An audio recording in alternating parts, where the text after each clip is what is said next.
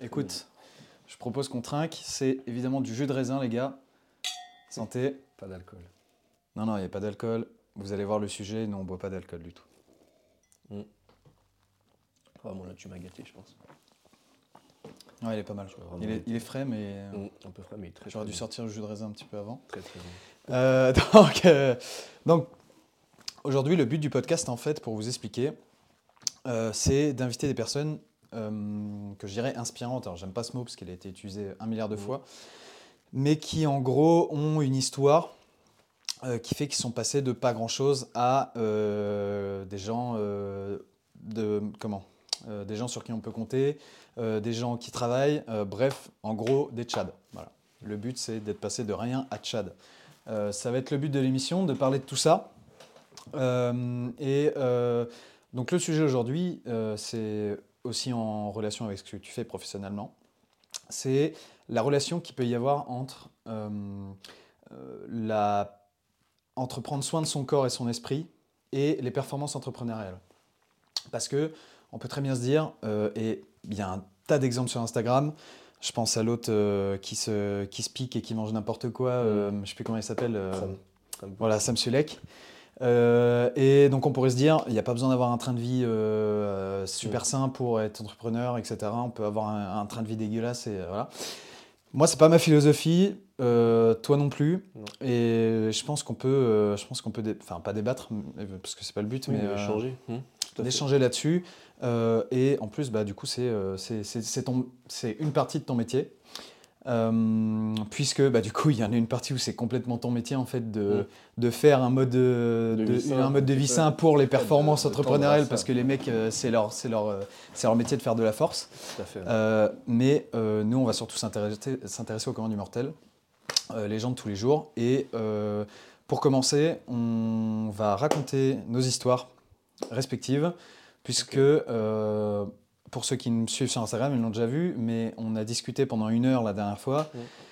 Et on a tous les deux, euh, et moi je t'ai pas raconté, Hmm, mais on a, on a tous les deux des, des vies qui sont passées de, où on est passé de, de pas grand chose à euh, au moins entrepreneurs qui se bougent le fion pour faire des trucs.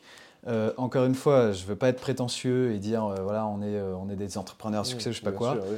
Nous, on est là pour faire du taf, on taffe, et puis on essaie de faire de la qualité. Mm. Et voilà, c'est tout. Euh, donc, euh, écoute, je te laisse raconter ton histoire. En Euh. Ouais, je t'en prie. Ouais, à, à part si t'es pas à l'aise avec ça et que Si, tu veux si, que je non, ça, raconte. non. euh, Moi j'aimerais que tu commences, parce que moi, tu, tu connais Oui, un peu parce une que partie je connais un petit peu. J'aimerais bien avoir un petit peu de, de toi. Ouais, c'est vrai. Alors, euh, juste petit aparté avant, euh, ça se passera comme ça à tous les podcasts. Il y aura une partie où on va chacun raconter son histoire.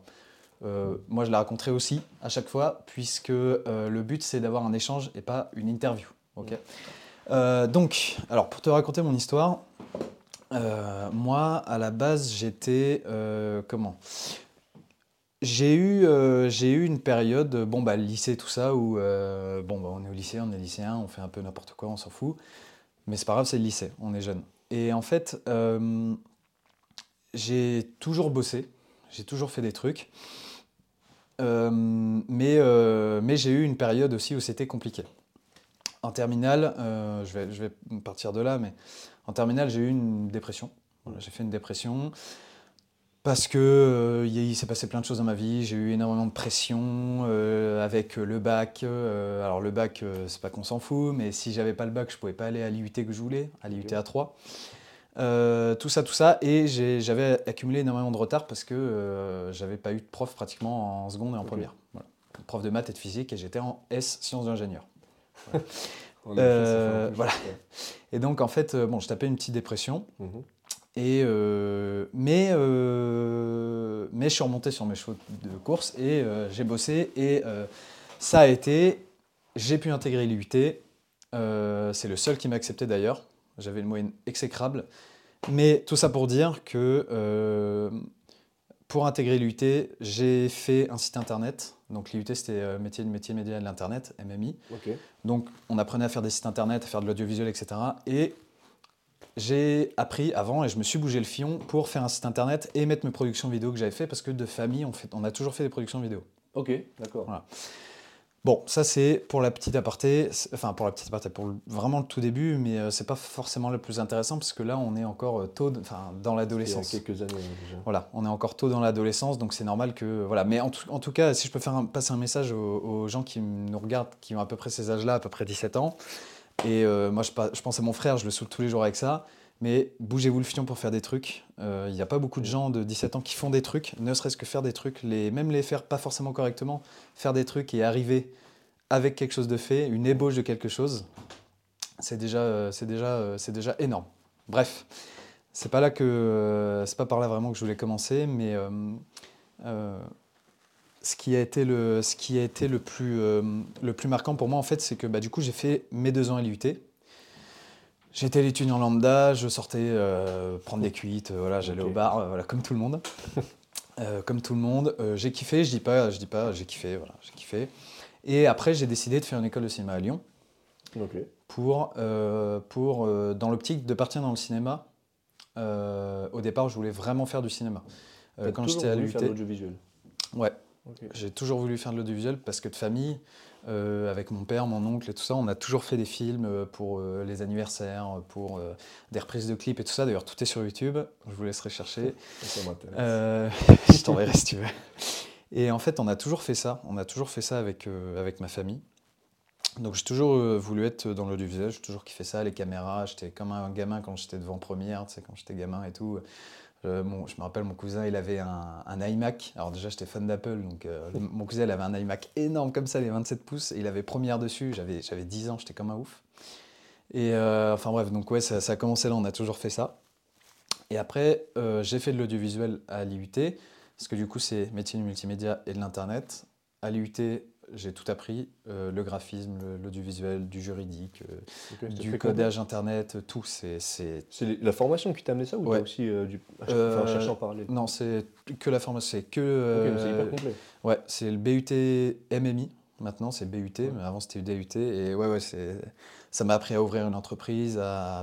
ça m'a continué des cours d'anglais et tout, ce qui est très rare dans les études sup, Mm. les cours d'anglais et d'espagnol. J'avais toujours LV1, LV2. Donc, euh, franchement, enfin, mortel. Si là, pareil, il y a des gens à peu près 17 ans qui nous regardent ou, que- ou qui nous écoutent d'ailleurs, c'est vrai qu'on a un podcast aussi. Euh, Intéressez-vous à la MMI, c'est vraiment une, une super école, surtout à 3. donc, bref, j'ai fait ça.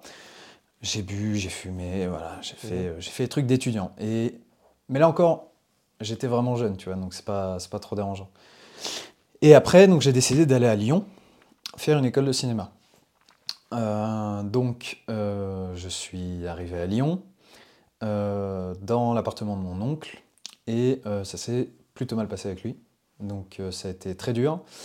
Et donc, pour compenser tout ce stress et tout ça, je bouffais énormément. Je bouffais vraiment, vraiment beaucoup. Je bouffais vraiment énormément. Je sortais pareil, je dormais chez mes potes et tout. Enfin, vraiment, j'avais un train de vie exécrable. Je- je- ça m'arrivait de fumer des joints, des machins. Euh, D'ailleurs, il y a des potes de Lyon qui sont sur le live. Je vous salue, les gars. Euh, et, euh, et comment? Donc là, j'avais continué un peu avec mon train de vie, si tu veux, d'étudiant, voilà, un peu, un peu merdique. Sommeil merdique, pas de sport, je mangeais n'importe quoi, je buvais n'importe quoi, enfin voilà. Et après j'ai déménagé et j'ai continué ce mode de vie à Lyon, j'ai eu mon propre appart, j'ai continué ce mode de vie et, et en fait euh, il y a eu un déclic, c'est que euh, ça faisait six ans et demi que j'étais avec ma copine et en fait on s'est séparés. Euh, pour la simple et bonne raison que ben, moi, j'étais resté un étudiant, j'étais resté un gamin alors que j'avais 20 ans, presque 21 ans. Donc bon, au bout il faut quand même... euh. Et j'étais resté un gamin et je pensais un peu, un peu beaucoup qu'à moi. Je voulais aller découvrir d'autres euh, nanas, ce genre de trucs. Des trucs qu'aujourd'hui me paraissent enfin, Superflu. hein. superflus de ouf. Et, euh, et donc voilà, du coup, j'ai, du coup bah, en fait, on s'est séparés. Le- en fait, on s'est rencontrés, euh, on avait 14 ans, on s'est mis ensemble, j'avais 14 ans. Ouais, Et donc en fait, et elle 16. Et donc en fait, on est, on est toujours resté dans cette relation euh, un peu enfant, Ouais, en fait, vois. dans cette relation adolescente. Mhm. Et euh, donc ça aussi, ça a été, euh, bah du coup, ça- c'est ce qui nous a fait nous séparer. Et donc on s'est séparés. euh, et là, c'était le déclic. Et j'ai arrêté ce mode de vie absolument exécrable. J'ai découvert l'histoire de France, j'ai découvert, j'ai découvert des influenceurs qui, voilà, je pense au Raptor que j'écoute énormément, je pense à Papacito que, que, que j'aime énormément aussi. J'ai découvert plein de gens de valeur comme ça. Et en fait, euh, et en fait ça m'a complètement changé. Euh, j'ai un pote qui m'a fait un programme de sport, euh, Jules, qui est peut-être là aussi parce que je sais qui euh, qui m'a fait mon premier programme de sport. C'était une horreur, je faisais des séances de 2h30, enfin, je, sortais, je sortais de la salle, j'avais la tête comme ça. Mais ça m'a permis, permis de me mettre un peu au sport et de commencer à faire une diète et tout convenable. J'ai commencé une prise de masse, machin. Tout ça, c'est vraiment l'embryon de ce que je suis aujourd'hui. J'ai, pas mal bossé, j'ai pas mal bossé, euh, j'ai commencé à bosser de plus en plus, en plus du sport et tout ça. Mhm. Euh, Là, tu faisais toujours tes études à Lyon Ouais, ouais, j'étais toujours en études. toujours en études de cinéma. Ouais, ouais, j'étais toujours en études. euh, et euh, enfin voilà, j'ai commencé vraiment à prendre soin de moi. Je suis allé me faire coiffer chez un coiffeur à 50 balles la coupe et tout, Mhm. dans le centre, mais une- nickel quoi, une coupe nickel, machin. Je commençais à mettre des chemises et tout ça. Alors qu'avant, avant, j'étais l'étudiant qui avait pas de sommeil, qui, fait, qui prenait pas de, de- Mhm. qui faisait pas de sport, qui mangeait n'importe comment, tout ça. Et je passais, euh, je passais au complet inverse en fait.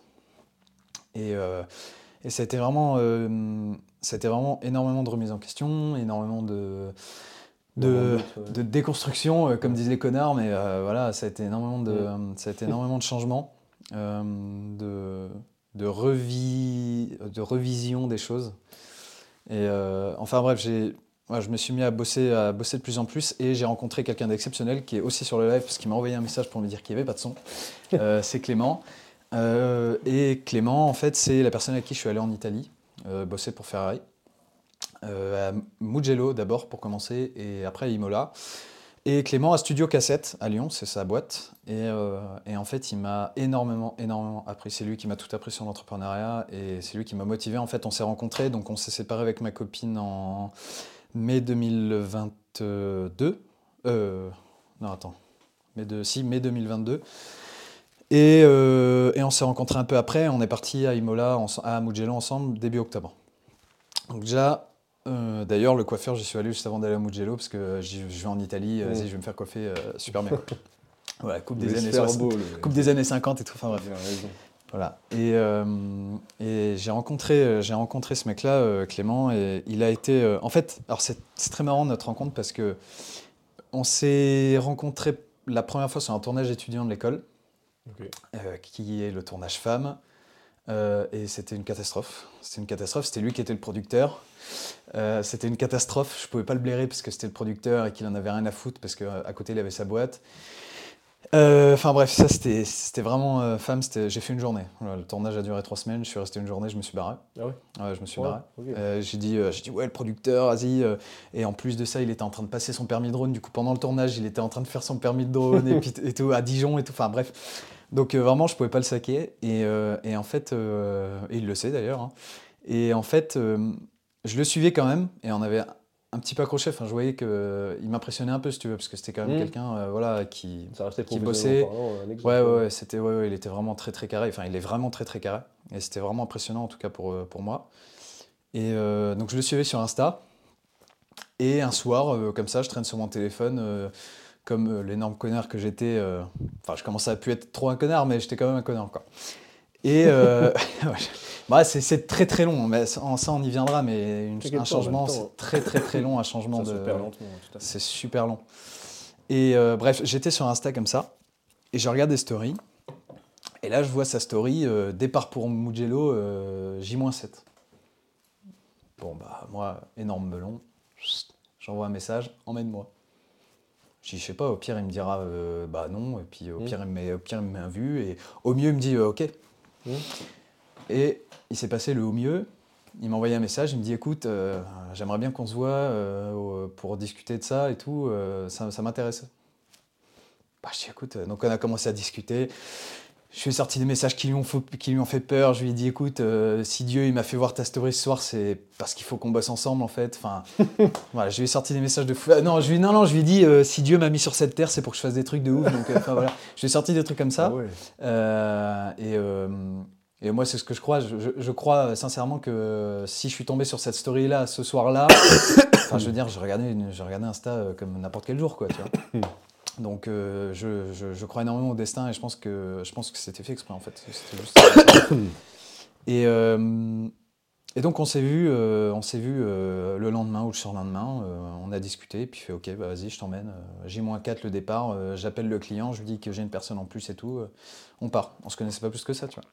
Et on est parti, on a fait le tournage à, à Mugello. Un tournage pour C'était un tournage pour Ange Bard, qui est un pilote Ferrari, euh, pour le Ferrari Challenge, euh, qui est une compétition interne à Ferrari. Euh, tu dois connaître le trophée Andros. Non, j'avoue que pour le coup, la, Tu connais pas du tout les voitures J'y connais pas du tout. Bah, trophée Andros, c'est plutôt connu, trophée au Pirelli, tout ça. Enfin, c'est des, c'est des gros trophées privés. Entre, enfin, ouais, si, c'est privé parce que c'est Ferrari qui les fait. Et il roule en 488 Challenge Evo. Mhm. C'est des, c'est des belles bagnoles. Voilà, c'est des belles bagnoles. Et donc euh, j'ai l'honneur de partir avec, euh, avec Clément. Donc euh, on, part, euh, on, part, on part avec la Tesla. On trace jusqu'à Mugello. Et là on a passé une semaine géniale parce qu'on se connaissait pas. Et en fait on s'est retrouvés sur un tournage ensemble. À, à moi qui était un peu débutant, mais en même temps j'avais déjà fait beaucoup de tournages. Enfin beaucoup. J'avais déjà fait des tournages pro, si tu veux, avec un autre ami qui s'appelle Mathieu. Et j'ai bossé pour M6, pour CNN, Ok. pour euh, My Heritage. Je suis parti en, je suis allé en Allemagne, en Belgique. Enfin, j'avais déjà fait pas mal de trucs en France. J'ai fait des flash mobs pour des villes et tout. Et, euh, et donc, euh, et donc comment? Donc, on est parti à Mugello. On a passé une semaine de fou furieux à se, à se découvrir, à lui m'apprendre énormément de choses. Sur, euh, moi, j'étais très, bah, j'étais très dans l'optique cinéma, donc tout ce qui était matos, fallait que ça soit beau, fallait que ça soit machin et tout, Ouais. et pas que ça soit pratique. Sauf que dans notre métier, l'audiovisuel, ça n'a rien à voir avec le cinéma, Mhm. dans le sens où les setups sont plus légers. Enfin, on a besoin de setups plus légers, on a besoin de beaucoup plus de réactivité, on a besoin de beaucoup plus de praticité. Euh, donc, par exemple, moi, je faisais le point à la main, parce que je trouvais ça beaucoup plus beau, beaucoup plus... euh, et euh, je détestais bosser en auto. Et lui, il m'a dit, euh, si, si, bosse en auto. Lui, s'est foutu en auto. Et, et en fait, ça marche nickel. Et aujourd'hui, je bosse que en auto. Voilà. Le seul truc que je mets pas en auto, et s'il m'écoute, il le sait, c'est la white balance. Parce que du coup, ça modifie. En fait, la white balance, c'est euh, c'est la, la chaleur du blanc. C'est soit, Ouais. donc là, tu vois, le blanc, il est un Mm. petit peu chaud, Mm. soit il est froid, soit il est entre les deux. Et en fait, euh, moi, je suis tout le temps fixe. Lui, il la met en automatique, donc euh, des fois c'est chaud, des fois c'est froid, et c'est un enfer après au montage, mais euh, c'est sa façon de travailler, il n'y a pas de problème. En tout cas, c'est très propre. Studio Cassette à Lyon, vous pouvez y aller les yeux fermés. Et euh, donc ça, c'était vraiment, vraiment génial. Et hum, d'ailleurs, on se le dit souvent, mais on a préféré Mugello à Imola. Parce que Mugello, c'était la première fois qu'on se voyait et qu'on a, on a découvert tout ça. Enfin, vraiment, c'était c'était incroyable. On a des souvenirs de fou furieux. Donc ça, c'était en octobre 2022. Et euh, Imola, on a vu des bagnoles de fou furieux. Euh, on s'est baladé entre les Ferrari de Michael Schumacher, euh, les trucs, enfin des, des Formule 1. On a vu des Formule 1 de toutes les années. On s'est baladé entre. On allait filmer derrière les Formule 1 de collection du musée et tout. Enfin, on a vu des trucs de fou furieux. Euh, c'est là qui a été présenté la 499P qui a gagné Le Mans cette année. Enfin voilà, des, des- des trucs de fou furieux. J'ai une photo de moi sur la piste à Imola comme ça. Enfin, des trucs de malade. ouais. Ah, c'est- un truc de fou et que on revivra peut-être jamais dans notre vie. Et, c'était incroyable, mais euh, c'était pas du tout pareil que Mugello. Et on préfère tous les deux Mugello. Donc vous pensez comme ça. Et donc ça, ça a été un vrai déclic. Ça a été un vrai déclic parce que, euh, en fait, je dis, mais c'est ça que je veux faire, en fait. Alors, mon père s'est inquiété. Parce que quand je lui ai dit que je voulais monter ma boîte et faire des films d'entreprise, euh, il pensait que j'avais eu des étoiles dans les yeux avec Ferrari et tout ça, ce qui est Mm. compréhensible. Mais non, c'était un choix réfléchi. Euh, J'ai quand même fait le choix d'arrêter l'école, de lancer ma boîte tout seul et tout ça, c'est quand, même, euh, quand, même- beaucoup. Donc ça, c'était... euh, ça, c'était, ça, j'ai pris cette décision à peu près en décembre, euh, en décembre 2022 et la boîte, je l'ai ouverte officiellement, officiellement en juillet à peu près 2023. 2023 et j'ai commencé à vraiment bosser officiellement en septembre. Et enfin bref, il se passe ces tournages-là. En parallèle, j'ai encore des petits tournages. On est parti bah, avec Clément, on est parti en Suisse à la Chaux de Fonds, là où ils font toutes les montres euh, de luxe. On a visité les usines de Celita, qui est le deuxième plus gros constructeur de mouvements de montres au monde, euh, derrière Swatch. Donc c'est donc c'est euh, énorme et on a, on a vu des trucs de boîte, pff, on avait des trucs de furieux. Tu sais genre tu dois carrément déposer ton téléphone à l'accueil, enfin même pas à l'accueil, non Ouais. mais c'est des trucs de fou, des trucs de fou, des, des, des machines d'extrême précision, des pièces de montre, que des mouvements mécaniques, Ouais. hein, il n'y avait pas de pas de pas avec les piles, hein, des vrais mouvements de montre. Enfin bref, on a fait des tournages de fou furieux comme ça et euh, et à partir de ce moment-là, euh, enfin je kiffais je kiffais énormément Mhm. et j'ai fait un tournage avec l'école qui a été euh, qui m'a beaucoup appris aussi sur l'organisation parce qu'en fait moi dans le cinéma j'étais plutôt assistant réalisateur Mhm. donc en fait c'est le mec qui organise tout et là alors j'ai kiffé parce que j'ai appris énormément et que c'était très dur mais là j'ai vu le mode de vie euh, vraiment dans le cinéma ah oui entre temps à Imola en revenant d'Imola en fait euh, voilà je passais d'étudiant connard de merde qui boit qui fume Mhm. à euh, le mec, il va à, à Imola, il se tape une semaine de tournage à Imola dans les Ferrari. Le, le dimanche soir, il rentre, il dépose son pote à Lyon Mhm. et après il rentre à Sens. Donc je me suis tapé 1200 bornes d'un seul coup parce que le lundi matin à 6h, je prenais sur un long métrage en tant que troisième assistant réalisateur. Voilà. Et donc, en fait, là, j'ai vraiment pu comparer. Je me suis retrouvé avec soit le mode de vie auto-entrepreneur euh, qui fait des films d'entreprise, euh, soit euh, assistant réalisateur sur des, sur des Mhm. films. Il a fallu que tu fasses un choix. Ben, bah, en fait, ça m'a dirigé, si tu veux, parce qu'après, j'ai refait un tournage de série en tant qu'assistant réalisateur, premier assistant réalisateur. Et là, c'était très, très dur au niveau boulot, parce qu'il y avait énormément de taf. Vraiment, euh, ça, ça a été, euh, ça a été un, un taf énorme. Heureusement, j'avais des super équipes. Euh, dernière round, ils se reconnaîtront. Ça a été génial, euh, mais ça a été énormément, énormément, énormément de boulot. Et en fait, c'est là, je me- là j'ai vu qu'en fait, le sommeil, c'était ciao. Le sport, c'est ciao, parce qu'en fait, quand tu fais du 7h, 23h, Mhm. t'as t'as pas le temps. Euh, la bouffe, c'est ciao, parce que tu as la table régie. Donc, la table régie, c'est une table où tu as plein de bouffe, en fait, et tu peux bouffer toute la journée. Euh, pareil, tu rentres à 23h, tu vois, t'as pas envie de te faire, Ouais, euh, te peser tes trucs, ouais. machin. Enfin, voilà. Donc, j'ai dit, tout ça, tout ça c'est ciao. Et donc là, en fait, bah, c'est là que j'ai pris mon choix, que j'ai pris ma décision, pardon. J'ai dit, ok, moi je vais faire des films d'entreprise. J'ai commencé à rebosser des films que j'avais déjà fait, des tournages que j'avais déjà fait. Je les ai remontés, j'ai monté toute la DA de ma boîte, The Production. Euh, j'ai euh, comment? Enfin, j'ai tout fait. J'ai fait le site internet. Enfin, j'ai fait le site internet avec un pote. Euh, j'ai créé le compte Insta, tout ça. Enfin bref, j'ai vraiment créé tout The Production. Je l'ai créé à peu près, euh, à peu près euh, en avril, entre, euh, enfin entre janvier et euh, fin mai quoi. C'est là où j'ai vraiment créé tout The Production. Parce qu'en plus des tournages que je faisais, et tout ça, je bossais aussi sur Mhm. ma boîte. Euh, donc c'est là, là j'ai, ouais, tout créé là.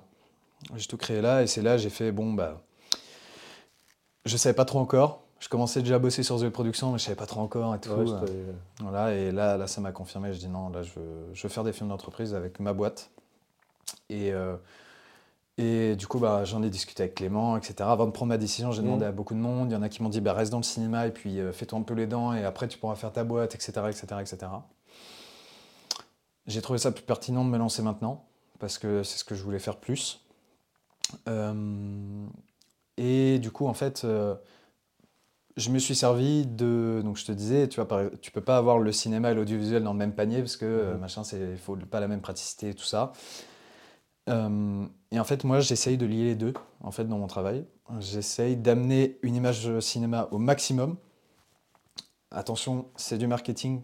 Tu ne peux pas avoir une image cinéma Bien sûr, oui. à proprement parler comme un film, c'est impossible. Vous, vous voyez- enfin, tu vois bien les, les- les- les- le, le nombre de personnes Mhm. qu'il y a à la fin d'un film. Bien sûr. Là, j'ai fait bah, le film que j'ai fait, il sort euh, dans un mois. Euh, on était sur un petit film à 500 000 euros de budget, ce qui est que dalle. hein. Mhm. Un film aujourd'hui, la moyenne en France, c'est à peu près 60 millions. Donc 500 000 euros, c'est Ouais, une, miette de pain. Euh, là, on était déjà euh, une cinquantaine. Voilà. Et en tout et pour tout, on est une centaine à peu près. Donc voilà, pour te dire un peu le. Donc chacun a son métier dans le cinéma, chacun, il y a, il y a des assistants d'assistants d'assistants pour faire les batteries, pour les machins. Donc certes, c'est un petit peu du marketing, tu ne peux pas avoir une image cinéma, comme, euh, et puis même, euh, enfin je veux dire, tu vois, je l'ai tourné en novembre 2022 et il sort dans un mois. D'accord. Donc euh, c'est pas possible. C'est pas possible. En effet. Mais tu peux travailler ton image pour avoir un minimum d'image cinéma. Avoir un éclairage qui est bien fait, Digne de ce nom, ouais. Voilà, avoir un éclairage qui est bien fait, avoir une caméra qui tourne bien, avoir le point qui est bien fait, avoir des plans euh, qui, sont, euh, qui, sont, euh, qui sont construits, avec, qui sont remplis, mettre un maximum d'ADN cinéma dans l'image dans l'image corporate. Ça, c'est ce que j'essaye de faire. Et c'est ce que j'essaye de faire pour faire démarquer mes clients. Et, et donc voilà, tout ça pour en arriver à, à ouais, mars, euh, mars, euh, non, mai. Euh, mai, je me suis remis avec ma copine, tout va bien. Et après, il y a eu les vacances et tout ça. Et voilà, j'ai commencé à bosser en septembre sur des contrats que j'avais signés pendant les vacances. Euh, comment j'ai signé mes premiers contrats? Mon réseau euh, familial qui m'a qui m'a qui m'a aidé à trouver les premiers clients et qui m'aide aujourd'hui encore à trouver mes clients. Euh, euh, je suis en train de faire en sorte qu'il y ait plus de y ait plus de, de- de clients extérieurs, Bien sûr, ouais. mais il faut s'appuyer sur son réseau dans tous les cas. euh, ça c'est Complètement. ça c'est la base. Donc voilà un petit peu euh, mon histoire et aujourd'hui je suis à mon compte. Ok, en fait, tu veux vraiment tirer la qualité du cinéma pour l'apporter à la praticité de- du film de pro. Exactement, Ok. exactement. Amener C'est euh, intelligent, c'est très intelligent. amener un maximum d'images cinéma parce qu'il y a. Enfin, je veux dire, là, le matos qu'il y a là, alors, en tout, j'ai à peu près euh, entre 10 et 13 000 euros de matos. Mhm. Euh, mais ça coûte pas tant cher. Je veux dire, les lumières que j'ai là, le pack, euh, la, la grosse mallette que j'ai derrière là, Ouais. ça coûte 250 euros. Euh, je veux dire, pas excessif, oui. bon, la caméra, elle coûte 3000 balles. Mais Toi, c'est un peu plus. la- ouais, mais tu vois, tu prends un iPhone, tu prends le dernier iPhone, je te jure que j'ai été choqué de la qualité. Ma nana, elle l'a, Mhm. ça fait une qualité de fou furieux. Alors, ça fera jamais une qualité comme ça, donc je filmerai jamais avec, mais je veux dire, avec, euh, avec pas grand chose, tu peux, tu peux déjà faire énormément. Il suffit d'avoir une lumière, euh, un, peu de, un peu de qualité comme ça, ça coûte 250 euros, c'est vraiment pas le bout du monde, surtout quand on voit ce qu'on claque après. Mm. Euh, tu mets ton téléphone, tu fais ton éclairage 3 points, donc là, tu vois, c'est un peu ce qu'on a. Il y a une lumière qui nous éclaire de face, là, le, le mur qui nous reflète là, donc comme ça, on est un peu débouché, et l'éclairage de contre. Donc une lumière, c'est construit. Une lumière, c'est très construit. Tu as trois points, c'est un éclairage trois points. Tu as la, voilà, celle qui éclaire le plus, celle qui éclaire un tout petit peu, qui débouche le noir, et la lumière de contre. Tu mets ça, tu mets un iPhone, tu as une qualité de malade déjà. Donc il n'y a pas forcément besoin de, de grand Et C'est chose. chouette aussi, tu vois, ça permet aussi de donner la chance aux gens qui euh, ont peut-être pas des fois forcément. Bah ouais. budget. Après, tu me diras, si tu achètes le dernier iPhone, c'est quand même que tu as un petit peu de budget. Mais même, euh, même celui-là, le 12, Mais, tu vois, euh, c'est pas. Ouais, complètement. De toute façon, j'ai un, un- Comment ça s'appelle Un copain qui fait ça, bah, l'agent d'accueil avec qui je travaille Ouais. euh, pas mal. Il est avec son iPhone, et bon, après, lui, il est vraiment bon, c'est pour ça que j'ai beaucoup travaillé avec lui. Mais euh, aussi, bah, il est avec son iPhone et la qualité, extra. Moi, tu vois, j'ai l'iPhone 10. Ouais. euh, c'est- honnêtement, c'est pas top. En termes de qualité, pour le coup, c'est Ah, ça a évolué. c'est pas fameux, mais vraiment, les, quand tu vois la qualité et le nombre de mégapixels qu'il y a dans un téléphone, c'est c'est assez. Moi, je trouve ça chouette parce que du coup, ça donne vraiment la chance aux gens qui. Ouais. l'opportunité de ceux qui n'ont pas envie forcément d'acheter du matériel ou qui n'ont pas les moyens. Avec leur téléphone, ils peuvent déjà faire des trucs extraordinaires. C'est ça, et moi, c'est ce que j'ai fait euh, quand j'étais au lycée. Quand j'étais au lycée et que j'ai fait mon site, d'ailleurs, j'ai toujours mon site euh, que j'ai présenté à l'UT, parce que du Mhm. coup, je l'ai présenté au directeur avec qui je passais, euh, j'ai passé l'entretien. Et toutes les vidéos que j'ai mis, c'est que des trucs que j'ai filmés, soit avec mon téléphone, soit avec. Et même des fois, même là, on parle d'éclairage cinéma, parce que, enfin, de, de- d'image cinéma, parce que moi, c'est ce que j'essaie de, de mettre dans mon, dans mon boulot, mais il suffit d'avoir euh, il suffit d'avoir un thème assez intéressant, un truc, mais n'importe quoi, même si l'image elle est un peu pourrave, euh, mais tu fais un vlog, mettons, tu fais un vlog, je veux dire, euh, Lena Situation par exemple, alors je suis pas trop son contenu, mais je sais qu'elle est, une super vlogueuse, et son contenu est hyper intéressant, alors qu'elle filme avec un, téléphone comme ça, quoi. Donc, moi, c'est tout ce que j'ai fait à l'UT, c'était ça, c'était euh, une image qui était cool, mais c'était au téléphone et tout, et il suffisait d'avoir une petite histoire derrière, d'avoir du contenu intéressant. J'ai fait des, j'ai déjà fait un peu ce genre de truc, mais où on se baladait dans la forêt avec un pote et tout, et, euh, et le contenu est hyper intéressant parce que bah, je sais pas, t'es es là, tu discutes, euh, tu ressors des trucs intéressants, Ouais. alors que l'image est pas forcément folle, mais au Ouais, final on s'en fout, le fond est vachement bien. Donc euh, tout ce que j'ai fait, c'était un peu ça. Après, effectivement, j'ai toujours essayé de faire travailler un petit peu mon image, de mettre des lumières et tout. Mais, euh, mais j'y connaissais pas grand-chose, hein, alors que tout est accessible Mhm. sur YouTube. hein. Tu mets, tout est accessible Ouais. sur YouTube hein, si tu veux faire de l'image. Donc, euh, donc voilà, quoi, un peu le... Tu peux, tu peux faire beaucoup de choses avec pas grand-chose, au final. Mhm. euh. Ça. Et après, après c'est de, de se professionnaliser. Moi, c'est mon métier. Oui, donc, heureusement que j'investis dans des trucs. Oui, sinon, ça sert à rien. Sinon, tout le monde peut le faire. Et, euh, et c'est là que ça entre en jeu. Il va y avoir une sélection de, de la caméra, il va y avoir une sélection de l'objectif, il va, il va avoir une sélection en fonction du, du flou d'arrière-plan qu'on veut, euh, des lumières, de, de- de ce qu'on veut raconter, parce que les lumières racontent aussi quelque chose.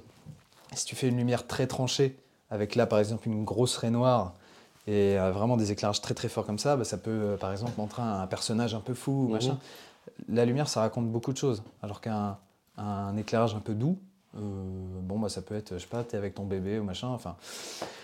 Ça, après, c'est là que rentre en jeu le métier de cinéaste dans ce que je fais. Voilà. C'est vraiment que là, euh, les, les- les choses se mettent, les flous d'arrière-plan, les...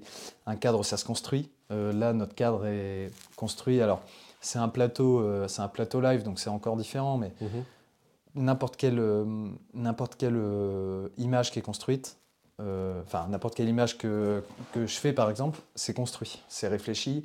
La tête du mec, détail elle est- voilà, compte. ouais. la tête du mec, elle n'est pas là par hasard. Euh, la lumière, le soleil, il n'est pas où il est par hasard. Euh, ceci, cela. Et en fait, c'est ça qui fait la différence après.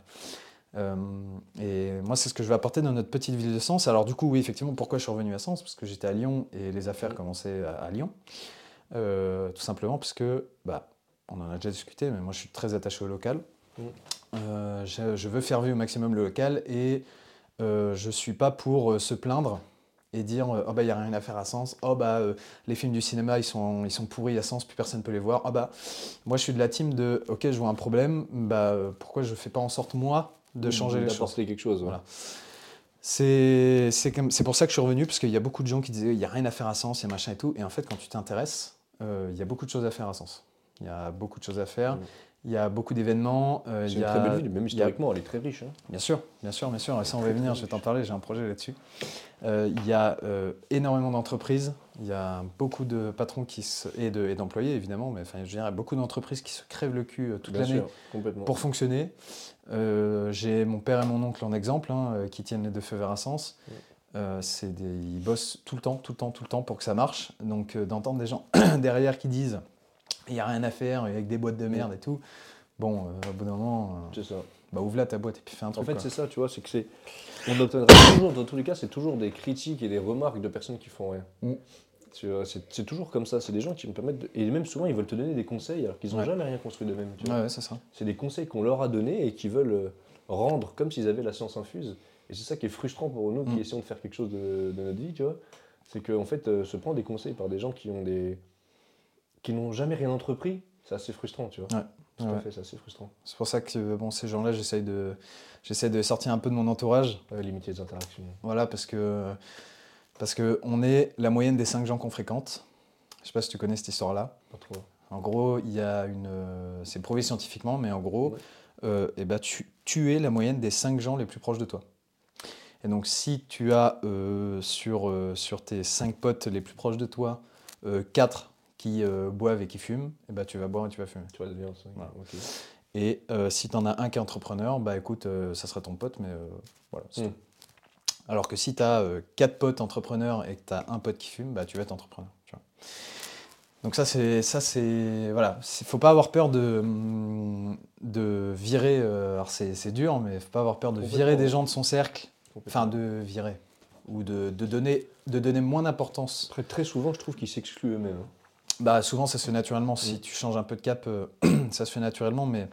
Tout à fait. de, de- de donner moins d'importance au discours de personnes qui sont pas forcément euh, qui sont pas forcément sur le même fil et donner plus d'importance à des gens qui ont euh, voilà moi c'est un peu ma que philosophie toi, la même philosophie, tout à fait. voilà exactement et euh, mais ça c'est prouvé scientifiquement hein. donc c'est à méditer c'est à méditer On va méditer là-dessus. si les gens veulent changer qu'ils changent de pote de cercle, ouais. et puis, Bon. Enfin voilà. Et donc, euh, et donc ouais, pour la culture de, de Sens, pour l'histoire de Sens, parce qu'il y a- Ouais. il y a effectivement il y a beaucoup de culture, beaucoup d'histoire. euh, je suis en train de monter un documentaire, une série documentaire sur les monuments de Sens, en commençant par la cathédrale Saint-Étienne, ouais. qui est, euh, pour ceux qui connaissent pas, la première cathédrale gothique, Gothique. au monde, Ouais. Et la mère de, la mère de, euh, comment, de Notre-Dame. C'est euh, d'ailleurs le film Notre-Dame a été parti, euh, tourné en partie à Sens. C'est le même sol, c'est la même construction. D'ailleurs, il y avait deux tours à celle de Sens avant. Euh, voilà. C'est impressionnant le nombre d'histoires qu'il y a, pourquoi elle a été construite là, pourquoi euh, l'histoire des vitraux, euh, le mariage de Saint-Louis. euh, Moi, j'avais appris tout ça parce que Sens, ils font quelque chose d'extraordinaire. C'est, tu sais, la, la projection sur la cathédrale. là. Ouais, Ça, j'avais, j'y j'y suis allé deux fois. En fait, ils projetaient toute l'histoire avec une voix qui était extraordinaire. ouais. Et il y avait toute l'histoire de la cathédrale. Et c'est, euh, c'est beau parce que tu vois la richesse de la petite ville où tu es, Mm. même si maintenant ça s'est euh, beaucoup dégradé, je trouve. Mais il reste encore tous ces gens qui se donnent pour se faire vivre sens, tu vois. Et je pense que justement, il faut essayer de les.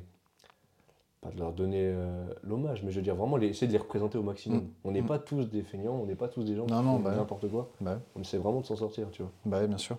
C'est vraiment de se bouger le cul. faut faire vivre ces gens-là. Et Mm. C'est aussi le but du podcast, aussi un peu, c'est d'amener ces gens-là, des gens qui se bougent, parce que franchement, il y en a plein des gens qui se bougent à Sens, des gens qui font des trucs de ouf. Enfin, je dire, euh, dans la zone des Voguillettes, là, il y a une boîte qui, qui s'appelle Makerzone qui font des impressions 3D euh, toute taille, mais genre des trucs de fou furieux, ils construisent des baraques, quoi. Tu vois, je t'aime pas au courant. Mais il y a des trucs, euh, y a- il y a- et encore, ça c'est un petit exemple. euh, euh, J'ai rencontré la dernière fois le mec qui gère euh, Funspace. Mm. Le mec qui gère Fun, Fun- Funspace, qui est un peu Yumbao.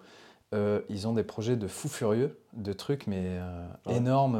mais ouais, ouais, je peux, je peux pas dire parce que. normal, Mais, des projets de fou furieux, et on se demande comment. Enfin, comment des trucs comme ça arrivent à Sens et que les gens crachent encore. Enfin, voilà, il y a vraiment des trucs de ouf. Après, euh, c'est sûr que si les gens attendent seulement euh, qu'il y ait un Otakos qui ouvre et qu'il y ait Uber Eats, euh, bon, on n'est pas sauvé. Ouais. Euh, mais voilà, donc bref, je suis en- effectivement en train de construire des- des- une série documentaire là-dessus. Il y a le marché couvert, il y a la maison Jean Cousin, l'hôtel de ville. Est-ce que tu sais pourquoi l'hôtel de ville est aussi beau à Sens? Non. alors en fait, c'est parce que comment, quand il y a eu la séparation de l'Église et de l'État, début euh, 1900, c'est très tard, enfin c'était il n'y a pas longtemps la séparation de l'Église et de l'État, on pense que c'est 1789, Non, ça- mais ça- pas du tout, c'est en 1902 je crois. Euh, en fait, le maire de l'époque a dit, ok, il y a la séparation de, de l'Église et de l'État, on va montrer que la République est aussi puissante que euh, le catholicisme ouais. ce qui est pour moi une aberration, mais je ne vais pas aller là-dessus. Euh, et du coup, il a voulu construire une église, construire une église n'importe quoi, construire un hôtel de ville qui était aussi beau et montrer que la République était capable de construire quelque chose d'aussi beau et d'aussi grand que les cathédrales. Et donc c'est pour ça qu'on a un hôtel de ville aussi beau. Et à la base, il devait faire la taille de la cathédrale et il fait quand même 20 ou 30 mètres de moins. Euh, extraordinaire. Mais des histoires de fou furieux comme ça. Ceux qui ont la chance d'aller un jour voir l'hôtel de ville de Sens, il est spectaculaire. Il était très longtemps en travaux. Ouais, ouais, mais il est incroyable. C'est ce qu'il me disait, euh, parce que mon cousin est euh, adjoint au maire, Romain, je sais pas si tu connais Romain Croco. Ouais. Il était à la jeunesse et, la, et au sport. Romain. Et euh, Ouais. bon, il m'a raconté que ça coûte un bras et que c'est très très chiant à entretenir, mais euh, au moins c'est stylé quoi. Donc ça c'est cool. Ça a le mérite d'être beau. Ah, voilà, c'est plus beau que c'est plus beau que des, des carrés quoi. Tu vois, c'est au moins c'est sympa d'avoir une belle mairie comme ça. Donc euh, donner de l'importance à tous ces trucs-là locaux, faire connaître l'histoire de ça, faire connaître l'histoire des entreprises. moi, c'est mon but. Tout ça avec de la forme cinéma pour changer tout simplement des, des spots un peu voilà, qu'on n'en peut plus de voir au cinéma. D'ailleurs, il y a un spot qui va changer euh, au cinéma. Bon, je peux pas dire le, je peux pas dire la marque, mais euh, il y a un spot qui va changer que je vais refaire, donc je vais passer au cinéma. Voilà, incroyable. Euh, Ah, c'est donc chouette, ça, ça évolue bien, ça avance bien. Ouais, ça bouge bien, ça bouge bien. euh, je suis plutôt content. euh, J'essaie de mettre les choses en place, de bosser efficacement, euh, et de faire plein de trucs. Voilà, de faire plein de trucs, de tester. Je sais pas si ça marchera. euh, Oh, comme c'est je leur racontais hier, parce que j'ai fait un live Insta hier pour leur, euh, pour leur parler, enfin, pour leur parler du live et pour faire une session questions-réponses. Je leur ai montré que je faisais du mailing, que je, d'ailleurs tu as dû recevoir ces mails-là. euh, pour, euh, bah voilà, pour euh, aller chercher des clients, pour montrer qu'on peut faire des trucs comme ça à Sens. Parce que c'est pareil, ça c'est des choses qu'on voit avec les grosses boîtes dans les grosses villes. Mais à Sens, je je pense pas que quelqu'un ait déjà vu une newsletter euh, travailler comme ça. euh, Enfin, ça, ça m'étonnerait. Je, ne veux pas du tout être prétentieux, mais j'ai jamais vu. Donc, euh, tant mieux. Tant mieux.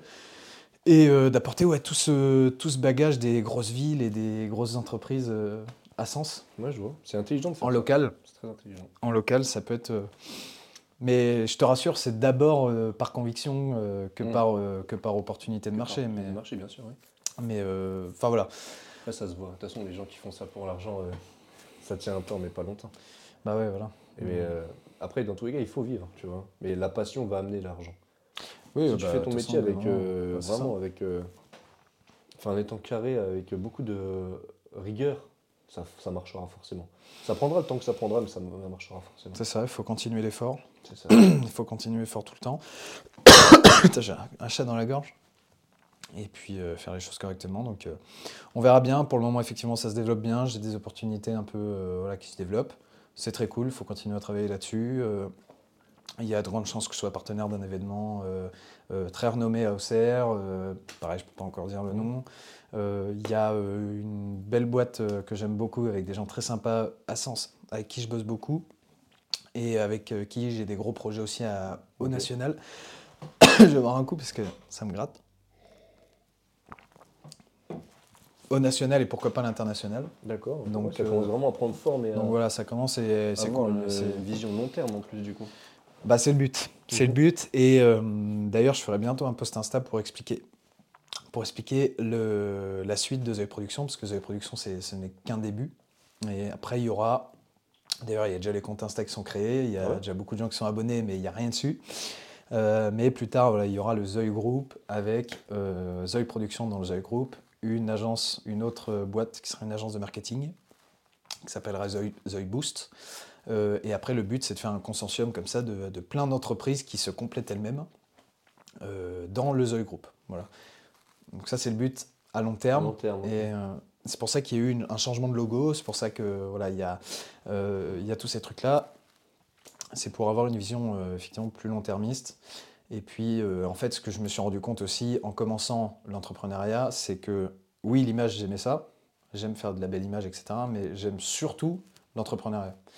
Et monter des projets. Mhm. Et voilà.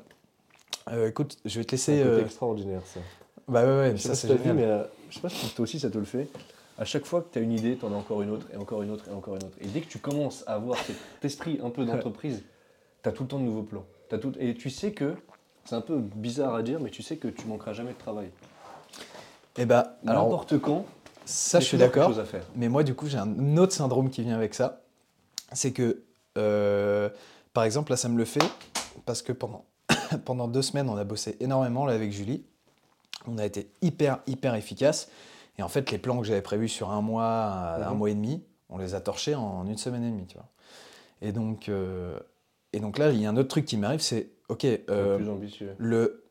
Bah, euh, oui. Alors, oui et non. Je, je vais t'expliquer. En gros, c'est que les gros objectifs que j'avais fixés, donc euh, de euh, bosser beaucoup plus le contenu, le marketing de contenu, de bosser beaucoup plus la relation client, etc., etc., c'est des trucs que j'ai réussi à mettre en place avec Julie en deux semaines, alors que c'était vraiment mes gros objectifs de l'année. Quoi. Et donc là, en fait, ça me fait un syndrome en mode, ok, mais qu'est-ce que je vais faire après? Ouais, je vois. Tu vois Genre. Putain, euh, mes, mes- mes gros objectifs de l'année, ils sont torchés. Euh, Est-ce que j'attends l'année prochaine pour me fixer des gros objectifs? Parce que là, j'ai aucune idée ou qu'est-ce que je fais? J'avance. Et donc, j'avance, évidemment, j'avance. Euh, j'avance. Et d'ailleurs, j'ai développé une super façon de travailler là et c'est trop bien. J'ai un carnet en fait où j'ai un semainier à gauche et à droite, j'ai une page pour prendre des notes. Et donc à gauche, je mets toutes les choses que j'ai à faire par jour. Euh, je mets toutes les choses que j'ai à faire découpées en petites tâches. Et en fait, ça me permet de remplir à mort ma semaine. Et je suis méga rempli. Et en fait, c'est comme ça que j'arrive à être autant productif. C'est que je pars d'un gros objectif qui est bosser le marketing de contenu. À, ok, dans le marketing de contenu, il y a quoi? Il y a les réseaux sociaux, il y a le mailing. Ok, dans les réseaux sociaux, il y a quoi? Il y a les posts, les stories, les euh, reels. Ok, et donc dans ces trucs-là, on met quoi? Eh ben, on met des idées. euh, et donc on a fait avec Julie, euh, surtout Julie d'ailleurs, une base d'idées où il y a euh, toutes les idées qui tournent autour du marketing, autour du, du business, autour de l'audiovisuel, pour les faire en reels, en post et en story. Et en fait, et du coup après en mail. Et donc en fait, si tu veux, pour être le plus efficace possible, on fait ça. On a une base de sujets qu'on fait décliner sur les quatre supports. Tu vois? Et donc, de découper comme ça, en fait, en tout petits objectifs qui font des tâches, ça fait que derrière, on peut les mettre dans la semaine et on est méga efficace. D'accord. Donc ça, c'est une super méthode de Ouais, travail. ouais. Euh, parce qu'avant, par exemple, je faisais du time blocking ou je faisais du time blocking où genre je me foutais euh, toute la matinée, je bosse sur ça. Et toute l'après-midi, je bosse sur ça. Et en fait, c'est bien, mais c'est pas assez efficace. Parce que là, on bosse en matinée ou en après-midi, tu vois. Alors que moi, je voulais bosser. euh, Enfin, dire Elon Musk, son emploi du temps, c'est à- toutes les 10 minutes. Tu te rends compte? C'est un truc de ouf. Et donc euh, là, là, je suis vraiment content qu'on ait, qu'on ait réussi à mettre ça en place. Et on fait euh, vraiment énormément, énormément de choses. Euh, je te dis, en deux semaines, là, on a tout torché. Donc on peut avancer. On peut avancer. Et voilà, en parallèle de ça, j'ai d'autres projets où mon site internet de production est en train d'être fait avec mon pote Domnin qui est en train de me refaire ça. Euh, Il y a effectivement le mailing qui est en train d'être euh, développé à mort. Euh, Il y a comment le mailing. Enfin voilà, il y a plein de il y a plein de trucs qui sont en train de bosser. Et tout ça pour dire que euh, avant j'y connaissais rien en fait euh, au mailing à tout ça. Et euh, bah, tout ça je me suis formé, j'ai observé ce que faisaient les autres marques aussi. C'est très important de faire de la veille, on appelle Ouais, ça. De regarder ce que font les autres pour s'inspirer, euh, quitte à même copier entre guillemets au début pour se faire les dents. euh, chaque projet, il n'est pas euh, attitré à une personne. Hein. Tu peux pas voir Non, non, du l'idée tout. et si elle marche, bah, tu as le droit de la reprendre. Tout à fait, c'est normal Exactement. de faire ça. Donc, euh, donc enfin voilà, écoute, j'ai assez parlé de moi. Euh, C'était très intéressant. bah écoute, tant mieux. Du coup, ouais, ça m'a permis d'en apprendre plus sur toi quand même. C'est vraiment cool. bah, enfin, et du voilà. coup, euh, bah, t'as arrêté l'école quand Du coup, c'était en. C'était quoi? C'était euh, quand t'es revenu de- d'Italie Euh, non, j'ai officialisé la chose, euh, c'est-à-dire que j'ai remis ma lettre de démission en mai, un truc comme ça, fin avril, fin avril. Et, et du coup, bah, ça tenait jusqu'à la fin de l'année, donc début juillet. Je suis rentré, je suis rentré début juillet à Sens. D'accord. Voilà. Ok. Pas de regret là-dessus? Du tout, pas du tout. Non, pas du tout. Et avant de prendre ma décision, j'ai évidemment énormément réfléchi. Euh, j'ai pris euh, l'aval d'énormément de personnes, notamment d'un prof qui m'a été. Alors j'estime que dans une vie, on a des anges qui se mettent sur euh, notre chemin, Mhm. qui sont placés là pas pour rien.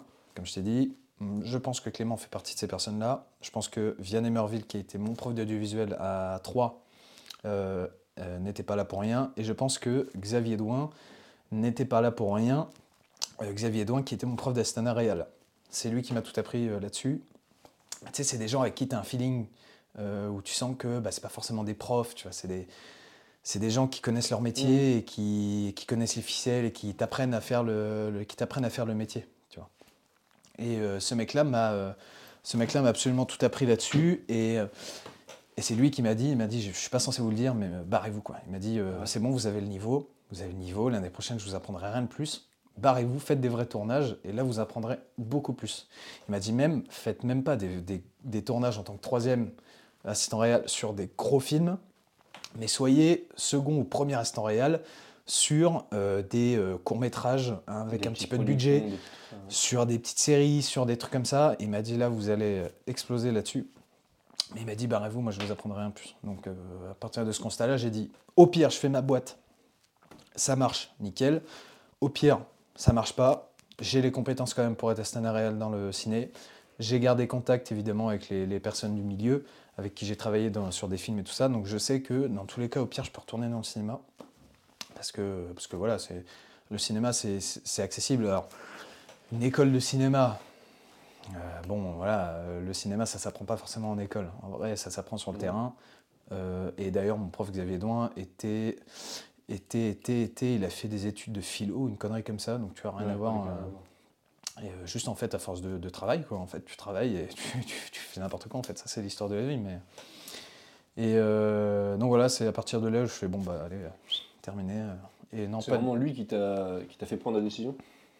Bah, en, en partie, parce que euh, je me suis dit, si lui, il me dit ça, C'est C'est pas que-.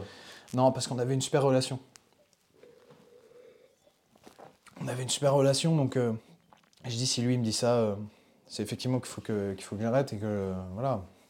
Et, et à côté, bah, j'avais Clément à qui j'en ai parlé. Il m'a dit bon bah écoute, il dit pourquoi pas tu fais pourquoi tu fais pas la troisième année comme ça t'as le diplôme et etc etc. Ça c'est pas deux ans payés pour rien entre guillemets.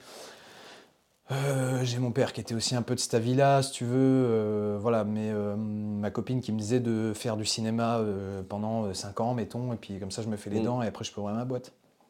Mais, mais globalement, ma décision était déjà semi-prise et quand il m'a dit ça, j'ai fait bon, bah ok. Et donc je lui ai exposé mon projet, il me dit bah très bien, allez-y. Il m'a dit commencez, faites, faites plutôt, que de, plutôt que de tourner en rond dans une école fait, et de faire des projets avec. euh, parce que si tu veux, euh, faire des projets étudiants, c'est bien quand tu, quand tu veux. euh, comment dire Quand tu veux avoir le niveau minimum pour arriver sur un tournage pro, Mhm. c'est très bien, parce que là au moins tu es encadré, tu es avec des gens du même niveau, etc. Euh, mais quand tu as le niveau pour faire du, pro, eh ben, en fait il faut aller en pro. Comme ça au moins tu, là tu bosses avec des pros qui eux ont beaucoup plus de choses à t'apprendre que des gens qui ont le même niveau que toi. Mhm. Euh, Tout à fait, ouais, c'est logique. voilà, ça, ça paraît logique. Et même s'il y a des profs, même s'il y a tout ça, c'est pas du tout aussi formateur que d'aller sur un vrai tournage. Ça, La théorie et la pratique, c'est Ça n'a rien à voir. milieu. Ça n'a rien à voir. Donc, euh, donc c'est sûr que. euh, voilà, non, je- je- aucun regret euh, du tout. Ouais. Là, je, là, je kiffe. Et mes journées, voilà, je les organise comme je veux. Je fais ce que je veux. Euh, je vais au sport à l'heure que je veux. Je mange ce que je veux. Je mange à quelle heure je veux. Je me couche à l'heure que je veux. Donc ça, c'est effectivement euh, une liberté. Euh, C'est une liberté qui n'a pas de prix. une liberté qui n'a pas de prix, que tu connais aussi très bien. Euh, et, et ça, bon, après, dépendant des. Évidemment, si je suis en tournage, si je suis en tournage toute la journée avec un client, je vais pas me barrer en plein Oui, milieu d'après-midi faire mon sport. fait- mais, sens, ouais. mais je veux dire, voilà, c'est c'est effectivement une liberté de ouf. C'est Ouais. une liberté de ouf. Et, euh, Donc voilà, et c'est pour ça que. euh, alors, c'est une liberté de ouf, mais c'est là tout le sujet du, du- du podcast, sujet qu'on a à peine abordé, mais on s'en fout. c'est que derrière, ça implique aussi. Alors, une, une grande, responsa- une grande euh, liberté implique de grandes responsabilités, et il faut se responsabiliser à mort, par contre. Parce que une grande liberté, c'est aussi dire me lever à 10 heures, manger n'importe quoi, ne pas faire de sport. Ça, c'est typique.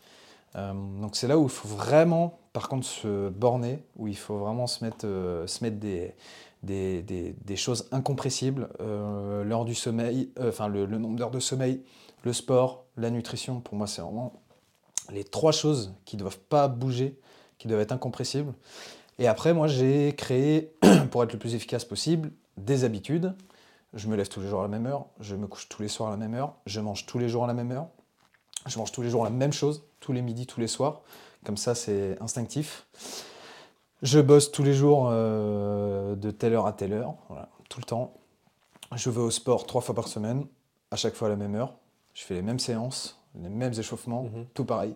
Et en fait, ça me permet d'être euh, vachement efficace. du En fait, tu as un peu routiné euh, ta vie, Ouais. entre guillemets. Tu as imposé certaines routines sur certains aspects pour pouvoir être plus productif. Ouais, et, de plus en plus. J'essaie Mhm. de processer en fait euh, les choses pour effectivement que ça soit, euh, que ça soit le plus efficace possible. Mhm. Euh, tu peux demander à Julie, je- ça fait deux semaines que je dis il faut qu'on trouve un process pour faire ça, il faut qu'on fasse un process pour ça, et ça et ça et tout, et être, et être le plus efficace possible. Par exemple, sur ma relation client post-mortem, euh, donc c'est-à-dire après un projet, Mhm.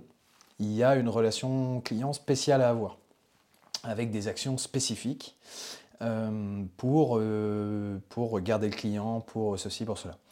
Euh, et, euh, et donc ça, c'est un truc que je veux processer, que j'ai pas encore fait. C'est un de mes objectifs de l'année, de processer ça, de mettre, ok, euh, deux semaines après le, la rendu du projet, un mail pour demander un avis. Deux semaines après, un mail pour demander un appel ou un rendez-vous pour voir un peu l'impact qu'a eu la vidéo, un mail pour ça. Et en fait, entretenir la relation client et intégrer dedans du mailing pour que, les, que tes clients gardent à l'esprit que tu es là. Ouais, que ce soit pas des prospects endormis, mais des prospects. Voilà, euh, exactement. Garde à l'esprit que tu es là, que s'ils ont besoin de toi, alors après, surtout avec ceux avec qui ça s'est bien passé, si ça s'est pas bien passé, mais je touche du bois, tout s'est bien passé avec tout le monde pour le moment, enfin, du moins, c'est l'impression que j'ai, ça se trouve, euh, Mhm. les clients diraient le contraire, mais Ah ouais. tout s'est bien, tout bien passé. Et, et donc, euh, je pense qu'effectivement, de processer tous ces trucs-là, euh, tu as, as énormément de, t'as énormément de, de bénéfices, Mm. en fait.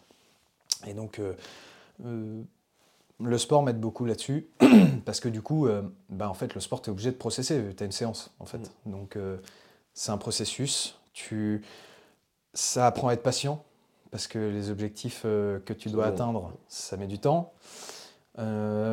Pour te raconter mon histoire niveau sportif, en gros, en septembre, en août 2022, j'ai commencé ma prise de masse, que j'ai arrêté en. Enfin, une reconstruction, reconstruction musculaire, parce que j'avais pas, bah, juste pas de corps en fait. Que j'ai arrêté le 2. Le, alors que j'ai arrêté un petit peu euh, mi-mars, mais que j'ai j'ai vraiment commencé à sécher le 2 mai. Voilà, c'est là que j'ai commencé vraiment. Et euh, tout ça, en fait, j'ai fait une reconstruction musculaire. Et là, depuis le 2 mai, je suis en sèche et j'ai perdu 22 kilos.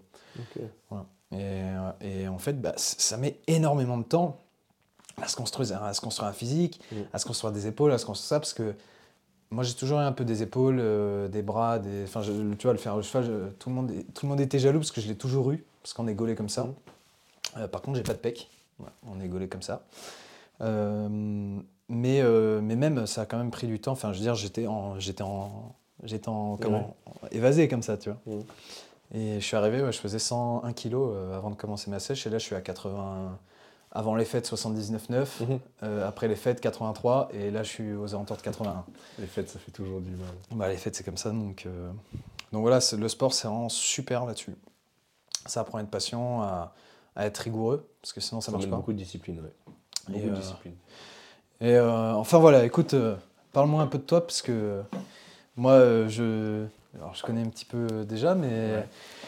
on n'est pas allé bien loin non plus. Donc, Par où commencer? En fait, je pense pas que j'ai une histoire très, euh, très atypique ou très palpitante, tu vois. Je pense que j'ai une histoire assez. euh, comment dire commun euh, dans l'ensemble. Moi, tu vois, pour le coup, je me, enfin, je- j'ai jamais vraiment voulu être coach de sport, tu vois. Genre, c'était Ouais. pas du tout un métier qui m'attirait parce que j'y pensais pas, tu vois. et tu voulais faire quoi avant? Militaire. Ah oui, c'est vrai, tu ouais, ça, c'est Il y a que ça qui m'intéressait. Il y a que c'est pour ça que Quelle section? Enfin, quelle, euh, moi, je voulais, quelle faire du- je voulais faire partie du premier PIMA. Donc c'est euh, l'armée de terre Euh, C'est l'armée de terre, c'est le premier régiment parachute d'infanterie de marine, c'est les forces spéciales françaises. Ok. Et je voulais euh, faire partie du. des, J'aimerais bien être tel, voulais être tireur d'élite longue distance. C'est du boulot hein, d'être euh, dans les forces spéciales. Ouais, hein. ça spécial, c'était vraiment. Bah, J'avais le, le père d'un ami qui a été. euh, enfin, d'un ancien ami qui a été pendant euh, 10 ans tireur d'élite longue distance au premier PIMA. Donc c'était vraiment ce que je voulais, tu vois. Et explique-nous de- euh, la différence entre les forces spéciales et les forces enfin, ordonnées, les forces euh, ouais. conventionnelles. En fait, c'est ben, les forces spéciales, ça va tout simplement aller où les autres vont pas, tu vois. Il y a les forces spéciales dans l'armée française, c'est euh, quasiment que les parachutistes. Il y en a qui vont être euh, spécialisés en renseignement, je pense au 13e euh, RTP, tout ça, tu vois, régiment, les, enfin, les RDP, les, régiments des dragons parachutistes. Tout ça, t'as- ça va être du renseignement, puis il y a ceux qui vont aller à l'action, tu vois, c'est le premier PIMA. D'accord. Ça reste, ça reste du conventionnel, hein, pas du non conventionnel. Mais c'est vraiment quelque chose qui. euh, Enfin, ça me faisait vibrer. Tu vois, quand il m'en parlait, c'était euh, le rêve, tu vois, d'une Ouais. vie. Moi, je voulais faire un depuis que j'avais 14 ans. Euh, je suis passé par tous les métiers au sein de l'armée, mais je voulais rester dans l'armée. Puis j'ai- fini par ça. Hmm. Et j'ai rencontré ce monsieur quelques mois plus tard et j'ai pris la décision de vouloir intégrer le premier. Et il m'en parlait, tu vois, c'est, il partait 9 mois sur 12 de l'année. Euh, il recevait l'appel la veille, il ne savait pas où ils allaient, combien de temps ils y restaient, ce qu'ils allaient faire. Ouais. Euh, t'as- évidemment, tu n'as pas le droit de dire où tu vas. Et ils te le disent, ils le disent même pas aux, aux gars. hein. Une fois dans l'avion, ils disent voilà, on va là, votre mission, ça va être ça. Ah oui, donc euh, oui, c'est Tu vraiment au dernier moment. Quoi. ça, et c'est ça qui, quand ils m'en parlaient, j'étais les, les étoiles dans les yeux. Vraiment, il n'y a que ça qui m'animait. tu. Mhm. Et j'ai eu un petit problème euh, de santé, un petit pépin. Ouais. des problèmes de dos. Et les problèmes de dos à l'armée. euh, Et ça, tu l'as eu, euh, t- t'avais déjà ces problèmes-là avant? Ouais. Et je ça s'est voulais faire l'armée depuis que euh, j'avais 14 ans. Les problèmes de dos, ils sont arrivés quand, Pardon, quand j'en avais 16. Euh, quand j'avais 16 ans, j'ai commencé à avoir des douleurs au dos parce que je faisais de la salle de sport. Parce que j'étais très complexé par mon corps étant jeune. j'étais très, très, très maigre. Et du coup, je voulais vraiment euh, simplement me transformer. Et du coup, j'avais supplié mon père et pendant un an et demi de m'inscrire à la salle. Il avait enfin accepté et en fait, je me suis, euh, Tu t'es je défoncé. me suis fumé. tu vois. Genre, j'avais, euh, j'avais 16 ans, je faisais euh, 130 kilos en soulevé de terre en série de 12, tu vois. Oh putain. Et juste, je poussais comme un âne parce que je voulais prendre. Et ça ne sert à rien, tu vois, parce que je ne savais Ouais, pas ouais. m'entraîner, je faisais n'importe quoi. Juste, je soulevais, je soulevais, je soulevais. Et en fait, un jour, bah, une petite douleur dans le dos, tu vois, et qui est restée de jour en jour. Jusque quand je me range dans mon lit, tu vois, ça me faisait mal quand je levais mes jambes. Je disais, putain, c'est bizarre quand même. J'en ai parlé à ma mère, elle m'a dit, euh, bon, on va voir le. On fait une IRM, tu vois. Ouais, ouais. Et je me rappelle, mon père m'avait juste dit si c'est une euh, hernie discale, ça c'est la merde. Il m'a dit sinon ça ira. Je rentre dans le bureau après l'IRM, et le médecin il me dit Bon jeune homme, vous voulez faire quoi plus tard? Je dis Bah, militaire. Vous n'avez pas un autre plan de carrière Je dis non, il dit Ah, vous ferez jamais ça. Oh Ah. merde. Mais t'as 16 ans, moi, ce qui m'animait, tu vois, c'était que le sport. J'ai toujours aimé le sport toute ma vie, et puis toujours. Et l'armée. Il y a que ça qui m'animait, le reste, ça comptait pas. Et il me dit, le sport, vous allez arrêter, et l'armée, c'est fini. Je fais, wow, ok, qu'est-ce que j'ai? Une double hernie discale. Ok. Un double hernie discale? Ouais, L4, L5, L5, L5. Donc hernie discale, c'est entre les, En fait, entre dans les disques que tu as. Dans les vertèbres, chaque vertèbre dans ton dos, tu as un disque, Ouais. un petit coussin qui va amortir tout simplement les chocs. Mm. Et dans ce petit coussin, il y a un liquide au milieu. Et en fait, ben, euh, sous trop forte contrainte ou trop forte pression, le liquide va commencer à partir et venir appuyer sur tes nerfs, qui fait mal. Ça, c'est une Ah. protrusion discale. Et quand ça pète, ça s'appelle une hernie discale. Moi, j'avais double, Ah, ok. moi, j'avais une double protrusion. Ah, donc ça n'avait pas encore Ça pété. n'avait pas encore pété. Mais il m'a dit écoute, euh, on va pas opérer, on va attendre un peu. Avec l'âge, tu verras que ça va s'éliminer tout seul, etc. Ok. Je rentre dans la voiture, j'appelle mon, mon ami, c'était Maurice Anuchereau, c'était un, bah, un militaire. Mhm. On était au lycée ensemble, on voulait faire l'armée aussi ensemble. C'était vraiment ce métier que je voulais. Et même lui aussi, il voulait s'encourager mutuellement là-dedans. Qui lui, après, une, il a une carrière extraordinaire maintenant. Et je suis très heureux pour lui. Et euh, très fier. Et il est aux forces spéciales, lui? Non, non, non. Il a été euh, repéré à l'âge de 18 ans par les forces spéciales non conventionnelles, par les services. Voilà. D'accord. Et euh, maintenant, il est, non, il est sergent. euh, je crois qu'il a bientôt passé sergent-chef en infanterie. Euh, spécialité, je crois qu'il est chef de groupe de combat d'infanterie. D'accord. Donc il est, euh, ouais. Et c'était quand on m'a dit ça, je l'ai appelé tout de suite. J'étais, j'ai pleuré toutes les larmes de mon corps. Ouais, tu devais être content. hein. J'étais, euh, je lui ai dit, écoute, voilà, je peux pas faire ça. J'étais vraiment au, au bout de ma vie, tu vois. C'était vraiment. euh, on rentre à la maison, puis bon, après, voilà, le temps passe, tu vois. Et bref, moi j'avais. Donc en fait, j'avais mal tous les jours, toutes les nuits, tout le temps. J'avais tout le temps mal au dos. Putain. Mais euh, à la fin, en fait, ton corps il s'habitue à la douleur, donc en fait, tu penses Ouais, plus. Puis après, euh, je suis parti en fac de sport. J'ai fait ma fac et euh, on faisait tout le temps du sport. On faisait 25-30 heures de sport par semaine. Donc, tu as tout le temps de l'endorphine.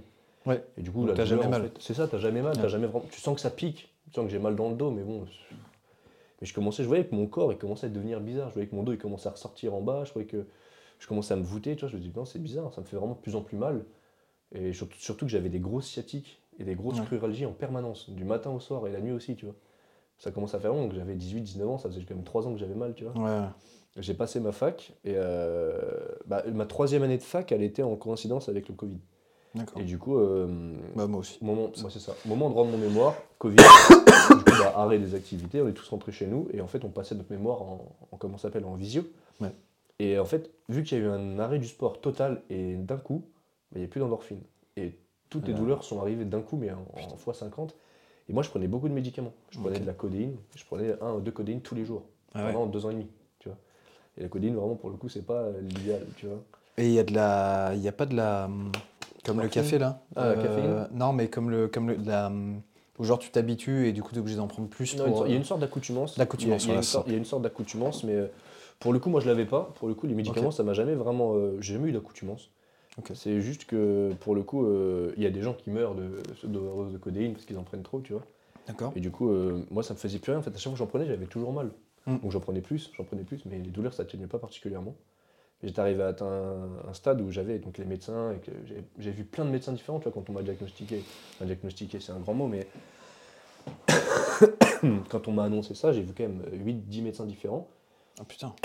À Sur 19 deux, ans, quoi. Sur, sur deux ans. Ah, même à- C'était entre, entre, entre mes 16 et 18 ans, ça. Ouais. Qui m'ont tous dit la même chose arrête le sport. Ouais, ça, ça te fait pareil. j'ai comme toi, Il j'ai trop parlé. Il faut que je resserve du jus de raisin, je pense. Oh, toi, tu sais comment me parler. Ouais, oui. Donc, C'est du jus de raisin de, du truc à côté, c'est pour ça que c'est dans des bouteilles en verre. hein. C'est un producteur. hein. C'est évidemment parce que c'est du jus de raisin de qualité. Et euh, comment? Et, euh, et tous les médecins m'avaient dit arrête le sport, c'est vraiment. et voilà. Et un jour, je suis allé voir, ma mère m'a emmené voir une grande, un peu, tu sais, les grands médecins de Paris. Ouais. Je suis arrivé et elle m'a dit mais pourquoi t'as arrêté le sport? Ça faisait deux ans, que j'avais 18 ans. Elle m'a dit bah, parce que tous les médecins m'ont dit d'arrêter. Elle m'a dit non, c'est le seul truc qui peut te sauver, c'est d'avoir un dos musclé. Il faut surtout pas que tu Ouais, c'est vrai, ouais. Bon, bah, super. Donc, moi, j'avais arrêté euh, le, le sport, j'avais arrêté plein de choses, donc tout ce qui m'animait. Et j'ai fait, euh, quand on m'a annoncé ça, à mes 16 ans, l'année d'après, j'ai fait une dépression. J'ai fait une dépression de, de 5-6 mois où, en fait, bah, clairement, je ne m'intéressais plus à vivre, tu vois, parce que tout ce que j'aimais, on me l'a retiré. Et même encore maintenant, j'ai encore, euh, c'est assez dur pour moi, dans le sens où euh, c'est c'est toujours au fond de moi ce que je veux faire, tu vois. L'armée, Ouais. c'est toujours au fond de moi ce que je veux faire, c'est c'est ça que je veux. Et même maintenant, tu pourrais pas y aller. Non, j'ai j'ai essayé, je te raconterai après, j'ai D'accord, essayé, j'ai été... euh, bah, comment dire, ça m'a pas plu, je me suis pas entendu avec mes supérieurs, et dans tous les cas, j'ai vu que mon corps ne suivait pas, tu vois. Et c'était euh, assez dur à encaisser, tu vois. Mais bon, c'est ouais, la tu vie, après, tu vas raconter, chose. hein. Mais euh, ouais, après, du coup, j'ai fait ma fac, et quand je suis revenu, bah, quand j'ai passé mon mémoire, j'avais mal au dos en permanence, et euh, je commençais à avoir un début de scoliose, j'avais une inversion de courbure. Donc en bas de mon dos, tu sais, au lieu d'avoir le, Donc, au- lieu à l'intérieur, Ouais. le bas de mon dos sortait. à- Ah. Donc ça commençait vraiment à être désagréable. Et en fait, on allait voir un, un chirurgien sur Paris, Monsieur Jacot. Et en fait, euh, le jour où je suis allé le voir, je recevais mes résultats de licence. Ah oui. Et donc je vois, euh, juste avant, 5 minutes avant d'entrer dans son bureau, je vois, bah, vous êtes euh, admis, vous à la licence, quoi. Donc je viens d'obtenir ma licence, je rentre dans le rendez-vous, il m'allonge, il voit mes jambes, et en fait, il m'allonge sur le dos, il prend ma jambe, et je pouvais pas la lever. Oh, putain. Il m'a dit, bah, on opère tout de suite, hein. il m'a dit, dans deux semaines, on opère. Il m'a dit, là, c'est vraiment une urgence, il m'a dit, tu peux... Enfin, Tu peux être euh, ouais, il m'a dit, là, c'est vraiment compliqué, tu hémiplégique ou...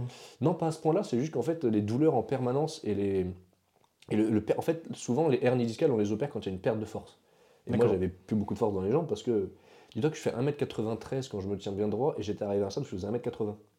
J'ai perdu Ah, 13 c'est ça, cm. c'est ça que j'ai dit à Julie tout à l'heure, parce qu'on calait le cadre, je dis, mais attends, elle me dit, il me dit, mais, elle me dit, mais il fait combien euh, Je dis, il m'a dit 1m80, mais de mémoire, il est vachement plus grand que moi, mais... euh, puis euh, je commence à mettre le cadre et tout, et puis je te vois arriver, je fais, putain de merde, il est vachement plus grand que 1m80, je on fait pas du tout la même taille. Non, non, je faisais 1m80, enfin, je fais 1m93 et en fait, avec la. ton- quand tu as très très mal sur, euh, pendant le long terme, ton corps il, se met, il fait des positions antalgiques. D'accord. des positions où naturellement il a moins mal, tu vois. Et Ouais, du ouais. coup, j'étais arrivé à un stade où en fait, bah, mon... donc déjà, j'étais euh, la colonne vertébrale elle ressortait dans le dos, j'étais euh, déplacé sur le côté, tordu et boussu vers l'avant. Et en fait, je pouvais pas me redresser tellement j'avais mal. Ah la vache. Et quand il m'a vu arriver, il m'a dit mais euh, faut qu'on fasse quelque chose tout de suite. Donc on a refait une IRM de contrôle, etc. On a vu avec les. Et c'est là que tu vois, c'est là où la, la première fois de ma vie où j'ai pris un, un- un coup à la gueule, parce que j'avais eu la chance d'avoir, euh, je pense, des facilités scolaires, et du coup j'avais jamais, même dans ma vie, j'ai, j'ai une famille très très cool. J'avais jamais eu rien de compliqué, tu vois, dans ma vie. Et du coup, euh, là, c'était la première fois que, tu vois, j'avais pas encore 20 ans et j'étais euh, sur ma terrasse en train de signer des papiers comme quoi euh, j'accepte le risque de perdre l'usage de mes jambes, j'accepte le risque de perdre l'usage de mon sexe, j'accepte le risque de perdre l'usage de mon sphincter. Et tu fais waouh, mais moi je peux pas, tu vois. À je- 19 ans Ouais, à 19 ans, tu fais Putain. j'ai pas forcément envie que. T'as pas, pas vécu et... C'est ça, qu'on m'enlève mes jambes, tu vois. Mm. Et je me dis, waouh, et bah, surtout que j'allais me faire opérer, donc ma 20e année, avoir 20 ans, c'est extraordinaire. Et j'allais passer ma, ma 20e année euh, à à peine à pouvoir marcher. Je me suis dit, non, c'est pas possible. Et du coup, bah, je l'ai fait parce qu'honnêtement, les douleurs, c'était insoutenable. Ouais, bah. Donc je me suis fait opérer, euh, ça s'est très très bien passé, tu vois. Et j'avais juste euh, fait promettre à mes parents que si je me réveillais que je pouvais pas bouger mes jambes, qu'ils me tuent. Ouais, ouais. Parce que vraiment, pour le coup, je me, je me voyais pas vivre, même encore maintenant. Honnêtement, j'aurais perdu mes jambes, je me serais foutu en l'air. Hmm. Je me, je m'imagine pas perdre mes jambes. Je ne peux pas, c'est inconcevable pour moi. Bah, ouais. Je peux pas, je suis sportif, j'aime ça, j'aime. En fait, c'est, tu vois, c'est tout bête, mais c'est quand on se rend compte de ce qu'on risque de perdre que t'en profites au maximum. J'étais Mm. là, je voulais courir tout le temps, je voulais en profiter. Waouh, si je me réveille demain et que je marche pas, ça va être dur. Ouais. Et le lendemain, du coup, euh, ce que j'aime beaucoup avec ce chirurgien, Monsieur Jacot, c'est que, en fait, euh, quand il t'opère, le lendemain, il revient directement te voir dans ta chambre et il te lève du lit. Quoi Mm. qu'il arrive, il veut te lever pour que tu marches un peu. Et donc, euh, je me suis fait opérer et quand j'étais dans la salle de réveil, j'avais. il me disait, ils te mettent de la morphine pour pas que tu aies trop mal. Et du coup, euh, moi, j'avais très très mal. Ouais. Je me réveille et la, la gentille infirmière elle vient me voir, elle me dit voilà, sur une échelle de 1 à 10, t'as mal à combien? Je dis bah écoutez, là je suis à 8 et ça commence vraiment à piquer. Même avec la morphine? Ouais, j'étais à 8. Et du Ah, coup, mais tu sais, je dis rien, je dis bah je suis à 8. Elle me dit ok, on met un peu de morphine, elle repart, je me rendors tout de suite. Ouais. Je me réveille et elle me dit bon, t'as mal à combien? Je dis voilà, j'ai mal à 9. Et elle me dit euh, bah, je viens de te mettre une dose de morphine. Attends, et elle met tout le flacon, donc elle remet sur sa pipette complète. Je me rendors, je me réveille, je dis bah là j'ai mal à 9,5 là. Elle Oh me dit mais vache. pourquoi tu hurles pas? Pourquoi tu pleures pas? Je dis bah j'avais pas besoin d'hurler, je vous dis juste que j'ai très très mal. Et donc elle appelle le. le- c'est celui qui t'endort, l'anesthésiste L'anesthésiste, ouais. l'anesthésiste et il vient me voir et euh, il regarde mes pupilles, il regarde et elle dit Mais attends, vous avez mis toute la. Elle dit Oui, l'infirmière, elle dit Oui. Il les écarte, il leur demande de partir de la pièce et il dit Monsieur, est-ce que vous vous droguez? Je dis Mais non, monsieur, je me suis jamais drogué. Il me dit Si, si, euh, là, monsieur, honnêtement, euh, vous n'avez pas les pupilles dilatées, vu la dose qu'on vous a mis, vous devriez plus sentir votre corps. Donc est-ce que vous vous droguez? Vous êtes héroïnomane ou pas? Dit Vous réagissez vraiment comme quelqu'un qui prend de l'héroïne. Je dis Monsieur, je me suis jamais piqué, je prends pas de drogue. Ah, vache. Il me dit Ok, en fait, parce que vu que tu prenais des médicaments, je dis, je prenais deux ou trois codéines par jour depuis trois ans. Ah oui, oui, du coup, t'avais de tous mes canaux- euh, Tous mes canaux étaient complètement saturés et du coup, ils absorbaient plus rien. Donc en fait, je ne pouvais pas me donner de médicaments. Mais pour le coup, j'avais pas très très mal. Enfin, sur le coup, après l'opération, t'as très mal parce qu'on t'a charcuté le dos. ouais. Mais bon, au bout de 3-4 heures, c'est bon, tu vois, c'est c'est passé. Et en fait, du coup, le, le lendemain matin, le, docteur, le chirurgien est venu pour me, pour me lever et je pouvais pas marcher. Ouais, il, te, il te met debout, il te dit marche, non, je peux pas. Enfin, c'est pas que je veux pas. Genre, les jambes, bougeaient pas, J'y arrive pas. En fait, t'envoies de l'info nerveuse, mais en fait, t'as tellement mal dans le dos que vraiment tu. tu as du mal à bouger et ça te fait peur. Ça doit faire trop bizarre. C'est terrible, c'est effrayant au possible. Et c'est vraiment euh, ça qui m'a mis le plus gros coup à la gueule, tu vois. Mais ils tiennent, ils t'accrochent à un truc Ouais, en ou- fait, bah, il te met à côté de toi, il te porte en gros et tu t'adosses contre lui. Sauf que moi, c'était un petit Jaco, enfin, docteur Jaco, fait 1m70, tu vois. Moi, j'ai fait 1m93, je devais faire 95 kilos. Ouais, t'étais pas appuyé beaucoup, quoi. C'est ça, il fallait que je Ouais. m'appuie un petit peu, mais pas trop pour pas l'écraser. Et en fait, Mhm. je pouvais, euh, je pouvais pas marcher. Je- J'arrivais à me tenir debout, mais je pouvais pas faire un pas devant l'autre. et c'est ça qui est très, euh, comment dire, qui est horrible à vivre quand t'as 20 t'as même pas 20 piges. Bah ouais. J'avais pas encore 20 ans, et je me faisais opérer et je me dis waouh. Et donc c'était la deuxième claque de pas pouvoir marcher tout de suite, tu vois. Donc je me rallonge, tu manges, bon, ça se passait bien. Je suis resté 4 ou 5 jours à l'hôpital. Et, en, et tu vois, le- la troisième grosse claque que je me suis prise, c'était à l'hôpital. Et donc le deuxième jour où je suis à l'hôpital, mes parents ils viennent à Paris me voir et euh, je pouvais pas me nettoyer, tu vois. J'étais incapable de faire ma toilette parce que je pouvais pas bouger, même quand Mhm. j'étais debout. Donc je pouvais pas m'asseoir, je pouvais pas aller aux toilettes. Donc c'était un pistolet, etc. C'était Ouais, un peu dégradant, mais bon, tout le monde, le, les gens Après, le- voilà. font, tu vois. Tu dis, bon, c'est une passade, c'est une passade, c'est pas non plus. euh, Vaut mieux ça que. Voilà. terme. C'est ça, vaut mieux ça qu'être fauteuil. Et, euh, et c'est moi ce qui m'a eu la plus grosse claque, tu vois, c'est quand ton père, de, mon père a soit plus de 60 ans, c'est mon père de 60 ans qui s'est mis à genoux devant moi pour me faire ma toilette, tu vois. Il a Ouais. vu les parties intimes, il a vu tout ça, et genre. Quand tu vois, t'as 19 ans, c'est ton père de 62 ans qui se met à genoux par terre et qui te nettoie, tu fais, mais euh, c'est pas dans ce sens-là, tu vois, c'est Ouais, pas cette hiérarchie qu'il doit y avoir. Ouais. C'est à moi d'en prendre soin plus tard, c'est pas. Mm. Et c'était la, la plus grosse claque, et même encore maintenant, c'est la plus grosse claque que je me suis jamais pris de ma vie. J'ai Ouais, pas peur de grand chose ou quoi que ce soit, c'est ça qui m'a le plus effrayé euh, envers moi-même, tu vois. Je me suis dit, Mm. j'ai 19 ans, je suis incapable de marcher, je vais bientôt avoir 20 ans, euh, c'est quoi cette vie, tu vois? Bah. On est rentré à la maison, puis le chirurgien a dit, bah là, pendant 6 semaines, vous bougez pas de la maison, et après, vous prenez le kiné. Moi, euh, c'était inenvisageable, tu vois. Donc je suis arrivé chez moi, le lendemain, ma grand-mère est morte. Ah putain. Et en fait, ma grand-mère, c'était une fille, c'était une, euh, une dame que déjà j'étais le seul de ses petits-enfants à aller la voir. Tous les autres n'y allaient jamais. Et euh, elle était en EHPAD, et en fait, il n'y a que moi qui allais la voir tout le temps avec mon père. Des fois, j'allais tout seul, je prenais l'initiative. En fait, au moins toutes les deux semaines, j'allais la voir tout le temps, tout le temps, tout le temps, Mhm. parce que bah, c'était ma grand-mère, tu vois. Bah ouais. Mon il autre faut. grand-mère, là, euh, faut prendre du temps. euh, Je, je prenne plus de temps avec elle, mais celle-là, j'en prenais vraiment beaucoup. Et, euh, bah, j'avais fait cette erreur de juste avant, on lui a pas dit pour mon opération parce qu'on voulait pas qu'elle s'inquiète, tu vois. On Bah, n'avait rien dit. Et ce que je me rappelle encore, c'est juste, je lui avais dit, euh, promis, je reviens te voir. Je suis parti me faire opérer, je suis revenu, elle est morte, tu vois. Et j'ai dit, Ouais, t'as jamais pu, euh, jamais pu tenir ma promesse. Et c'est un truc qui me rend fou, parce que pour moi, les promesses et la parole de quelqu'un, ça a plus de valeur que n'importe quoi. Tu pourrais me promettre un million d'euros, mais si tu me dis, j'ai ta parole, t'as ma parole, ça compte mille fois plus pour moi. Avoir de la parole et avoir de la fierté, c'est inestimable pour moi. tu vois. Mhm. Et quand euh, je pouvais pas aller à l'enterrement, parce que je pouvais pas marcher, donc j'ai pas, fait, j'ai pas été à l'enterrement de ma grand-mère, et euh, ça, ça fait mal au cœur de voir que, bon, putain, je peux pas aller à l'enterrement de ta grand-mère, t'as 19 ans, tu peux même pas marcher, tu peux pas sortir de ton lit. Et euh, évidemment, ma plaie s'est infectée, ma cicatrice s'est infectée. Ah merde. Ouais, ma cicatrice s'est T'étais ouvert beaucoup, non? Euh, Non, non, c'est une petite cicatrice en bas du dos qui doit faire cette taille-là. D'accord. Et en fait, euh, il l'a recollé avec. euh, Mais vraiment, pour le coup, c'est comme de la colle UHU. tu vois, c'est la colle. de la Mmh. colle. hein. Mais en fait, ça s'est un peu infecté. Et du coup, bah, ma mère, qui était infirmière, enfin qui est infirmière, du coup, me nettoyait régulièrement, mais en fait, ça s'est infecté. Et j'avais très mal, du coup, on est reparti aux urgences. À Paris? À Paris, au bout de deux semaines, ils m'ont emmené dans la voiture, mais pour moi, c'était intenable, parce que je pouvais pas bouger. Et on m'a allongé dans une voiture avec un siège auto, et en fait, j'ai pleuré de douleur. Alors pourtant, je pense que vraiment, j'assiste bien. J'étais en larmes de douleur tout le trajet. C'était en, en ambulance quand même ou... Non, non, c'était ma voiture. mon Ouais, ta père, voiture. dans sa- dans sa C5, Ouais, tu j'ai- vois. je me suis fait opérer d'un kiss pilonidal. Ouais, je vois ce que c'est. voilà. J'ai eu pareil, je me suis tapé 300 euh, allongé comme ça. C'est ça. C'était bouger, t'as juste c'était envie une de horreur. mourir. Ah, c'était une horreur. on arrive bientôt, le moindre dodane, le moindre éclat sur la route. Ah ouais, non, c'était une horreur. Ah, c'était... Ouais. On est arrivé là-haut, et il était en opération, donc on a attendu 5 heures. Ensuite, on est sorti, il m'a vu, il m'a dit Ah ouais, en effet, c'est infecté, il a désinfecté, il m'a dit bon, tu peux partir. Ah, merci. C'est tout. C'est tout. Je Ok. ne pas te faire un truc, il me dit On va prendre le kiné un peu plus tôt. J'ai commencé le kiné, mais euh, c'est un métier qui m'intéressait beaucoup, j'aurais bien aimé euh, faire kiné. D'accord. Mais c'est un métier qui, euh, on a perdu, le, à mon sens, hein. peut-être qu'ils sont pas tous comme ça, évidemment, je généralise pas, mais on a perdu cette, ce sens de la qualité, tu vois, D'accord. et ce sens du client. À mon sens, Ah c'est ouais. que maintenant, tu vas dans n'importe quel kiné, ils font du volume. Ah ouais. Il y en a très très peu maintenant de kinés, à mon sens, hein, qui font de la qualité vraiment où ils prennent soin de passer du temps avec leurs clients, tu vois, Mm. ou avec leurs patients, pardon, parce que là, c'est des patients. Patient, ouais. Mais euh, je suis arrivé, tu vois, m'a mis dans une salle, m'a dit Bon, t'as fait stable, tu connais les exercices? Oui, bah tiens, tu fais celui-là, ok. Euh, partait, je faisais 30 minutes l'exercice, elle revenait, un deuxième. inutile, quoi. J'ai fait, du coup, moi je suis resté deux semaines et je dis Bon, écoutez, maintenant je fais chez moi. Bah ça oui, m'intéresse oui, pas de bah- venir chez vous, je connais les exercices. Bah ouais. Et donc j'ai juste, je me suis juste bougé le cul, tu vois, je marchais, je marchais, marchais, et puis au bout de. Ça devait, euh, ça faire aller un mois et demi, deux mois que je m'étais fait opérer. On était en août, avant mon anniversaire, et je me suis dit, écoute, euh, je vais faire le tour du Mont Blanc en solitaire dans un an. J'étais là, j'étais sur ma table, la même table où j'avais signé les papiers comme quoi j'accepte le risque de perdre de mon sexe. Je me suis dit, c'est sur cette table-là que ça va se faire. Je me rappelle, j'étais en train de manger mes princes.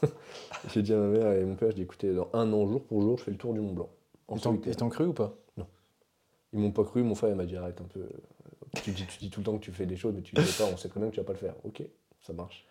J'en ai parlé à quelques potes autour de moi, tu vois, ils m'ont tous dit vas-y, on, va le faire avec toi, on va le faire avec toi, on va le faire Mm. avec toi. Et en fait, je me suis. euh, bah vraiment, je me suis bougé le cul, tu vois. Genre, pour le coup, c'est alors c'est bête de ma part, mais je suis pas entraîné. Parce Ouais, que j'ai- toujours eu une pleine confiance en mes capacités physiques. Mm. Je, sais de- je sais exactement de quoi je suis capable, je sais exactement de quoi je suis pas capable. Ouais. Et donc j'ai une, je savais que ça je pouvais le faire. Tu vois, je- ça a jamais été un, ça a toujours été une évidence. J'ai jamais douté de moi là-dessus. Tu t'es quand même renseigné sur. euh, Ouais, un petit peu. il y a des, conditions il a- il y a particulières. beaucoup de hein, choses et surtout qu'il faut réserver tous les refuges Bien sûr. parce que tu, du coup tu bivouac et en fait euh, j'en ai parlé à mon oncle qui lui l'avait déjà fait et du coup on en a bien parlé etc. Il m'a prêté son sac à dos, on a bien discuté et c'était genre euh, deux semaines avant alors qu'en fait fallait réserver 4-5 mois avant, j'ai toujours pas réservé. Deux semaines avant j'ai enfin réservé parce que j'avais pas les ronds parce que du coup bah, je travaillais pas que j'ai fini ma licence mais je me j'étais chez moi. Bah, tu peux rien faire. hein. Puis en tant Mm. qu'étudiant, bah, tu n'avais pas beaucoup d'argent sur ton compte, donc Ouais. euh, en ancien étudiant, donc j'attendais. Et euh, j'ai, euh, comment dire, je me suis bien renseigné et j'ai vu que ça, en fait, en gros, le Mont Blanc, on te dit toujours, il faut mettre entre 9 et 11 jours. Ça met entre 9 et 11 jours. Mm. Et je me suis pas, j'ai voulu faire un peu le Kekos. Un peu le Je me suis dit, bah, je m'en fous, je le fais en 7 jours. Tu vois. Je veux que ça soit 7 jours pour, bah, en une semaine, c'est bouclé, on n'en parle plus. Et je veux aussi ce, petit challenge sportif de me dire, je veux le faire en moins de jours que les autres. tu Ouais, bien sûr. C'est bête, hein, mais c'est ce que je voulais faire. Et j'y suis allé, et genre, euh, bah, un- tout- évidemment, tous mes potes, au fur et à mesure, ils ont annulé. Mm. Je me suis retrouvé tout seul à la fin, et puis euh, je me suis dit, bon, allez, c'est bon, je m'en fous, j'y vais. Et j'y suis allé, et euh, mes parents, du coup, moi, ils ont pris un Airbnb juste à côté. Puis là, ils ont compris, ils ont Ouais. fait putain, il déconne Ouais, pas en fait. il, il y va vraiment, c'est con. Et du coup, ils m'ont pas marcher, il y va. et ils m'ont emmené, du coup, au point de départ. Et en fait, au point de départ, bah, du coup, c'est euh, un- une arche de bois avec marqué euh, départ Tour du Mont Blanc. C'est Ok. en plein milieu d'une ville, tu vois, genre tout le monde passe à côté. C'est où C'est le vers. Chamonix ce truc-là, non? C'est ouais, c'est à comment ça s'appelle? Moi, je retrouve même pas le nom comme ça, mais euh, ouais, il y a beaucoup trop de notifications. C'est les fans. Mais euh, comment? Je pourrais plus te retrouver. Ça, c'est une ville connue en plus, mais euh, mais du coup, ouais, au début, je suis allé me renseigner un peu à, à Chamonix pour voir, bah, les, les comment s'appelle? Les guides de haute montagne. Et j'ai voulu discuter avec eux là. Je, dis, je leur ai dit bonjour, voilà, je, vais- je me présente, je vais faire le tour du Mont Blanc, je me tiens au courant. C'est comme ça qu'il y a des difficultés, de la neige? M'ont dit non. Ils m'ont pas vu répondre à mes questions, ils en avaient rien à secouer. Putain. C'est bon, je me casse, ça, ça, m'intéresse. ouais. Je suis rentré et en fait le lendemain, euh, il y a deux manières de commencer le Mont Blanc. Soit tu commences vraiment en bas et du coup tu montes tout doucement euh, la première ascension, soit tu prends Ok. un télésiège qui t'emmène directement en haut de la première et là tu commences. Ok. Et mes parents m'avaient dit, allez c'est bon, prends le télésiège, t'as fait, et commence là où je dis, Et moi je suis une grande... Tu fais le tour du Mont Blanc. je fais le tour du Mont Blanc, c'est pas dès le premier jour prendre un, un truc qui m'évite deux heures de marche, tu vois, Ouais. je vais commencer en bas. Et en fait j'avais euh, j'ai vraiment sous-estimer le truc, mais vraiment beaucoup. Ouais. Parce que je m'étais pas entraîné à marcher. Enfin, allez, peut-être un mois avant de vouloir faire ce tour du Mont Blanc, j'avais pris un- une petite semaine dans Airbnb dans le Jura, tu vois. J'avais fait quelques randonnées, mais ces randonnées qui duraient la journée. Je rentrais chez moi dans le Airbnb, je me foulais pas, j'avais mon petit sac à dos avec deux bouteilles d'eau, j'étais tranquille. Ouais, d'accord. Là, en fait, euh, bah, le sac pour 16 jours, il fait 14 kilos. Ah oui. Donc, c'est pas pareil. Et euh, surtout, j'y connaissais rien. Donc, moi, j'avais chargé le sac comme un bœuf. J'ai mis en tout, j'avais euh, 14 kilos 5, tu vois. Puis, tu commences l'ascension avec, en gros, déjà, c'est une heure et demie d'escalier. Bon, D'accord. bah, Que des escaliers Ouais, enfin, c'est des marches, des rondins de bois, des trucs dans la forêt. Ah ouais, t'as plein de. Donc ah tu ouais, grimpes, tu arrives après sur une côte, mais c'est du, du 13-14%, tu vois. Ouais. Donc tu marches bien. Et euh, je commence, là je croise deux jeunes femmes, deux jeunes kinés, toutes les deux. Et je vois, elles marchent très très bien. Et elle me dit, ouais, bah ça c'est un truc de routine pour nous, on fait souvent le GR20, on fait souvent un truc comme ça, donc c'est la grosse euh, randonnée en Corse. Je fais, bon, bah on va essayer de suivre. Et j'étais mais incapable de suivre leur cadence. Et là, honnêtement, au bout de, quand j'ai commencé le tour du blanc, 15 minutes après, 15 minutes après mon commencement, j'ai voulu annuler. J'ai voulu vraiment euh, abandonner. J'ai dit, mais je j'ai pas du tout la condition, je, je me suis imaginé quoi, tu vois? Hmm. J'ai vraiment pas du tout le niveau physique. Et après, je me suis dit, non, mais j'en suis capable, je sais que j'en suis capable. J'avais juste un peu de, de reste de fainéantise, tu vois, en moi, qui voulait pas le faire et qui trouvait une excuse à tout. Et je me suis bougé le cul, et en fait, euh, bon, j'y suis arrivé, et c'était un- une des choses que je regrette le moins au monde, tu vois. Hmm. C'est, à mon sens, l'une des choses qui m'a le plus apporté. Parce que j'étais tout seul, et tu fais des rencontres extraordinaires, mais vraiment extraordinaires, et surtout que, tu vois, je suis content que personne m'ait accompagné. Ouais. Je suis content de l'avoir fait tout seul. que tranquille, C'est ouais. ça. Des fois, je me surprenais pendant. euh, des fois, tu marches pendant 6-8 heures, personne. Tu croises, mais vraiment pas une personne. Juste, tu marches, tu marches, tu marches, tu commences des fois une ascension, il est 8h, tu l'as fini, il est 14h. Tu fais, tu fais 7h, 6h de, juste d'ascension, après tu redescends pendant 4h30, tu vois. C'était, j'ai marché en gros entre 10 et 11 heures par jour tous les jours, parce que vu que je le faisais en 7 jours, il bah, fallait que je me bouge le cul. Et c'était, euh, c'était, c'était un exutoire. Tu vois, vraiment, c'était un exutoire, ça m'a fait un bien fou. Je me suis dit, c'est bon, mec, tu remarches, tu, tout va bien, ta santé va bien. Hmm. J'ai rencontré des gens fabuleux, j'ai rencontré dans des auberges des gens fabuleux, et c'était un des, c'est un des plus beaux souvenirs pour moi, tu vois. Parce que vraiment, j'ai rencontré des gens extraordinaires. Et quand je suis revenu de ce Mont Blanc-là, bah, j'avais repris espoir vraiment en plein de choses. Je me disais, tu sais quoi, l'armée, c'est bon, je m'en fous, je me suis fait opérer, tout va bien, je m'en fous, je tente l'armée. D'accord. Et donc, bah, évidemment, euh, je, je me suis battu avec mes parents, avec ma famille toute ma vie, tu vois. Pour le coup, ils ont, ils m'ont jamais encouragé une seule seconde dans ce projet-là. Je- on est, euh, on s'est embrouillé à de nombreuses reprises à ce sujet-là parce qu'ils ne voulaient pas que je fasse l'armée. S'ils avaient encore cette image de, bah, il- on y va pour se faire tuer, tu vois. alors C'est plus Rambo, hein, c'est plus du tout ça, mais. Il y avaient a encore toujours le risque, mais bon. euh, C'est ça, c'est le risque. Mais moi, honnêtement, euh, mourir pour euh, ce pays, c'était la plus grande des fiertés pour moi, tu vois. Genre, ce, son pays, je- ce pays, j'en suis excessivement fier. Je suis fier des valeurs, je suis fier de ce qu'il représente pour moi. Et j'aime. Euh, en fait, on peut pas, comment dire, émettre un avis sur un pays juste, parce que, juste pour la politique, juste parce que, juste à cause de la politique qu'il y a dans ce pays-là, tu vois. ah bah non, non. La politique, je la soutiens pas du tout, je suis contre cette politique de merde, mais objectivement, on a le plus beau pays du monde, on a une histoire, on a 2000 ans bah, bien d'histoire. C'est extraordinaire, tu vois. Et je voulais vraiment, moi, j'étais, de mes 16 ans, j'étais prêt à mourir pour mon pays, je trouve ça Mhm. fabuleux, même encore maintenant. Ouais, ouais, bah. Et euh, ils voulaient pas, on s'est prêté des milliers de fois, mais je me suis dit, non, j'ai fait la fac, la fac de sport, en partie pour eux, parce qu'ils voulaient que j'ai un diplôme après le bac. Mhm. J'aimais le sport, j'ai fait une fac de sport, et ça s'est très bien passé, j'ai de la chance pour moi, tu vois. Et je me suis dit, non, maintenant, je fais ce que je veux, je fais ce que j'aime.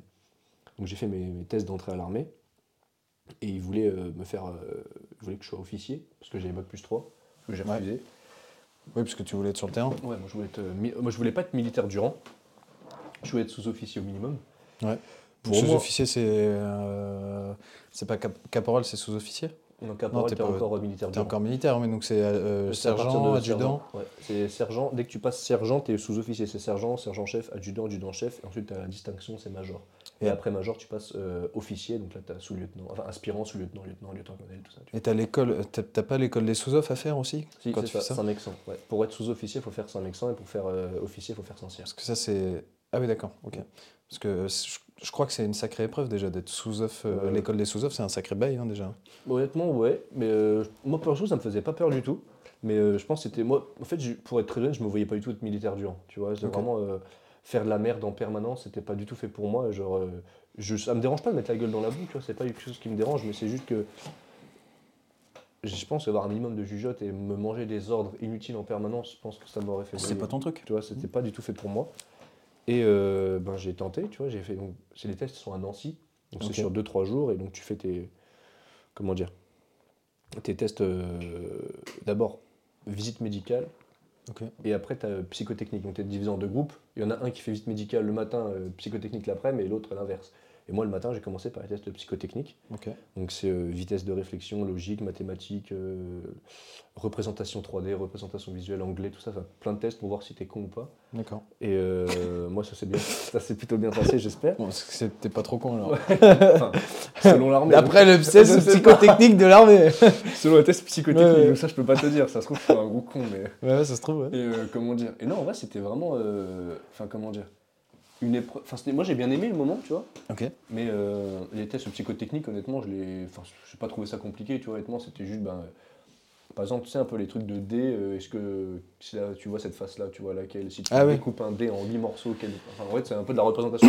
moi, je trouve ça. C'est un peu du test de QI, quoi. En fait, c'est ça. Bah, clairement, c'est ça. C'est un test de QI. Et du coup, j'ai fait bon, bah écoutez, moi, ça va. Et moi, ce qui me- que j'appréhendais le plus, c'était la visite médicale, tu vois, parce que Ouais, à l'armée, euh. spéciales, dès, dès que tu veux être parachutiste, dès que tu vois, problème au dos, ils te suppriment. Bah ouais. Et surtout les forces spéciales. Et en fait, euh, et surtout les forces spéciales, en plus, il faut un, un dossier psychotechnique très précis. Parce qu'ils veulent pas des gens trop empathiques, ils veulent pas des gens trop gentils, ils Ouais, veulent pas des gens complètement attardés. C'est vraiment très précis.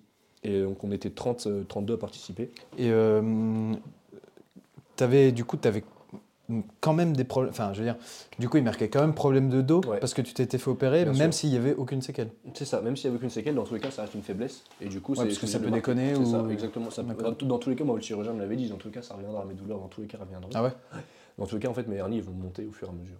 Dans tous les cas, elles remonteront parce que. D'accord. euh, Bon, c'est bon, c'est la vie, je me suis fait, tu vois. Mais euh, j'ai pas bu ça. Mm. Et après, du coup, tu peux te refaire opérer pour les autres euh, vertèbres et tout. C'est euh, ça. Bon, L'objectif, c'est de muscler son dos pour éviter que ça se reproduise. D'accord. Ouais, mais- parce que tu peux muscler. euh. C'est ça. Si tu le muscles, il n'y a pas de problème, parce que ça va maintenir ta colonne vertébrale, tu vois. Donc, euh, mais si tu fais le con et si tu fais n'importe quoi, ben, ça va revenir dans tous les cas. Donc tu fais 6 séances de poule par semaine. Quoi. C'est ça. Moi, je fais que d'extension longueur. je suis comme ça tout le temps là. je fais du Romain Bûcheron et du c'est- l'extension Ah, longueur, c'est tout ce que je fais. Ah, voilà, Et euh, comment? Et en fait, lors des tests, lors de, j'attends la visite médicale, et moi je passe avec un major, donc la plus haute distinction de sous-officier, et euh, un mec en col blanc, et donc tu fais bon. Ça met la pression quoi. Ouais, le mec ça. a les épaulettes. euh. C'est ça, tu vois. Ouais. On discute, on discute beaucoup. Et euh, il ouvre mon carnet de santé, etc. Il me fait Ah, ouais. Et je lui avais dit voilà, que moi, mon objectif, mon rêve, c'est des forces spéciales, il n'y a que ça qui m'intéresse, je, mais je suis fier de mon pays. Enfin, je lui ai dit tout ce que je pensais. Et il m'a dit euh, écoute, euh, bon, Mathieu, je vais être honnête avec toi. On va faire la visite, hein, mais je vais te. Enfin, je, vais te- je dois te mettre inapte. hein. Et il fait Ah ouais.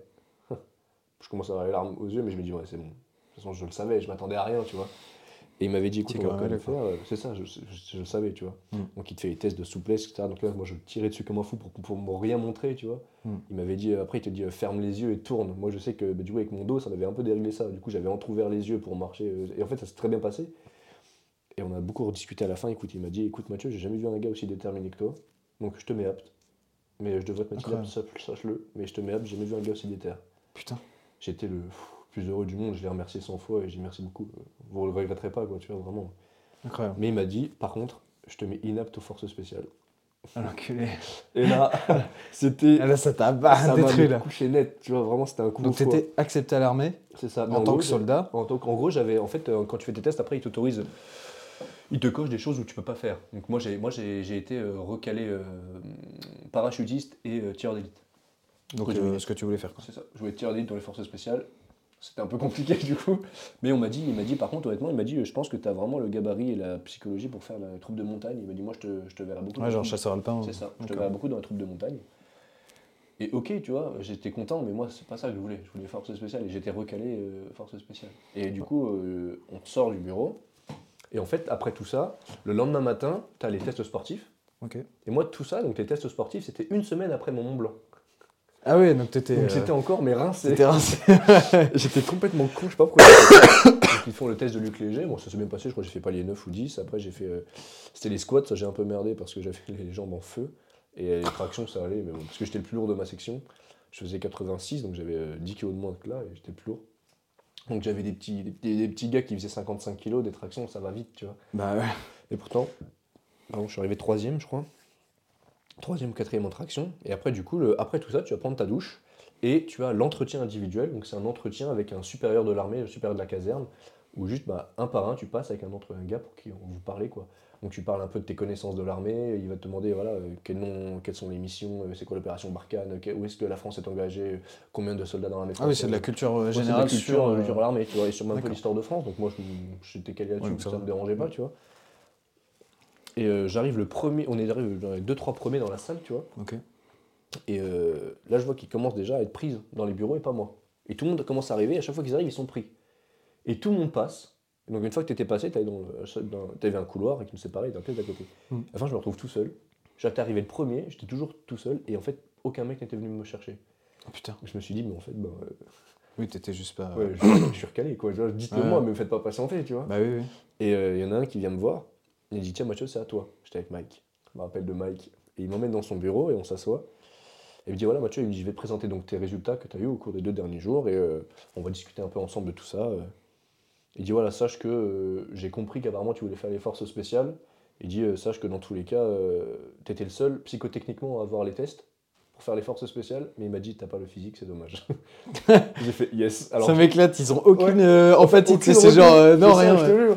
Et du coup, parce qu'on était deux à vouloir faire les forces spéciales, il y en a un, il a eu tous les tests physiques, il était excellent, objectivement, c'était le meilleur. Mais il a été recalé parce qu'il a été jugé trop empathique au test, D'accord. au test, euh, psychotechnique. Donc Ah. il était euh, trop gentil, objectivement, et du coup, ils l'ont pas pris. C'est vraiment des tests objectifs. Je veux dire, Oui, tu peux pas t'entraîner Non, non, à. non, non, non, c'est des tests objectifs sur le moment. Donc c'est vraiment. Putain, euh, incroyable. et en fait, Tu moi, peux pas tricher, quoi. C'est compliqué. C'est bah non, dans tout cas, je peux pas tricher. Et, euh, et c'est ça qui me. Parce qu'en fait, le goût de test, aussi psychologie. C'est ça qui est. Ouais, Moi, j'adorais répondre à des questions en fait, pour voir comment tu es, ton état d'esprit, ta façon de penser, ta, psychologie. Et tu peux pas mentir parce que tu dois. En fait, tu peux mentir, tu vois, mais c'est dommage parce qu'on te demande d'être le plus honnête possible, sois-le, tu vois. Et une fois que tu l'es, ben. il n'y a pas de mauvaise ou de bonne réponse. Juste, ça va t'indiquer ton profil psychologique. Et moi, j'étais content. J'étais un à avoir ce dossier pour être force spéciale, mais il m'a dit euh, c'est juste dommage que t'aies pas le physique. Ok, bah ouais, ça Merci, Mike. trop bien. Merci Mike. Et du coup, le deuxième, en fait, ouais, il a été recalé parce qu'il était trop empathique. Et du coup, on parle. Et il m'a dit écoute, euh, parce qu'en fait, une fois que tu as fait ça, il te donne une feuille avec tes notes. Et en gros, bah, une note sur 10 sur ta capacité à être soit militaire du rang, soit euh, sous-officier, soit officier. Et du coup, il m'a dit Mathieu, tu peux faire ce que tu veux. Tu as eu 10 sur 10 en militaire du rang, 10 sur 10 en sous-officier et 8 sur 10 en officier. Il m'a dit tu peux choisir ce que tu veux. Si tu veux faire officier, tu peux faire officier. Je dis bah non, ça Ah ouais. m'intéresse pas particulièrement. Moi, ce qui m'intéresse vraiment, c'est Donc on a beaucoup discuté, en fait on parle pas du tout d'armée, on parle juste lui et moi, d'histoire de France, on parle de plein de choses, on, s'est vraiment rencontrés, tu vois, on parlait énormément, c'était passionnant. On n'a pas du tout parlé d'opération Barkhane, en fait euh, toutes les autres questions on n'en a pas parlé, juste on parlait de ça. D'accord. Et il m'a dit euh, honnêtement, euh, c'est dommage parce que des éléments comme ça on en manque. Mais il m'a dit Mathieu honnêtement, avec tes problèmes de santé, pff, ça passe. Et il m'a dit juste c'est dommage que tu aies fait tes tests une semaine après ton Mont Blanc. Parce que m'a dit c'est parce que c'est un peu surprésenté. Il m'a dit je sais que il m'a dit, ça se voit, t'es capable de faire beaucoup plus. Je lui ai dit oui, je, je dis je sais, je peux faire plus, mais là j'étais rincé puis même. Mm. Il m'a dit mais euh, honnêtement euh, n'importe quelle école ou n'importe quel régiment, tu leur envoies ton dossier, s'ils voient ton dossier psychotechnique, ils vont le prendre, ils vont pas chercher à comprendre. Ok. Et on discute ensemble et euh, il m'a dit des phrases qui m'ont marqué, tu vois. On parlait beaucoup d'histoire de France. Et à un moment donné, il m'avait dit, tu sais Mathieu, j'ai l'impression que tu idéalises beaucoup l'histoire de France, mais il m'a dit, je vais te dire quelque chose, moi je suis français, je suis militaire, on est- j'ai servi dans 3 ou 4 OPEX, et il m'a dit, euh, on a fait des choses, euh, j'ai honte d'être français, sache-le. Et quand il m'a dit ça, pour moi qui était, je- comment dire, je- tu sais, j'idéalisais vraiment la Mhm. France et l'armée française. Et ça, c'est une phrase qui m'a fait un peu redescendre. Tu vois, quand il m'a dit, moi, on- j'ai fait des choses que j'ai, qui me fait que j'ai honte d'être français, j'ai fait, waouh. Il m'a dit, tu sais, tous les pays, on a fait des saloperies, et la France, je crois pas que ça en fait partie de ceux qui n'en ont pas fait, tu vois, on a tous fait. bien sûr, tous.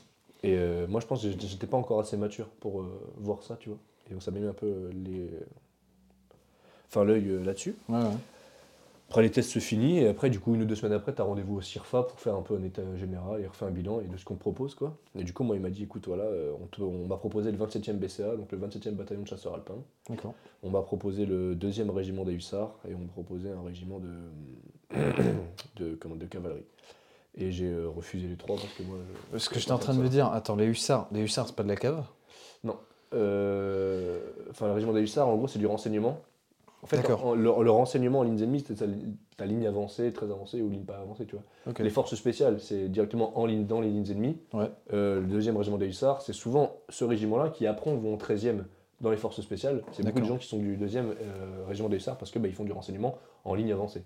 Pas en ligne ennemie, mais en ligne très avancée. Et du coup, c'est souvent. euh, c'est- en fait, c'est ceux qui ont un sac de 80 kg, ils font des trous de combat, ils dorment dans Ouais, la ouais. terre. Ouais, C'est ouais, truc bah, sympa, mais. bah, c'est les forces spéciales aussi, ils le font, je crois. bien. c'est- ouais, ça oui, complètement. J'ai j'ai- j'ai écouté un podcast là-dessus euh, sur un mec euh, justement qui était euh, officier dans les forces spéciales. Mhm. euh, il a écrit un bouquin et tout. Je me suis euh, Alex SAS. je si tu- Ah bah, Ouais, je vois. et bah voilà. Donc il raconte, son livre il y a. Eh bah, bah, je faire l'armée. ouais, il raconte tous ces trucs-là. Ouais, ouais, je vois. Mais alors du coup, la cavalerie. Ce- quand tu dis cavalerie, c'est vraiment cavalerie. C'est avec des chevaux. Non, non, du tout. Non, non. Ah, ça, Non, ça non, existe non, plus, ouais, ça. Non, ça existe plus. Ouais, parce que j'étais en train de me dire, attends, je les vois pas chargés avec. euh, Non, en fait, non, tu sais, la cavalerie, c'est tout ce qui est motorisé, en gros, un petit peu. D'accord, ok. Sans- sauf le- les blindés, mais. euh, Ouais, donc si, euh, aussi, c'est. un petit peu blindé. Mais en gros, la cavalerie, c'est. Ben, euh, c'est- en fait, c'est cette image-là que les, les la cavalerie arrive, mais c'est pas avec des chevaux, du coup, c'est avec des. Ouais, aujourd'hui, c'est mécanisé, ouais. C'est ça, C'est- mécanisé. D'accord, ok. Et, euh, comment, et du coup, ben, on m'a proposé ça et ça m'intéressait pas, je voulais faire les forces spéciales. Ouais. Donc je commençais à me dire que l'armée, finalement, c'était peut-être pas ça. Ok. Je commençais à avoir une petite redescente, puis il m'a dit euh, Est-ce que tu veux faire une PMS Donc c'est une préparation militaire supérieure de trois semaines. En gros, es, pendant trois semaines, tu es intégré à l'armée, Ouais. euh, donc avec d'autres gens, pour pouvoir faire ça, euh, pour voir si l'armée te plaît. Donc j'ai dit Ok, feu.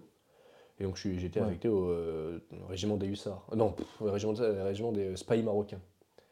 Des quoi? Les premiers régiments des spahis marocains. Spy marocain. Ouais, les c'est quoi c'est, En gros, c'est c'est de là que ça vient. En fait, à l'armée française, il y a aussi beaucoup d'étrangers qui ont combattu Ok. pour l'armée française, et donc euh, beaucoup les spahis marocains.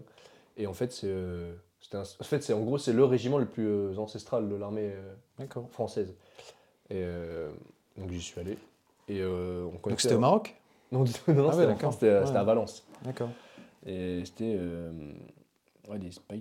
Putain. Ouais, c'est ça, le premier régiment de spahis de Valence.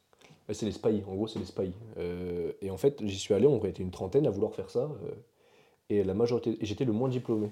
J'arrive, on, Ah commence- ouais on commence à tous se présenter, j'ai bac plus 3, et j'étais le moins diplômé.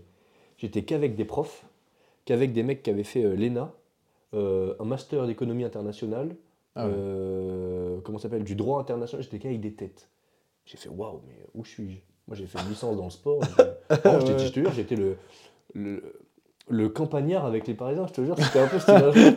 Je Et on se présente tous un par un au bureau. Et en fait, j'avais pas compris, mais c'était une préparation militaire qui était faite pour. En fait, il fallait que les gens, donc les gens avec qui j'étais, la fassent pour que dans leur dossier, ils l'aient pour pouvoir faire officier. Eux, ils voulaient tous faire officier Ah. pour présenter le concours d'officier. Il fallait qu'ils aient fait ça dans leur dossier, tu vois. Moi, je- quand on passe tous au bureau, ils disent tous voilà, moi je fais ça pour avoir mon dossier. Pour les- Ah oui, d'accord. Et Donc en fait, ils euh, étaient là juste euh, pour, euh, pour valider le truc, pas du ça, tout pour vois. voir s'ils étaient faits. C'est ça, eux, en tout cas, ils voulaient faire ça, c'était juste pour valider le concours d'officier. c'est un régiment, euh, enfin non, non, parce que tu me disais le régiment, mais du coup, il y a quoi? Il y a une section dans le régiment qui est réservée au PMS il y a... Non, pas forcément. En fait, un peu dans tous les régiments, tu vois, des fois, ils prennent des gars en PMS, ça dépend de l'officier, ça va dépendre de tout ça, ça dépendre de ce qu'ils veulent prendre. Et là, ils ont, ils ont pris un- une PMS, et en fait, c'était très intéressant, c'était passionnant, mais c'est vrai que quand on est arrivé et qu'on s'est présenté le premier jour, moi, je dis, bah, moi, je suis pas du tout là pour être officier, je suis là pour être sous-off. Et euh, ils m'ont tous dit, mais qu'est-ce que tu fous là? Je veux être sous-officier. Officier, c'est pas un truc qui m'intéresse particulièrement, mais. Donc, on- ça s'est bien passé, et en fait, je me suis rendu compte que mon. que déjà, je m'entendais pas du tout avec mes supérieurs. Ah oui. Ça s'est pas du tout, ça s'est pas bien passé malheureusement parce que déjà euh, c'est un peu bête, tu vois, mais déjà je pense que j'étais pas assez mature D'accord. et euh, pour voir tout en pleine objectivité et euh, aussi que je suis tombé avec des supérieurs qui étaient objectivement cons, euh, racistes, homophobes, misogynes, tout ce que tu veux, mais euh, dans l'excès. Et moi, c'est c'est pas un humour qui me fait particulièrement rire. euh, Mm. En fait, ça me fait rire une ou deux fois, mais tout le temps, non, tu vois, c'est pas marrant. Ouais, Là, ouais. toute la journée, c'était des vannes en permanence, tu vois. D'une lourdeur extraordinaire. Et tu fais, bon, c'est marrant en deux secondes, viens, on arrête, tu vois. Et du coup, euh, mes douleurs au dos euh, se sont réveillées. C'était très compliqué pour moi. Et du coup, j'ai assez mal vécu dans le sens où je me disais, putain, je pensais avoir fait tout pour que ça se passe bien. Et en fait, non. On, Ouais. fait- on faisait des Ouais. trous de combat, on faisait des nuits, on faisait des trucs comme ça. Et en fait, euh, un jour, j'avais été de garde euh, dans un trou de combat. Donc ça se passait bien. La première nuit, euh, ça se passe bien. Je me lève à ma- ronde, tu vois, etc. Je me recouche, etc. Le lendemain, on fait notre journée. Le soir, j'étais encore de ronde. Et en fait, euh, je me suis réveillé, mes jambes pouvaient pas bouger. J'arrivais à bouger mes jambes. Mon Ah dos me faisait tellement mal, il m'était bloqué, je pouvais pas bouger mes jambes. Ah, merde. Je commençais à être en larmes, en me disant putain, mais c'est pas possible. Tu sais, je- enfin, pas en larmes, tu sais, de rage. Je me dis putain, mais ouais, ouais. qu'est-ce qui se passe? Je me, je me suis cassé le cul pour pouvoir tout ça. Je me suis mis à dos ma famille pour pouvoir aller là. et enfin, j'y suis et je peux Et pas. là, tu peux pas bouger tes jambes. Et mon dos me fait mal. Et en fait, je me suis rendu compte que mon corps ne suivait pas. Et que. Ouais. Et pourtant, c'est pas dur une PMS. hein. Honnêtement, physiquement, c'est pas dur, tu vois. Mhm. Et mon dos ne suivait pas. J'ai dû être dispensé de certaines choses et ça me. Tu sais, cette sensation, je déteste être le frein du groupe, tu vois. Bah J'ai ouais. horreur de ça. C'est une Bah ouais. sensation qui est pas agréable. Et je sentais que moi, mon dos me freinait énormément. Et du coup, ça freinait le groupe. Et du coup, à la fin des trois semaines, j'ai dit, voilà, on arrête. Ouais, bah. Je suis rentré, mon, mon maître du CIRFA, il a dit, alors qu'est-ce qu'on fait? Je dis, bon, on arrête là, ça sert à rien. Et du coup, euh, et tu vois, à ce moment-là, c'était le, c'est là où j'étais le plus bas de ma vie. Donc je venais de perdre l'armée, qui était un rêve que j'avais depuis 10 ans. Mm. Et à ce moment-là, ça faisait 5 ans, plus de 5 ans que j'étais avec ma copine, on se sépare. Parce que du coup, moi, je retourne à travailler à la chaîne, tu vois. Ouais. J'arrête l'armée, du coup, je me dis, bah, faut que je taffe, moi, alors, question que je fasse rien. Ouais, faut- oui. Je vais à l'usine, tu vois, donc je commence à travailler à la chaîne à l'usine. Euh, honnêtement, j'ai un- et depuis, j'ai un énorme respect pour ceux qui le font, tu vois. Genre, honnêtement, euh, Ouais, Jamais de ma vie, j'en serais capable. Honnêtement, j'ai passé deux mois là-haut, mais chaque jour, j'avais cette sensation qu'on me mangeait le cerveau tellement je. Il n'y a rien, tu en fais rien. euh, tu Oui, travailles à la chaîne. c'est oui. C'est C'est de absolument la pas, euh, robotique. c'est ça, tu vois, il n'y a rien de stimulant Mhm. intellectuellement. C'était assez frustrant, assez horrible. Et en fait, à ce moment-là, euh, mon ex faisait un peu des, des saloperies, et du coup, bah, on s'est séparés. Et euh, tu sais, c'est un coup, tu dis, bon, ça fait beaucoup. Euh, le rêve de ma vie, je peux plus le faire. Euh, tu perds ta copine, ça fait 5 ans que tu es avec elle, tu te Et retrouves à la chaîne à l'usine. ouais. Tu fais merde, qu'est-ce qui s'est passé? Et Honnêtement, t'es à 23 ans, tu dis, mais Où est-ce que t'as merdé, quoi? Ouais, j'ai merdé où? Où c'est que j'ai merdé? Ouais. Et en fait, on est. euh, comment dire? Et du coup, je me suis dit, bah là, tu vois, je me suis dit, tiens, je vais me reprendre en main et je vais aller faire du sport. Ouais. J'ai toujours aimé le sport, je savais comment m'entraîner, donc j'y suis allé à Basic Fit et j'ai rencontré le coach de Basic Fit Sens. Mais on parlait pas. Et en fait, à la base, je lui ai posé la question pour mon cousin. Qui voulait être vraiment euh, coach Qui est mon, cou- mon sportif. cousin, et euh, on a même diplôme, et lui, il est préparateur physique d'équipe professionnelle de volley dans le sud. D'accord. Et je lui avais dit, euh, donc c'était voilà, je fais peut-être un mois de salle, tu vois. Un jour, je vais lui parler, je dis voilà, excusez-moi, est-ce que vous recherchez euh, peut-être un deuxième coach? C'est pas pour moi, c'est pour mon cousin. Et euh, le coach, Nicolas, il me dit, mais t'as le même diplôme que lui? J'ai dit oui. Il m'a dit pourquoi toi, tu viendrais pas travailler là? Je dis bah non, non, désolé, ça m'intéresse pas. Et je suis reparti, travailler à l'usine comme un con, tu vois, pendant deux semaines de plus. Et euh, je reviens, à chaque fois qu'il me voyait, Nicolas, il m'en reparlait. Il me dit, mec, réfléchis, t'as un diplôme qui est bien, euh, tu pourrais travailler en salle de sport. Il m'en reparlait, il m'en reparlait, il m'a dit juste réfléchis-y. Je suis rentré chez moi, j'ai réfléchi et j'ai dit euh, Oh, nique sa mère, c'est quoi, je me lance. Je j'ai- J'avais la chance d'être chez mes parents. Ouais. Et honnêtement, c'est une chance extraordinaire. hein. C'est une chance vraiment énorme Mm. d'avoir des Mm. parents qui, euh, même si des fois il y, a des- il y a des frictions, Mm. dans tous les cas, euh, enfin, c'est tes parents, c'est ta famille, tu vois. Et ils t'hébergent quoi qu'il arrive et ils t'encouragent. Et donc, je me suis dit, bah, tu sais quoi, j'essaye. Donc, je lui dis que je me lançais. Et donc, en fait, je travaille toujours à la chaîne. Et le reste du temps, j'étais à ce que je travaillais de 8, tu vois. D'accord. Je travaillais soit le matin, soit l'après-midi. Donc, le matin, bah, après l'après-midi, j'étais toute l'après-midi à la salle jusqu'au soir. Je me levais, était 3h, je me couchais 22h. Et juste, je me bougeais le cul avec lui pour commencer à mettre ça en place. J'en ai pas parlé à ma famille, j'en ai parlé à personne. Ok. Et j'ai monté mon truc dans mon coin. Et en fait, euh, quand j'ai vu que ça commençait à. Pas que ça marchait financièrement, mais juste bah, que ça me plaisait vraiment ce que je faisais, tu vois. Mhm. J'ai arrêté la, la chaîne et je l'ai pas dit à mes parents, j'ai continué à la salle. Je, Ah ouais Je leur disais juste. bah, J'ai pensé que tu bossais à la chaîne Ouais, encore. ouais. hein. Je leur disais, ouais, je vais bosser. Et je suis parti à la salle tous les jours, tous les jours, travailler. Ok. Et À Sens. ça- ça- ouais, à Sens. Et ça a vraiment, bah, ça a pris, tu vois. Je pense que ma philosophie fait que bah, j'attire un petit peu de monde dans le coaching, dans le sens où bah, moi, ce qui m'intéresse, c'est exclusivement la qualité, tu vois, pas la quantité. Je veux pas Mm. avoir beaucoup de clients juste pour faire du chiffre. C'est pas ça qui m'intéresse. Alors, des fois, on me dit que je suis un peu con de faire ça, parce que effectivement, tu vois, je suis pas un philanthrope. Il faut quand même que je gagne ma vie, tu vois. Bien sûr. Mais c'est juste qu'il faut gagner sa vie, je le souhaite, mais c'est juste que je m'estime vraiment chanceux à mon âge de faire un métier qui me passionne autant et euh, de rencontrer des gens merveilleux grâce à mon travail. Vraiment, les clients que je rencontre, on rencontre des clients incroyables, tu vois, et je parle, je- et c'est un métier qui, vraiment qui m'a plu tout de suite. Même si pourtant de base les gens me connaissent euh, sociable, je suis pas trop sociable, Ouais, ouais. j'aime pas trop le contact avec les humains, mais euh, vraiment ça m'a, euh, ça m'a un peu, euh, comment dire, raccordé avec ça, tu vois. D'accord. Et on, est, euh, on a bien discuté avec mon ancien collaborateur. euh, on a collaboré un an ensemble, du coup. J'ai commencé vraiment officiellement en mars. Et du coup, alors, tu as commencé avec ta boîte en mars cette année? Euh, mars 2020. 2020. 2022. 2022. Mars 2022. Et donc avant, ouais, tu as commencé en mars 2021 à- avec Nico, c'est ça? Euh, en fait, non, en gros, non, j'ai commencé en mars 2022 avec Nicolas à Sens. Ah d'accord, ok. Ah oui, Euh, pas à ton compte en ouais, mars c'est 2022. ça. Et t'es à, à ton compte depuis combien de temps Là, depuis mars 2022. j'ai- en gros, j'ai monté la boîte en mars 2022 avec lui, parce qu'en fait, pour travailler avec lui, dans tous les cas, il fallait que je sois auto-entrepreneur. Ouais, d'accord, ok. Donc j'ai mis ça en place avec lui. En fait, et tu vois, honnêtement, pour le coup, on a eu après des différends, on a eu des choses en- entre nous qui font que on s'est peut-être un peu éloigné. Mais objectivement, je, je le respecte parce qu'il bah, quand même il m'a mis le pied à l'étrier, il m'a apporté beaucoup. Et c'est un, objectivement, un- objectivement un très bon entrepreneur, tu vois. Ok. Et donc on a travaillé un an ensemble et après moi j'ai vu qu'il y avait un club qui s'ouvrait euh, ben, à côté de, enfin vraiment à côté de là où je venais de prendre mon appartement, tu vois. Et euh, je dis bon bah écoute, on va essayer. Donc c'est bien, tu as pu te prendre un appartement en plus. Ouais, euh, carrément, tu vois, j'ai pu prendre mon- euh, honnêtement, c'est- j'ai pu prendre mon appartement, j'ai pu prendre euh, enfin honnêtement faire les dépenses que je voulais, partir en voyage, partir en vacances, partir tout ce que tu Ah veux. bah et ouais, euh, vivre de ton métier. Vivre de mon métier, Ouais. tu vois, exactement. Et euh, même si c'était pas des ronds énormes, tu vois, j'ai rencontré une fille à ce moment-là, avec qui je suis toujours maintenant. D'accord. Et j'ai rencontré, en fait, quand j'ai monté ma boîte en gros en mars, on a rencontré, euh, enfin j'ai monté, j'ai vraiment commencé en février, mais je l'ai monté officiellement euh, mi-mars, tu vois. D'accord. Mais je travaille déjà depuis février en, en même temps que la, la chaîne. Et je l'ai rencontrée et ça dure toujours et c'est ça qui est chouette. Et pour le coup, euh, je souhaite à tout le monde d'avoir quelqu'un comme elle, tu vois. Parce que c'est objectivement aussi dans, le- dans le monde comme ça, dans l'entrepreneuriat, les gens avec qui on vit, ça a une, un- une influence énorme sur nous. C'est ça. Ouais, tu vois, ça- comme tu Non, disais tout à l'heure, ouais. Bah ouais. Et, et vraiment, c'est une fille que. Tu vois, c'est le genre de personne. Elle va pas, elle va pas avoir peur de te dire ce qu'elle pense, mais elle t'encouragera quand même. Mhm. Si je fais quelque chose, si je me lance dans un projet, même si c'est une idée de merde, elle va dire Alors fais gaffe, c'est une idée de merde, mais vas-y, je t'encourage. On va être ensemble. À part si c'est vraiment où je- là où je me plante. Elle m'a dit Voilà, moi je t'encourage. Elle, elle m'a dit euh, Et moi je fais pareil avec elle, on s'encourage dans tous les projets qu'on mène. Honnêtement, c'est quelque chose C'est une aubaine d'avoir une fille comme ça parce qu'elle est extraordinaire, tu vois. Elle m'apporte beaucoup que d'autres m'auraient jamais apporté. Mhm. Je me, suis, c'est important. je me suis éloigné de beaucoup de monde, j'ai perdu beaucoup de monde en tant que copain, etc., en D'accord. tant, en tant qu'ami, tout ce que tu veux, parce que ben, ils ont, comment dire, tu vois, j'ai perdu deux amis avec qui j'étais assez proche. Pourquoi? Parce qu'ils m'ont reproché que je travaillais, tu vois. Et en fait, quand j'ai monté ma boîte, bah ouais, tu- moi je travaillais, euh, même encore maintenant, je je dois travailler en gros euh, 70 heures semaine. Avant, je travaillais 90 quand j'ai monté ma boîte parce qu'il bah, il fallait que ça marche, tu vois C'est comme ça. et tu travailles, tu, tu fermes ta gueule, tu Oui. vois.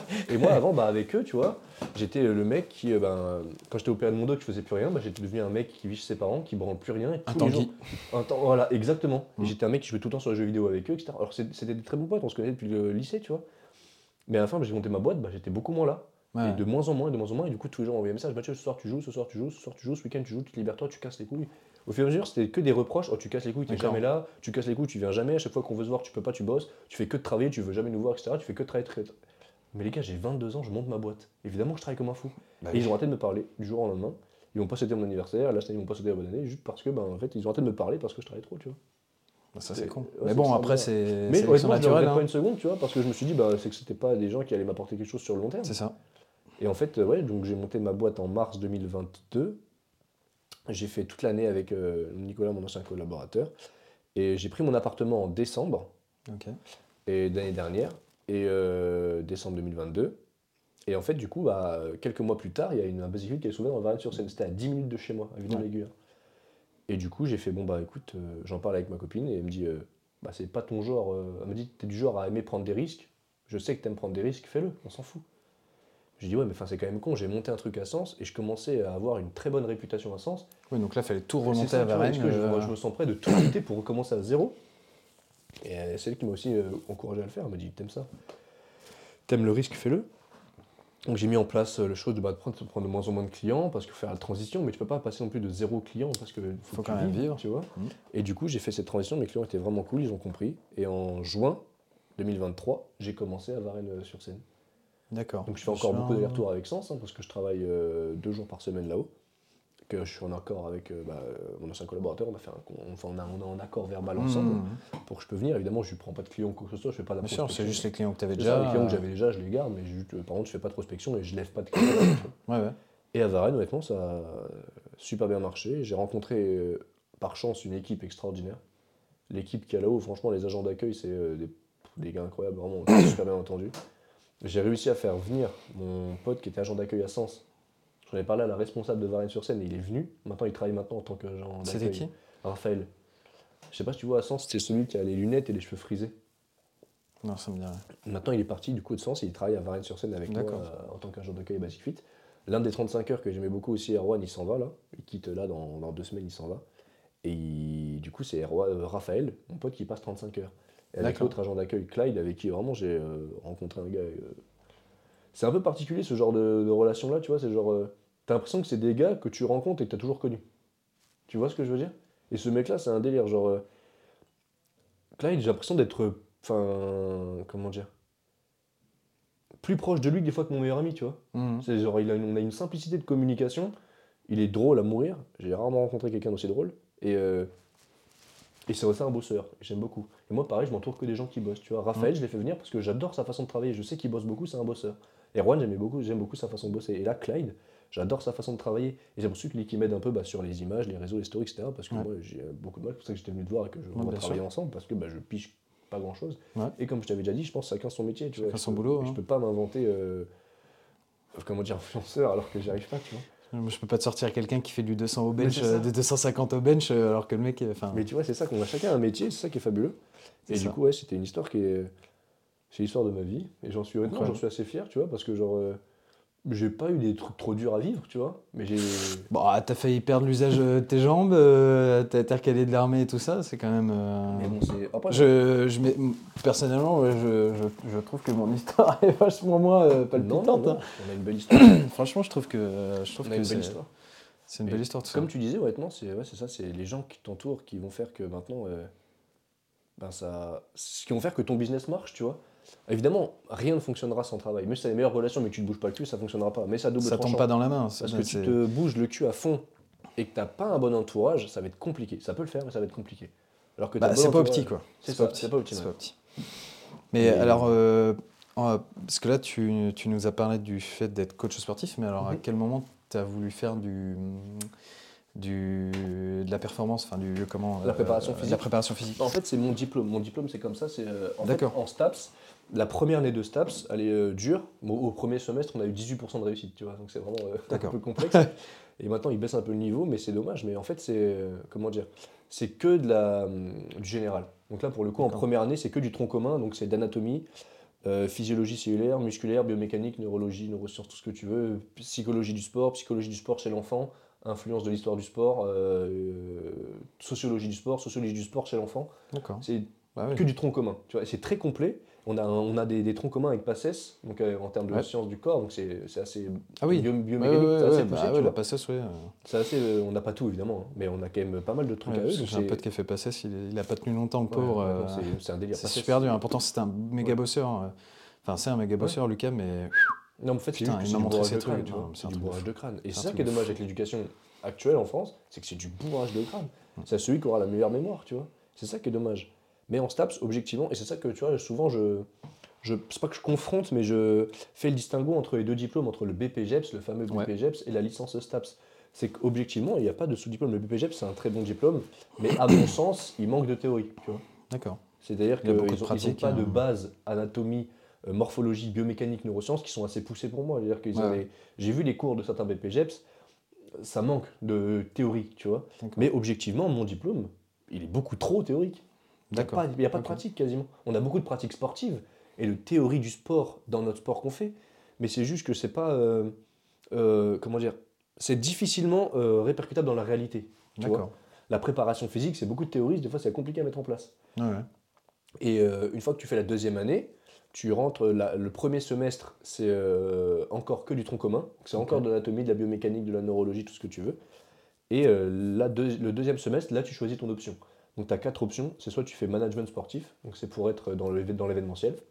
Soit tu fais de l'éducation motricité, donc ça c'est pour être prof de sport. Pour après passer le CAPEP, c'est être prof. Management, c'est comme ce qu'a fait mon cousin, il était en Management Dijon, il a fait ça, ouais. Mais ça honnêtement, c'est un truc qui a pas mal de débouchés. Mm. Le deuxième où il y a pas mal de débouchés, c'est euh, comment dire APA, c'est euh, activité physique adaptée. Donc en gros avec les handicapés, des D'accord, choses ok. comme Mm. ça. Euh, moi je sais, ça tu vois, j'en sais que j'en suis pas capable parce que je suis pas assez patient.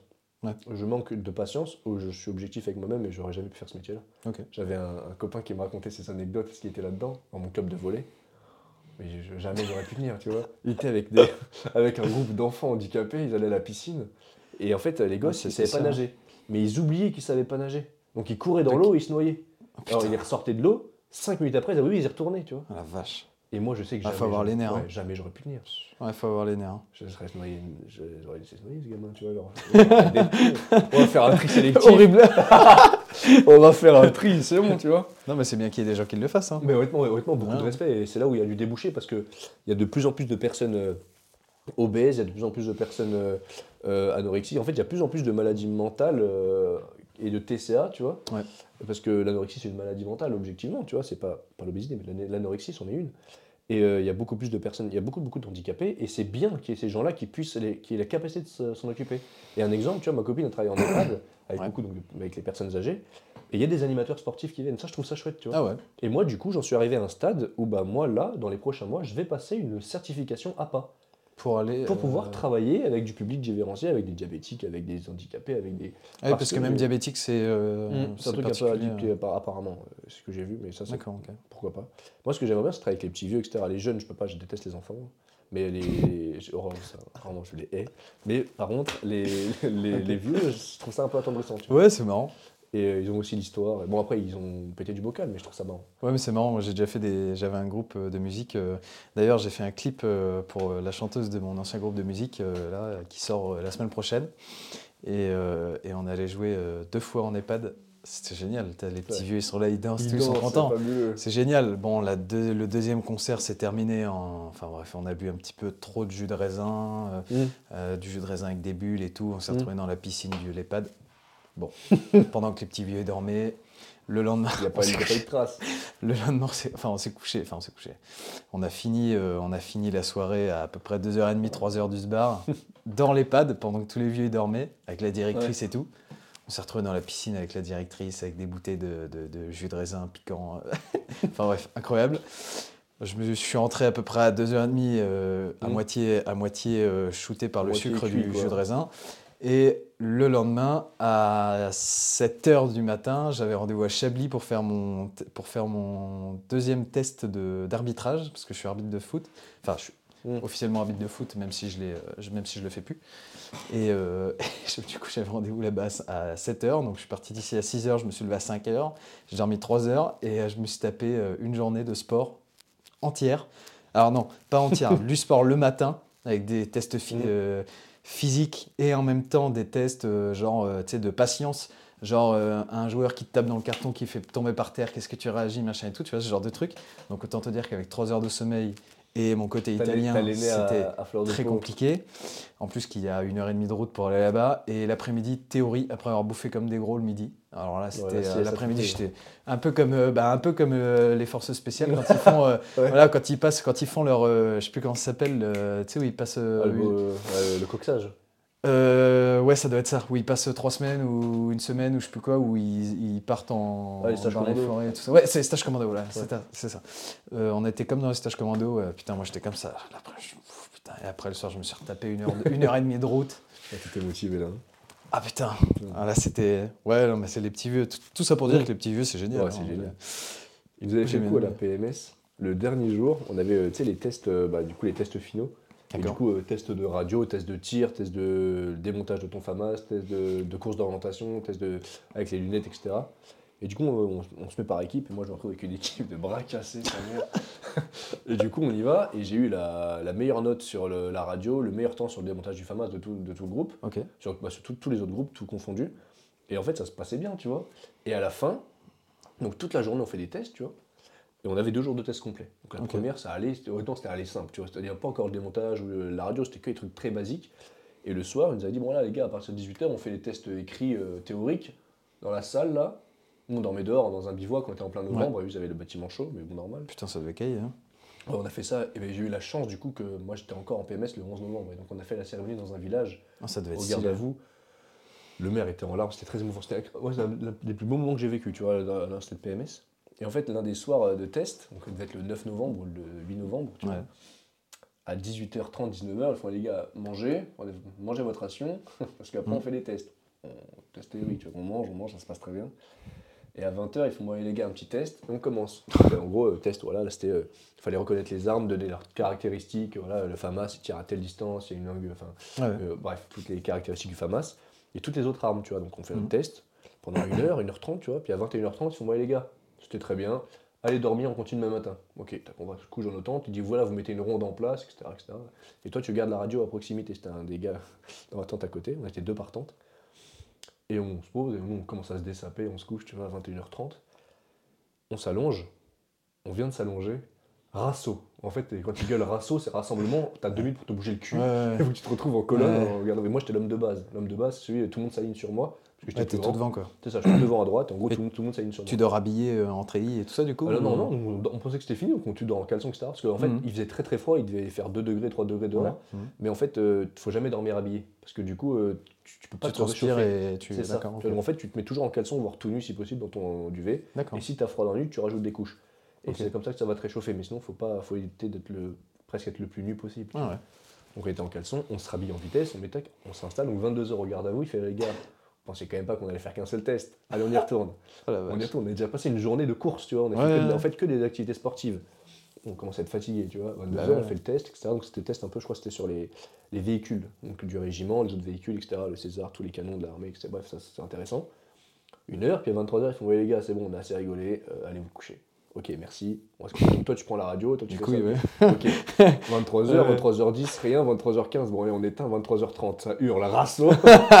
on va se ressembler, tu vois. Il est 23h40, et bon, les gars, on va refaire un petit test, hein. on recommence. Et donc on rentre, le test il est 23h45 et on fait un test de... euh, C'était, euh, comment dire, c'était quoi comme test? Ça devait être un test théorique sur ben, euh, comment on utilise la radio, comment on monte son FAMAS, les pièces, enfin en fait il y avait des tests mais sur tout et n'importe quoi, tu vois. Tout ce qu'on avait vu pendant trois semaines. Tu vois, donc, euh, tout ici, là, c'était un test sur les optiques. Donc, en gros, toutes les lunettes, euh, as des lunettes de 50 000 euros, des Mm. lunettes à 200 euros que tu utilises à l'armée. Du coup, il fallait regarder leurs caractéristiques, leur, leur nom, etc. C'était intéressant. On fait le test jusqu'à, je sais pas, minuit 30, minuit 45. Ils font, bon, les gars, en vrai, pour le coup, cette fois, nous aussi, on va aller se coucher parce que demain, n'oubliez pas, euh, réveil 6 heures parce qu'on fait les tests physiques. Ok, euh, enfin, démontage du FAMAS, euh, course d'orientation, radio, tout ça. D'accord. On fait OK, on va se coucher. Il est, euh, il est 1h du matin, tu vois. À 1h15, ça hurle rasso. Bah ouais. Donc on venait de se dessaper. Là, on commence à- Et du coup, il y en a qui commencent à dire vas-y, c'est bon, il m'emmerde. Je bouge pas. Il y en a qui commencent à dire moi, je m'en fous, je fugue. Moi, je viens plus. Allez, c'est bon, je déserte, je viens plus, j'en ai ras-le-bol. je- J'ai pas venir à leur rassemblement de merde. Tout le monde commence à râler. Je me dis, ouais, les gars, le mental, sérieux, ça va. Ils vont s'enlever trois fois. Attends les gars, vous allez aller en OPEX. Enfin, je veux dire. Ça va être compliqué là, ça va en gros les gars, euh, on est le 12 no- on fait le 8 novembre, euh, on est que 2h du mat, ça va, c'est pas la fin du monde, c'est la première fois qu'ils nous faisaient ça de toutes les 3 semaines, ça allait. Donc on fait ça, on va refaire un test Et là, donc, il était à lumière, il devait être 1h30 du matin, tu vois. Donc, on passe un test, mais genre que euh, c'était théorique avec des sons. Il fallait reconnaître des sons, etc., tu vois. Et du coup, il y a notre caporal, c'était non, euh, brigadier. Il est fait attendez les gars, on va se mettre un peu plus euh, concentré. Donc en fait, il éteint les lumières et on entend son enceinte qui s'allume et il met une musique d'endormissant, tu vois, il met des musiques douces de YouTube. et là, on, début, on avait reçu une feuille, il fallait qu'on remplisse des trucs. Et je vois tout le monde commencer à faire ça. Ah bah oui, Ouais, bah tous commencent à s'écrouler, à tomber comme des mouches parce qu'ils mettaient le son d'endormissement, tiens, une chanson douce là, c'était Mhm. extraordinaire. C'était les meilleurs fous rires que j'ai jamais eu. Bah oui. Et du coup, le lendemain, on finit les tests, il est 3h30 du matin. On va se coucher, rasso à 5h. Et après, on a commencé la journée. Incroyable. Ah, c'était extraordinaire. Mais c'était oh, ce truc de on voyait les, je voyais les gars s'endormir devant moi. Ouais. Ils n'arrivaient plus à tenir leur tête, tu vois. C'était extraordinaire. C'était moments, ça. Ça, c'était moments. Bah ouais, tu m'étonnes. hein. Putain. Bah écoute, euh, super histoire en tout cas, hein, parce que... Ouais, c'est cool. C'est très cool. Mais euh, waouh. C'est incroyable de voir le setup. Très professionnel. Je suis pas à l'aise. Je suis pas dans mon élément. C'est vrai tu vois. Non, je suis pas dans mon élément. Bah moi ça va, je- que je commence à connaître tout ça euh, un petit peu à force parce que à l'UT, euh, en fait, pour t'expliquer, je voulais aller à l'IUT, précisément à cette UT là, parce que euh, l'IUT MMIA 3 c'était le meilleur UT de France. C'est toujours le meilleur UT de France. Et d'ailleurs, j'ai rencontré des mecs qui avaient fait la même formation que moi à l'école de cinéma et qui ont trouvé la formation éclatée, alors que moi j'ai tout appris là-bas. quoi. Et, euh, et en fait, je voulais aller là-bas précisément pour ça et aussi parce qu'avant, j'avais fait les 24 heures du web. Les 24 heures du web, c'est un événement où il y avait pendant 24 heures un live, un live sur la web TV. euh, et euh, en fait, on avait 24 heures pour faire un site web. On a fini deuxième. Donc ça, ça m'a aussi servi, si tu veux, euh, de Mm. dire. Et puis eux, en fait, si tu veux, la, la direction, ça leur sert aussi à faire un tour, à voir les gens comment ils bossent, à voir les sites et tout. Donc ça, c'est- ça c'était, euh, c'est vachement bien. C'est aussi un truc de sélection en fait. Et tu le sais pas quand tu le fais parce que tu as 17 ans, tu es content de le faire et puis voilà. Et, euh, et on, on- on a fait ça, donc on a fini deuxième. Donc je m'en suis servi euh, au- quand j'ai passé le Mhm. quand je passais le truc. J'ai dit bah voilà, on j'ai j'ai fait les 24 heures du web, on a fini deuxième. C'était l'équipe des, l'équipe des Blues et tout. Enfin bref, souvenez, c'était marrant. Et, euh, et en fait, je voulais faire ça du coup. Je voulais faire la web TV. Je voulais faire euh, de, la, bah, de la télé sur le, de la Mhm. télé sur, sur, sur Internet. Et euh, on, a un- on avait truc qu'il y a dans aucun autre IUT. On avait un énorme plateau de tournage, mais vraiment un énorme truc qu'on n'avait pas dans mon école de ciné, avec tout, tous, les, toutes les éclairages au plafond et tout ça. Enfin, un truc de ouf, un gros plateau fait sur mesure en bois et tout. Un truc de malade. Et, euh, et on a fait ça. Et alors du coup, bah voilà, je voulais aller, euh, je voulais aller là-dedans avec une grosse régie et tout, avec tous les, tous les athèmes, les machins, vraiment du pro, pro, pro, quoi. Mhm. Des trucs, euh, il y avait je sais pas combien de, de centaines de milliers d'euros de matos, euh, il y en avait pour trois. Il y avait même, alors ça s'est rééquilibré sur la fin de, de mes études de- en cinéma, mais au début, l'école avait moins de matos que ce que j'avais à l'IUT. Et des caméras, quand je suis arrivé en école de cinéma, donc c'était Écart à Lyon, euh, y les caméras qu'on avait le droit de toucher au début, euh, je touchais des caméras trois fois plus chères à l'IUT le premier jour. Ah ouais? Mettons, euh, la 7.3 par exemple, ça, euh, c'est un truc qu'on n'avait pas le droit de toucher en première année. On avait le droit de, de toucher qu'en deuxième année à l'école, à Écart. Mhm. Je suis arrivé à, à 3, à l'IUT, premier jour de cours, une Blackmagic. Une Blackmagic, ça coûte.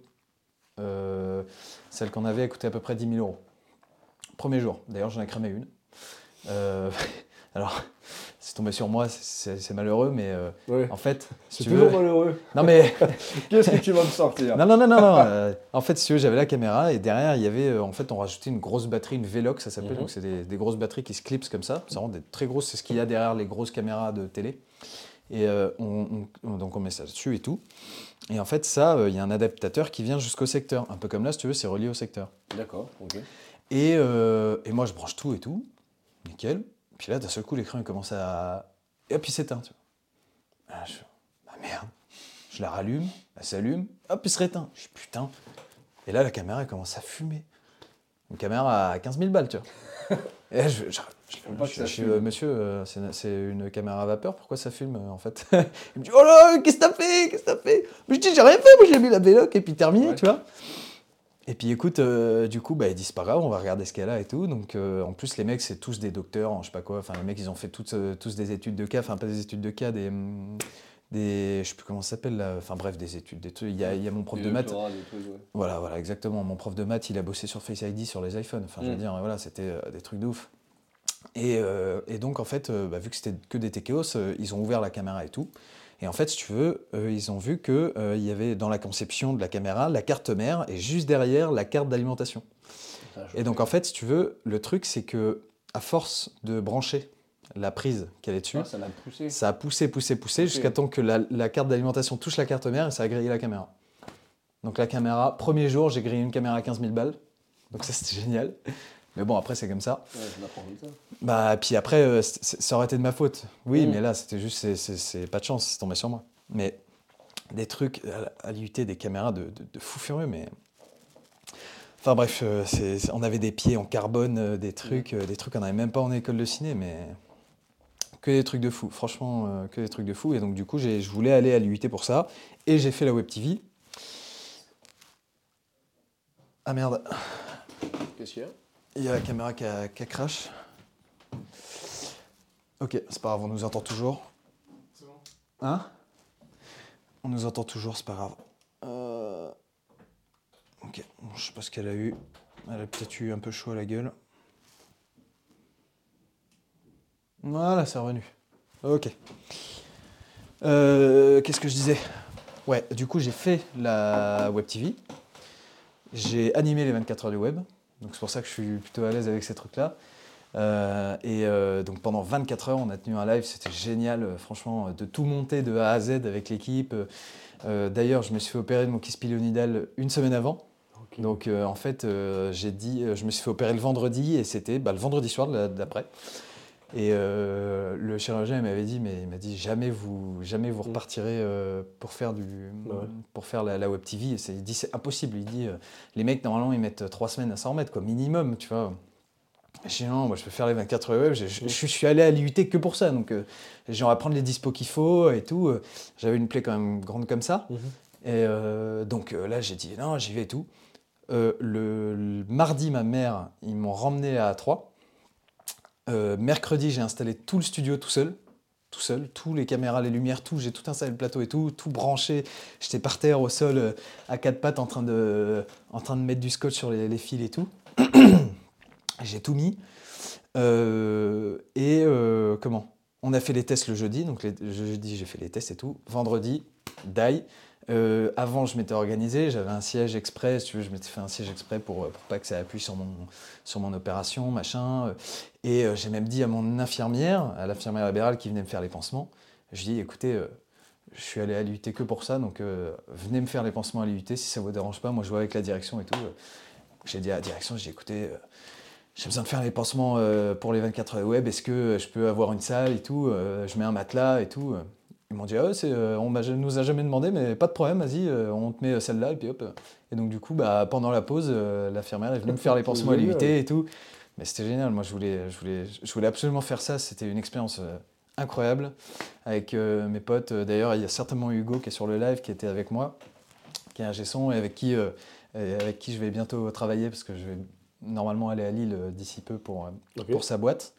Euh, lui sera très certainement un invité du podcast. Si tu es là, Hugo, tu seras très certainement un invité du podcast, euh, puisque, euh, puisqu'il a aussi une histoire euh, particulière avec, euh, avec une descente dans des gouffres euh, voilà, où il m'appelait euh, et que c'était, c'était vraiment pas des moments cool. Et aujourd'hui, il est, euh, il est à la tête du- de- du- d'une des boîtes qui fait, du, qui fait les gens d'UNICEF dans la rue que tu Ouais. vois, euh, la- machin. Et ben en fait, euh, ces gens-là sont recrutés par des boîtes. Et ces boîtes-là sont en relation avec les associations pour mettre ces gens-là dans la rue. En fait. Et donc lui, il est à la tête de- il est à la tête d'une des boîtes comme ça à Lille. Et, euh, et enfin bref, c'était vraiment c'était génial. Euh, et euh, donc après, bah, malheureusement, est arrivé le Covid. Et donc du coup, bah, Web TV terminé. On s'est battu. ça a été la dépression pour tous nos profs parce qu'ils adoraient ça. Ils savaient aussi que vu que nous, on a appris avec les générations d'avant, et ben que la génération d'après, ils allaient devoir refaire tout le travail. Mhm. Parce que ce qu'on proposait en Web TV, et je le dis objectivement, c'était vraiment, vraiment très quali pour des étudiants. C'était. C'était pas du niveau professionnel, il y avait forcément des trucs qui allaient pas, des micros qui saturaient, des caméras qui étaient machin et tout. Mais franchement, pour des étudiants en première, Mhm. quand je l'ai fait, j'étais en... Bah, j'étais en première année quand je l'ai fait, parce que c'était que deux ans avant le DUT. Et euh, c'était mais, mais, mais d'un niveau euh, excellent, quoi. Et euh, du coup, bah, pendant là, deux ans et demi, trois ans, il n'y a, pas eu de, euh, y a pas eu de Web TV, du coup, donc ça, ça a été vraiment un crève-cœur. les profs vraiment ils étaient partis en dépression euh, sévère là-dessus et euh, même le, le prof, Monsieur Meuseret, qui, qui gérait la, la Web TV, il faisait aussi des cours de développement web et Mhm. de Node.js. C'est un, un langage informatique, c'est très très très très très chiant et moi j'en avais vraiment rien à faire. Et en fait, on avait cours à l'IUT euh, pendant le Covid, on avait cours dans le studio parce que c'était la, la salle la plus grande et donc on avait euh, plein de tables, si tu veux, euh, bien séparées et tout ça. Et juste derrière, il y avait le studio avec tout le matos. Ils avaient reçu du matos de fou, ils avaient commandé je sais pas combien de centaines de milliers d'euros de matos. Nous, on attendait que ça, si tu veux. Et un, un cours comme ça, j'ai dit bon, je suis Monsieur Meuseret, on est en plein cours. suis, on en a rien à branler de Node.js en vrai. Tu vois, alors, je suis d'accord. Je, je peux pas aller déballer le Blackmagic, la thème mini là qui est. Allez, vas-y, allez, vas-y. Du coup, avec mon pote Hugo, on est allé dans le, dans le truc, euh, déballer, brancher. On a tout rebranché la Web TV et tout fonctionnait pendant que les autres ils faisaient du, du Node. euh, Ça, c'était génial. Il m'avait même prêté le, la thème mini. Il m'a dit, OK, on te le prête pour que tu testes, mais par contre, tu fais une vidéo test que tu nous envoies et tout. J'avais joué le jeu, j'avais fait la vidéo et tout. Enfin, c'était vraiment des gens. euh, c'est vraiment des gens. euh, les mecs étaient là pour toi, en fait. Les mecs étaient là pour que, pour que tu. Pour que tu t'élèves. Ouais, Les mecs étaient là pour que tu réussisses, pour que tu bosses. Et c'était génial. Et, et encore aujourd'hui, je suis en relation avec, euh, avec les profs, avec mes anciens profs et tout. Et, et dont un, bah, Monsieur Merville, j'aimerais beaucoup, beaucoup le revoir. euh, et je sais que j'ai juste à lui envoyer un message et on va boire une bière ensemble. Et, et lui, d'ailleurs, euh, lui il m'a appris tout ça. Enfin, c'est lui qui m'a tout appris en audiovisuel. Et lui, il a sa boîte d'audiovisuel comme moi, en fait. Et euh, bah, lui, il fait un peu plus de cinéma, de- à proprement parler. Mais euh, c'est lui, c'est lui qui m'a tout appris. Et, enfin, c'est- et tu vois, c'est c'est aussi ça qui m'a donné envie parce que, euh, bah, à la base, je partais avec un mec qui faisait de l'entrepreneuriat Ouais. comme ça, qui avait sa boîte et qui faisait des projets à lui, tu vois. C'est ça. Il voulait nous emmener sur. euh, alors, il voulait nous emmener, moi et Hugo, parce qu'on était vraiment. avec Hugo, on était, on était les deux qui, qui bossaient vraiment l'audiovisuel. On était très très proches à l'IUT et il voulait nous emmener sur le tournage de son long métrage. Mhm. euh, Ok, ouais. ça, ouais, relation, euh, juste nous, ouais, ouais, on avait, on avait vraiment de super bonnes re- relations. Et bon, le long métrage, c'est pas fait parce que l'hôtel où on devait tourner, c'était un, c'était un- un film post-apocalyptique, donc c'était un hôtel abandonné. Et en fait, il y a eu l'ordre de destruction euh, avant qu'ils puissent le tourner. Mm. Donc bon, c'est dommage, mais. Donc, euh, donc voilà, et j'ai même comme projet de pourquoi pas aller donner des cours à l'UT en tant qu'intervenant pour euh, essayer de retransmettre ce que moi on m'a transmis parce que euh, ça s'est malheureusement un peu mal passé avec euh, Monsieur Merville, il est plus à l'UT, ce genre de voilà, ce genre de ce genre de bail et moi j'aimerais bien retranscrire ce que j'ai eu, tu vois, et donner euh, voilà. Et la Web TV a repris depuis. Et euh, du coup, on a suivi ça à fond avec Hugo. Ouais. on était comme des oufs, on a partagé partout, ouais, la Web TV et tout. C'est tous les ans Et euh, la Web TV, Mhm. Bah c'est c'est une émission. Alors en fait, c'est tous les jeudis. euh, tous les jeudis, il y avait Web TV. Parce que c'est euh, c'est- c'est- c'est- c'est du- c'est une option en fait. D'accord. Donc en fait, quand tu étais à l'UT, soit tu faisais du sport, soit tu faisais de la musique, soit tu faisais de la Web TV. Tu avais plusieurs trucs comme ça. Ok, c'est une option. Voilà. Et Incroyable pendant le Covid, on s'est battu. Parce qu'en fait, Ouais, ça allait tomber, ouais. parce qu'en fait, tout le monde, enfin tout le monde, ce qui était sport, ils avaient le droit de pratiquer, faire du basket, faire du foot et tout. Mm. Et nous, on n'avait pas le droit de faire de web TV parce qu'on touchait les mêmes caméras. Je foutais de ma gueule, le ballon, il touche pas. Enfin, je veux dire, Mm. euh, si on part de ce constat-là. euh, Puis j'ai en plus, en plus à ce moment-là, ils disaient que le Covid sur les surfaces, il restait une semaine. Mm. Du coup, je disais, mais les gars, si on bosse le jeudi et qu'on rebosse le jeudi d'après, il n'y a plus de Covid sur les caméras, tu vois. Enfin, je veux dire. Et donc, on s'est battu, battu, battu avec les profs et tout, il n'y a rien qui passait. Directement au rectorat, en fait, personne ne voulait. Euh, Le, le- le directeur de l'UT entier, parce qu'en fait, euh, Martial Martin, le directeur de l'UT, c'était avant le directeur de MMI. Et lui, c'est un fan absolu de la MMI. Et euh, il nous a construit même un bâtiment tout neuf euh, à MMI à 3. Quand tu vas à l'IUT, tu as le bâtiment MMI entier et tu as le bâtiment euh, de l'IUT, en fait. Et genre, c'est deux mondes séparés. Et on a un super bâtiment vitré et tout. Enfin, c'est, c'est- l'IUT, c'était vraiment génial. Donc, je suis, je suis vraiment content de- d'être allé là-bas. C'est le seul que je voulais. C'est le seul où j'ai été pris. Il y a des IUT qui sont arrivés de brut en blanc. Ils nous ont dit Ok, on regarde votre dossier. Si vos notes sont à chier, on regarde pas ce que vous savez faire. Si vos notes sont bonnes, on regarde ce que vous savez faire et on voit ce qu'on fait. Les gars, vous avez rien compris. Ouais, c'est ça qui est dommage, tu vois. Et c'est ça qui est dommage. ça, reflète exactement le système de euh, l'éducation nationale française. Ouais. Et, et, à- et de l'autre côté, je suis arrivé à l'IUT. J'étais bien habillé, j'avais fait un site internet et tout. Je suis arrivé, je passe avec le directeur. Donc, euh, Mm. et là, ouais, voilà. Et puis là, il regarde mon, mon dossier, il fait Pourquoi vous avez deux de moyenne en histoire géo? J'avais deux de moyenne en histoire géo. Ce qui paraît paradoxal aujourd'hui, parce que j'adore Mm. l'histoire. Mais bon, voilà, on connaît comment c'est euh, au lycée. Mm. Et je lui ai expliqué, parce que je passais par une période de dépression et tout ça, mais euh, ça va beaucoup mieux, tout va bien, j'ai mes projets et tout, voilà, j'ai fait le site internet, ta, ta, ta, ta. Je me dis ok. Et là, quand il m'a dit ça, je dis euh, Ouais, la caméra doit avoir chaud à la gueule. Et quand il m'a dit ça, euh, quand il m'a dit ça, j'ai dit c'est mort. J'ai dit c'est mort quand il m'a dit ça. Et au final, euh, au final, ils m'ont pris. Au final, ils m'ont pris et, et tout s'est bien passé. Et j'ai eu mon IUT et j'ai été très bien classé. Et puis voilà quoi. Tout s'est bien passé. Aujourd'hui, je suis là. Voilà. t'as quand même un beau parcours. Hein. Bah écoute. C'est euh, assez beau. Avoir tant mieux. avec mon directeur. Ouais, ouais, non, j'avais les pétaches. hein. J'avais les pétaches. J'ai jamais été aussi stressé de ma vie. Hein. Ra- réellement jamais aussi. Ah ouais? Mais je me chiais dessus. Tu savais que Je me c'était chiais à dessus. ce moment-là que tu devais pas euh, faire une connerie. C'est- C'était vraiment Bah ouais. décisif pour toi. Ah bah je dis là, si j'ai pas ça, euh, c'est c'est fini. Moi, c'est- franchement, si j'avais eu les couilles, j'aurais mis que ça sur Parcoursup, tu vois. Mm. Je voulais juste aller là. Si j'avais pas là, j'allais nulle part. Ça me... Ouais. Tu aurais recommencé l'année d'après pour essayer. Et j'ai été pris et voilà. Et voilà, ton. Comme quoi c'est, comme quoi c'était, c'était, destiné, c'était comme ça. Et puis qu'est-ce que tu veux que je te dise Tu crois à ça? Ouais. Tu crois, toi euh, Énormément. Ouais. À ce côté. Au euh, destin. Je peux me décaler, ouais, c'est pas très grave. Ouais, c'est bon. Ouais, ouais, c'est bon. C'est Au ouais, destin, tu crois vachement à ton. Enfin, les choses ont été mises pour une raison spécifique, même Ouais. les gens, et que dans tous les cas, tu as un chemin de vie un petit peu prédéfini. Ouais, ouais. J'y crois énormément. J'y crois énormément. Il y a... Après, il faut pas psychoter non plus, si tu veux. Mm. Euh, Il y a des trucs où aujourd'hui, je me rends compte que j'ai peut-être un peu psychoté.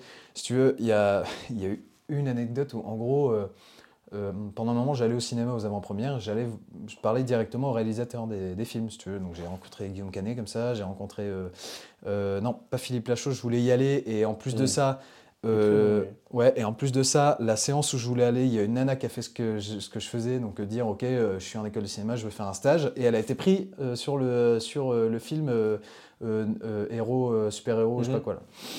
Donc bon, un peu deg. Et, et donc j'ai fait ça avec le film Albatros et alors je me souviens plus du nom du réal, mais en gros le personnage principal, il était joué par le mec qui jouait Clo-Clo Ok, d'accord, et euh, Jérémy Régnier. Et donc euh, j'ai vachement bien discuté avec lui, je lui ai filé mes cartes et tout. Et, euh, quelques semaines plus tard, je vois que Orange Film France me suit sur Instagram. Alors, je fais putain, je dis pourquoi et tout. Et je regarde la story et là je vois qu'il y a ces deux, ces deux gars dans la story qui faisaient la promo de leur film en interview comme ça, tu vois.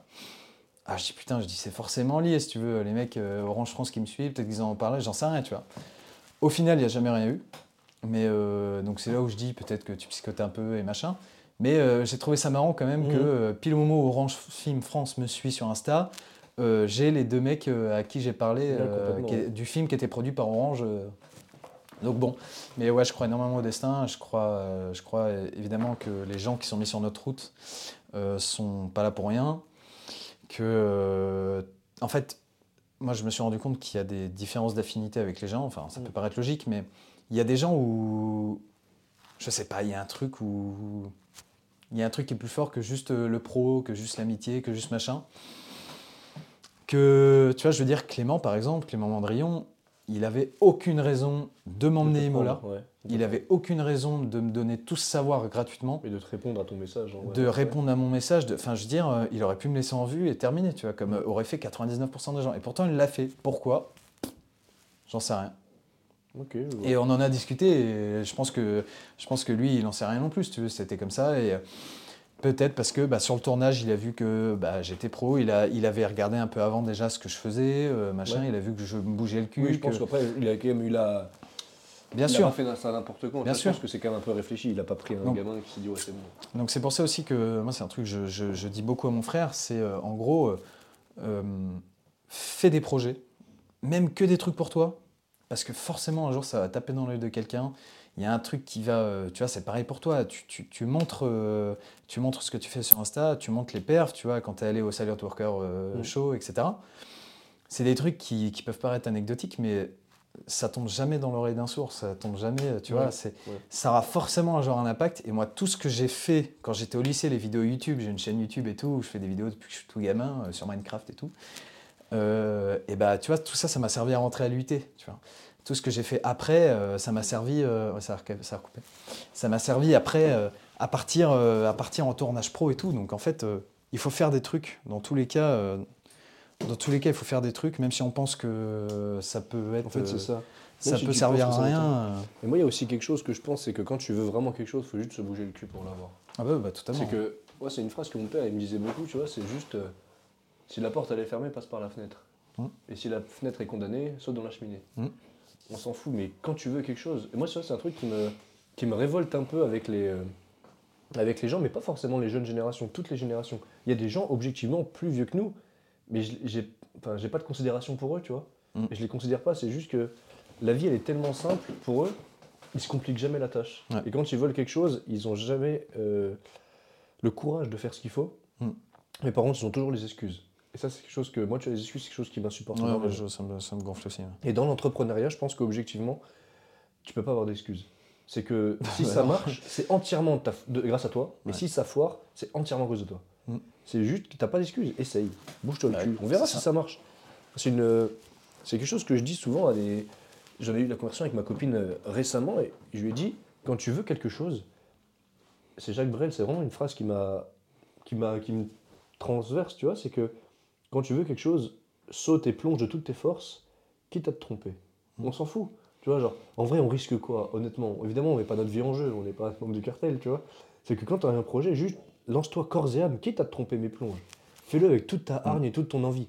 Et si ça a foiré, si tu as tout donné, tu n'auras pas trop de regrets. Bah non. Alors que si tu, donnes allez, 5% de ce que tu peux réellement, tu te dis ah ça fait chier, mais si j'aurais voulu, ça aurait marché, ah bah alors fais-le. Tu vois Il y a toujours des gens qui vont te critiquer. Ouais. Non, moi j'aurais pas fait ça comme ça. Ah fais-le. Ouais, bah, ouais. Fais-le, putain.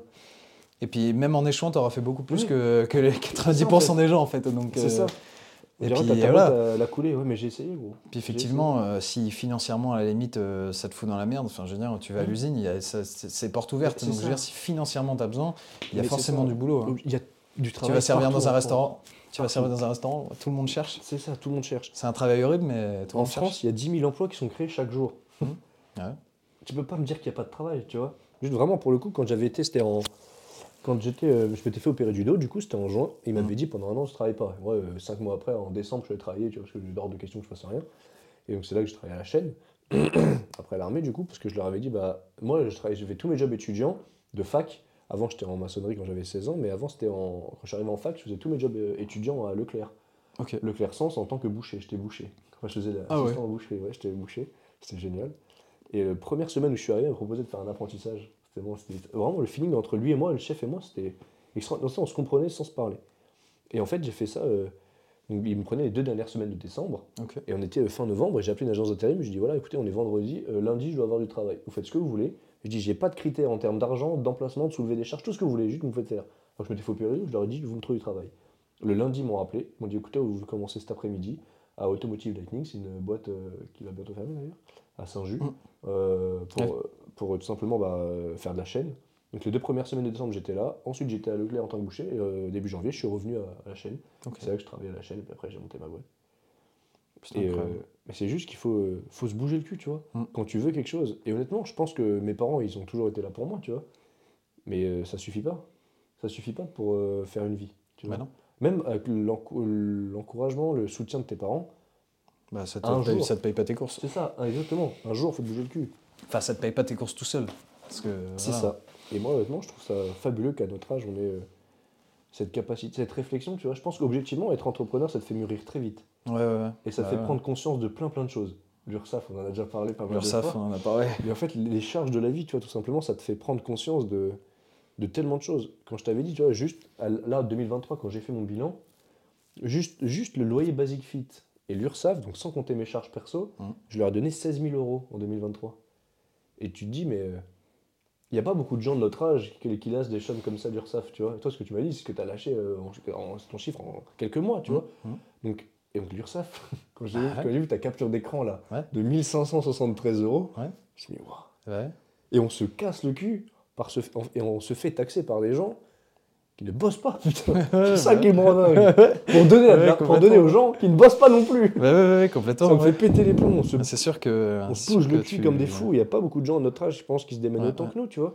Ouais, ouais, ouais. Mm. Après, il faut, faut pas être, euh, comment dire, arrogant. C'est pas de l'arrogance ou quoi que ce soit. Vraiment, je dis pas qu'on est au-dessus. Hein. C'est pas, euh, Non, non, non, non, pas, pas une du tout. hiérarchisation. C'est juste que, objectivement, je pense que c'est bien qu'il y ait, de- comme tu disais au début, il y en a de plus en plus, et je Mm. trouve ça génial qu'il y ait une prise de conscience un petit peu généralisée là-dessus.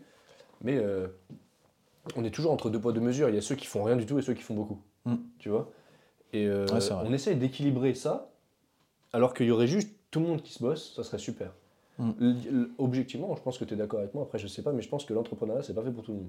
Non, non, bien sûr. Je pense que vraiment, il y a des, y a gens hein. qui sont pas faits pour ça, et C'est il y, a- il y a des. une sécurité à avoir son salaire à la fin du mois, tu vois, c'est une... Il y a une sécurité à avoir son salaire à la fin du mois. Il y a le fait que bah, quand tu es auto-entrepreneur, tu as une boîte à gérer. Mm. euh, parce que tu as le métier à faire, mais tu as aussi une boîte à gérer. hein. Euh, je veux dire, euh, je pense que Julie l'a bien vu. Je pense que j'ai eu un petit stagiaire aussi avant, en troisième, il l'a bien vu. Euh, surtout mon petit stagiaire en troisième, il est arrivé, il pensait faire du tournage. Mm. J'ai dit, écoute Coco, là on va faire du Excel. Et j'ai en fait, sur 7 jours de, enfin sur 5 jours de stage, pendant 3 jours, on a fait des paplards, on a fait une journée de tournage, une journée de montage. Donc euh, je dis, en fait, c'est ça la réalité. C'est, Le corps du métier, c'est pas ce qu'on voit. T'as 60, 60 à 70% du temps, c'est gérer sa boîte, la développer, et après le reste, c'est faire le métier. Mais- et encore là, en plus, avec le coup de boost que j'ai envie de mettre sur la euh, communication de ma propre boîte, qui me permet déjà d'une de, de communiquer sur ma boîte, de crédibiliser mon offre, de tester aussi des trucs. Par exemple, le mailing, pour moi, en ce moment, c'est une phase de test. Je vois ce que ça donne, je teste des trucs, etc. Et après, c'est quelque chose que je pourrais proposer aux clients, pourquoi pas.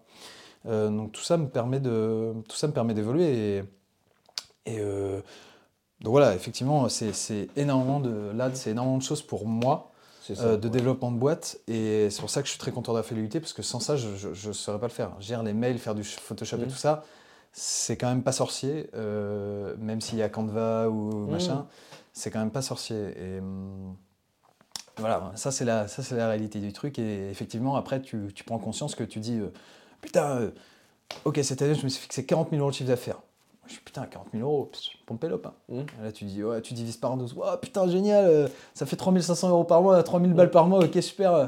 Ah ouais, et puis euh, du coup, l'URSSAF euh, sur 40 000 euros, Ouais. ça fait 22%. du, coup, Ouais. du coup, ça fait en fait sur 40 000 euros, il te reste 27 000 euros. Ouais. Et sur 27 000 euros, tu vas payer au moins à peu près, bah, à peu près pareil, 20, 20% de frais de fonctionnement. euh, Mhm. je veux dire, de, de, de, de, de comment, de, de matos, d'abonnement, de machin. Ah ouais, en fait, et puis sur, euh, sur 27 000 euros, en fait, ah putain, en fait, sur 40 000 euros, en fait, il te reste 20 000 euros. Mhm. À peine. À peine. À peine. Et là, tu fais. Ah tes ouais, charges fixes après. voilà. tes Et là, tu fais. Ah ouais, tes là, tu fais. euh. Ah ouais, attends, 20 000 euros divisé par 12. Mhm. Ouais, là, ça fait 1000, euh, 1000, 1500, mais à peine 1500 balles. C'est ça.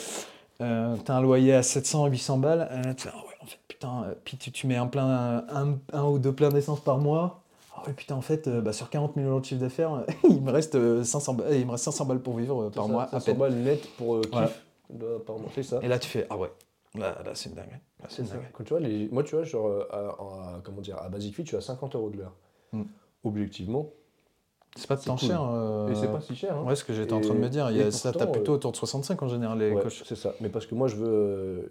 Euh, Après, objectivement, je trouve qu'à mon âge, 23 ans, euh, 50 euh, euros de l'heure, c'est cool, tu vois. Ouais, ouais, ouais, bien sûr. Mais euh, quand je suis arrivé à Varennes, on m'a- demandé de me mettre à 80 euros de l'heure, tu vois, ce que j'ai refusé Ah ouais. catégoriquement. Parce que je me suis dit, moi, je veux. En fait, je veux... moi, j'ai pas cette vision-là euh, d'élitiste, tu vois. Je veux pas faire du coaching quelque chose d'élitiste où seule une petite poignée peuvent se l'offrir.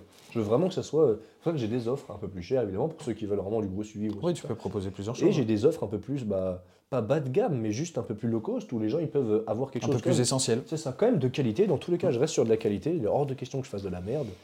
Mais ça reste sur de la qualité. Et c'est pour ça que je me suis toujours limité au nombre de clients aussi, tu vois. Mm. Je sais que moi, là, depuis, euh, depuis. Allez, si je fais un rapport depuis que j'ai commencé en juin 2023 dans mon nouveau Basic Fit, je pense que j'ai, euh, si on échelonne ça, je dois avoir, ouais, une demande par jour de coaching, tu vois. Ouais. Minimum, allez, non, peut-être pas. Si on fait à la semaine, peut-être 4 ou 5 à la semaine de demande de coaching. Mm. Sur les 4, j'en accepte une. Ouais. Les trois autres, je les refuse. C'est pas méchant, c'est pas que je veux pas, c'est juste que je ne veux Si pas tu peux pas servir après. ça, tu vois. Si tu peux pas Si servir. après ça je fais beaucoup de monde, je vais faire beaucoup de volume, beaucoup de chiffres pendant trois mois, sauf qu'ils vont voir que je fais de la merde. Mm. Et après, du coup, la publicité va être nulle, parce qu'ils Bah vont dire, ouais, le coach il prend tout le monde, mais il fait de la merde. Et je veux surtout pas cette image-là. après, voilà. C'est ça, exactement. te seras fait des couilles en or pendant, Mm. euh, pendant un an et puis après, bah, t'es après, plus personne. voilà. Donc non, il est hors de question que je fasse ça, tu vois. Mais Ouais. euh, je pense que c'est ça, le- l'entrepreneuriat, c'est des échecs et des risques à prendre. Tu vois. Et Mm. C'est ça qui est fabuleux dans notre taf. C'est comme tu dis, il y a le métier en lui-même, mais ça représente pas beaucoup. Non. Et le. Tu me diras, j'en ai parlé d'ailleurs à quelques athlètes là, qui regardent euh, la vidéo. qui regardent la vidéo, c'est zinzin. Bastien, euh, Clyde, euh, Raphaël, tout ça. Ouais. Et en fait, euh, la prépa physique, pour te dire à quel point ça me passionne, sur 5, moi en tout j'ai 5 athlètes, donc j'ai un athlète en combat, deux athlètes en, un athlète en force, un athlète en bench only, un athlète en street lifting, et j'ai un, un athlète aussi en, en vélo. Et, euh, D'accord. Enfin, un triathlon. mais- Ça, je pensais pas que c'était. Je pensais que c'était que de la force, moi. Non, non, je fais un peu de tout. Et tu vois, sur les 5 là, j'y passe quasiment autant de temps que sur tous les autres clients. Et t'en as combien euh Euh, je dois avoir que, entre 40 et 45 clients. Ah ouais, putain. Et qui prennent des séances toutes les semaines ou? Non, non, non, ça j'ai des clients, ça c'est compte aussi les gens qui prennent juste du programme d'entraînement où ils sont tranquilles, euh, ils n'ont pas besoin de moi, D'accord. ou les clients qui prennent du face à face. Et, euh, et déjà, je passe beaucoup de temps sur mes clients. Et t'arrives à Je- faire ton sport à toi aussi ou? Très peu. Honnêtement, pour Ouais. être très honnête avec toi, ça fait quelques mois que j'avais perdu ce rythme-là. J'ai toujours eu un rythme sportif, je m'étais toujours entraîné toute ma vie, tu vois. Ouais. Et j'avais toujours eu un rythme. Et en fait, j'ai. Et tu vois, c'est une connerie. Honnêtement, si je peux le dire c'est vraiment une connerie. Je suis basculé dans le- c'est le jour où je me suis dit, mais moi, c'est pas important. Ah ouais. Ce qui compte, c'est mes clients, tu vois. Ouais, et moi, ouais, mais moi, ma copine, elle m'engueule souvent parce que c'est ça que je pense en permanence. J'ai, ce qui compte, c'est mes clients, tu vois. Moi, on s'en fout, on verra plus tard. J'aurai le temps de m'entraîner plus tard. Et en fait, bah, j'ai décalé d'une semaine, tu vois. Mm. J'ai décalé deux semaines. J'ai décalé. Et il y a une période où pendant, là, j'ai repris l'entraînement, mais pendant deux mois et demi, je me suis pas entraîné. Putain. Parce que j'étais là, mais attends, j'ai perdu 8 kilos. Ah ouais J'ai perdu 8 kilos. Parce qu'en fait, ben, une, je m'entraîne pas. Deux, j'ai. Bon, l'alimentation, je fais quand même gaffe. Mais euh, en fait, juste, bah, j'ai beaucoup de stress aussi, tu vois. Mhm. Je pense que tu connais aussi, on a beaucoup Mhm. de stress que t'as toujours Bah, peur que t'as- ça marche pas. toujours une, toujours. T'as toujours un truc qui te regarde, tu sais pas trop ce qui te regarde, mais ouais, c'est ça. T'as toujours un truc euh, où ça, qui te dit constamment il faut que tu réussisses, il faut que tu ça, réussisses. Comment? Je sais pas, mais il faut que tu réussisses. exact, tout à fait, c'est exactement te ça. démerdes. Réussis. Réussis, mais tu te démerdes, hein, par contre. C'est exactement ça, c'est tout à fait ça. Exactement. Putain, j'ai la même voix. ça me rassure. Ouais, ouais, non, j'ai la même. hein, c'est- Vas-y, réussis là. Mais comment je fais J'en sais rien, tu te démerdes, mais réussis, putain Ouais, Je sais que tu vois, ma copine, elle se pose la question souvent, euh, tard le soir, quand, on, quand j'entre à la maison, on se pose sur le canapé, on discute, ça se passe très bien, puis après elle va se coucher, parce qu'elle est infirmière, elle se lève très tôt. Ouais. Euh, à chaque fois, moi, elle me dit, bon, tu viens de coucher? Je dis, ouais, j'arrive, je mate un épisode d'une série, tu vois. Et je mate un épisode, et en fait, euh, genre, je regarde pas du tout l'épisode, tu vois. Genre, je suis là, Ouais, tu réfléchis. c'est ça, et j'ai mon regard qui transperce l'écran, et je suis là, mais qu'est-ce qu'il faut que je fasse? Il faut que je mette tout ça en place, il Mhm, faut que je mhm. travaille, il faut que. Et des fois, j'étais arrivé, là, il y a. Il y a quoi? Il y a 5-6 mois, j'étais euh, pas au bord du burn-out, mais j'étais à deux doigts de vouloir arrêter, tu vois. Bah ouais, ouais, ouais. J'en avais plein le cul parce que genre, je stressais en permanence, j'avais tout le temps peur que tout s'arrête, tout ce que j'ai construit s'arrête. Et je, je stressais parce que j'étais, il y a des fois, je finissais mais euh, en larmes de rage, tu vois, de me dire, mais putain, mais je fais pas assez, c'est pas assez bien, qu'est-ce que je fais? J'ai l'impression de perdre des gens, Ouais. j'ai l'impression de pas être assez. C'est déjà très bien ce que tu fais. Ouais, et- je pense, tu vois, honnêtement, je pense que c'est pas trop mal ce que je fais, mais c'est jamais assez bien. Hmm. Et toi, je pense que c'est la même chose. c'est Bah, c'est exactement tu pareil. veux toujours mieux. Ouais. Pour les autres et pour toi-même. Et tu veux toujours mieux pour les autres. Non, ils méritent quand même. euh, ils payent une C'est- prestation, ils méritent quand même quelque chose de C'est tu même, c'est même, euh, c'est même, euh, c'est même un peu autre chose. C'est même genre, euh, pourtant j'ai vraiment confiance en moi, mais il y a des fois je me dis, putain c'est de la merde ce que tu fais, tu vois. Mhm. Alors que non, c'est très bien. et, euh, mais après, effectivement, es peut-être un, tu, peux être peut-être un petit peu trop euh, perfectionniste, un petit peu trop machin. Dire ah bah tiens ce plan-là, j'aurais pu le faire comme ça et tout, tu vois. Par exemple, là le clip qui sort la semaine prochaine, donc c'est un mariage. Et euh, quand la mariée rentre, par exemple, euh, eh ben, je l'ai pas de face, je l'ai un petit peu comme ça. Ça me fait chier. Mm. Alors que pourtant le plan est bon voilà. Mais ça me fait chier. J'ai pas le moment où euh, ils s'embrassent par exemple. J'aurais adoré être au fond de la pièce avec toute la pièce de l'hôtel de ville magnifique et le moment où ils s'embrassent. Mais ça c'est pareil, je l'ai pas. Et donc ça me fait chier. Mais tu sais pas à quel point ça me fait chier. Et je, et je trouve que j'ai été lamentable. Alors que en fait. euh, tu peux pas filmer en, en plan proche sur le bureau, courir au fond Bah du oui. truc et puis filmer en plan large. euh, Enfin, c'est-à-dire, c'est donc en fait après effectivement c'est une hygiène un peu de, c'est un, énorme travail sur soi à faire, je pense, Ouais, de se dire ok, mec, euh, on a des limites. Bon. On peut pas. euh, bah, on a des limites, et puis regarde un petit peu ce que tu as fait déjà, regarde, euh, voilà.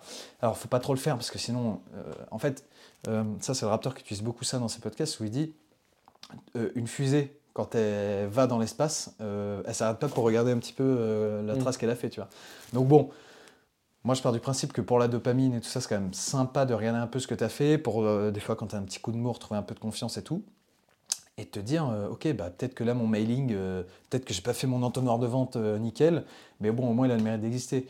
Là, mon site internet, il est en train d'être fait exactement pour ça, parce que j'ai aucun tunnel de vente, j'ai aucun euh, call to action sur mon site actuel, etc.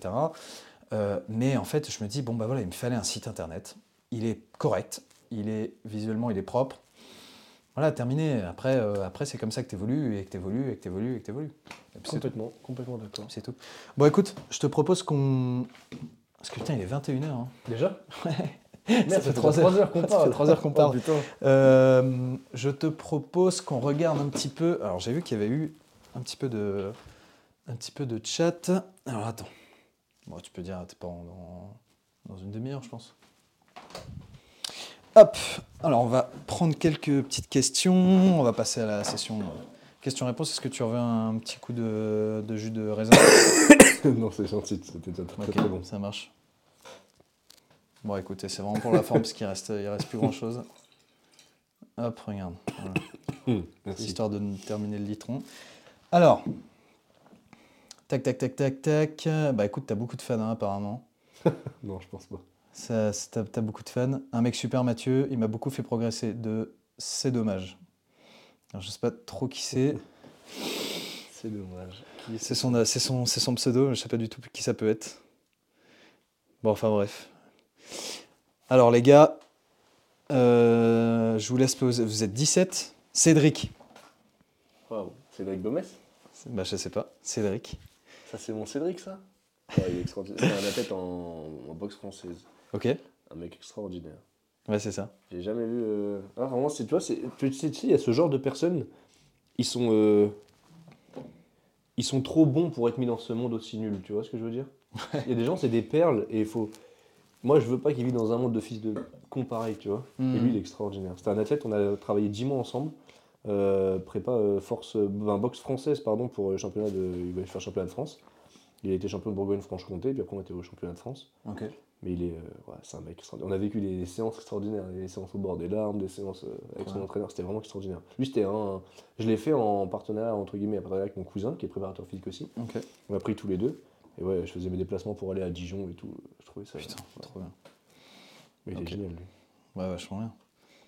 Ah, merci. Alors, en fait, euh, oui, merci Gigi pour. euh, alors, pour euh, vous expliquer un peu le bail, moi, la vidéo, tout ça, ok, c'est mon métier. Le stream, à la base, c'est pas mon métier. Twitch, je n'y fous jamais les pieds. Donc, on apprend. On est là pour apprendre. J'ai déjà noté dans ma tête, d'ailleurs, ça me tourne euh, depuis tout à l'heure dans la tête. Euh, mais j'ai déjà noté des, des choses à améliorer. Euh, par exemple, les bots qui arrivent en début de live, ça je m'y attendais pas parce que je connais pas. Euh, mais voilà, en tout cas, merci à Gigi, mon frère, qui, qui s'est occupé un petit peu du, qui s'est un petit peu euh, occupé du, du live Euh, et du chat. Les gars, je vous laisse poser vos questions si vous avez des questions. Je vais avoir des questions de zinzin. J'espère poser des questions de merde. hein. Alors, j'ai Dorian qui nous dit deux beaux débuts de parcours, les gars. Euh, la passion amène à la réussite professionnelle et aussi personnelle. Et ouais, et C'est ouais, vrai, et tout ouais, à tout à fait, tout à fait.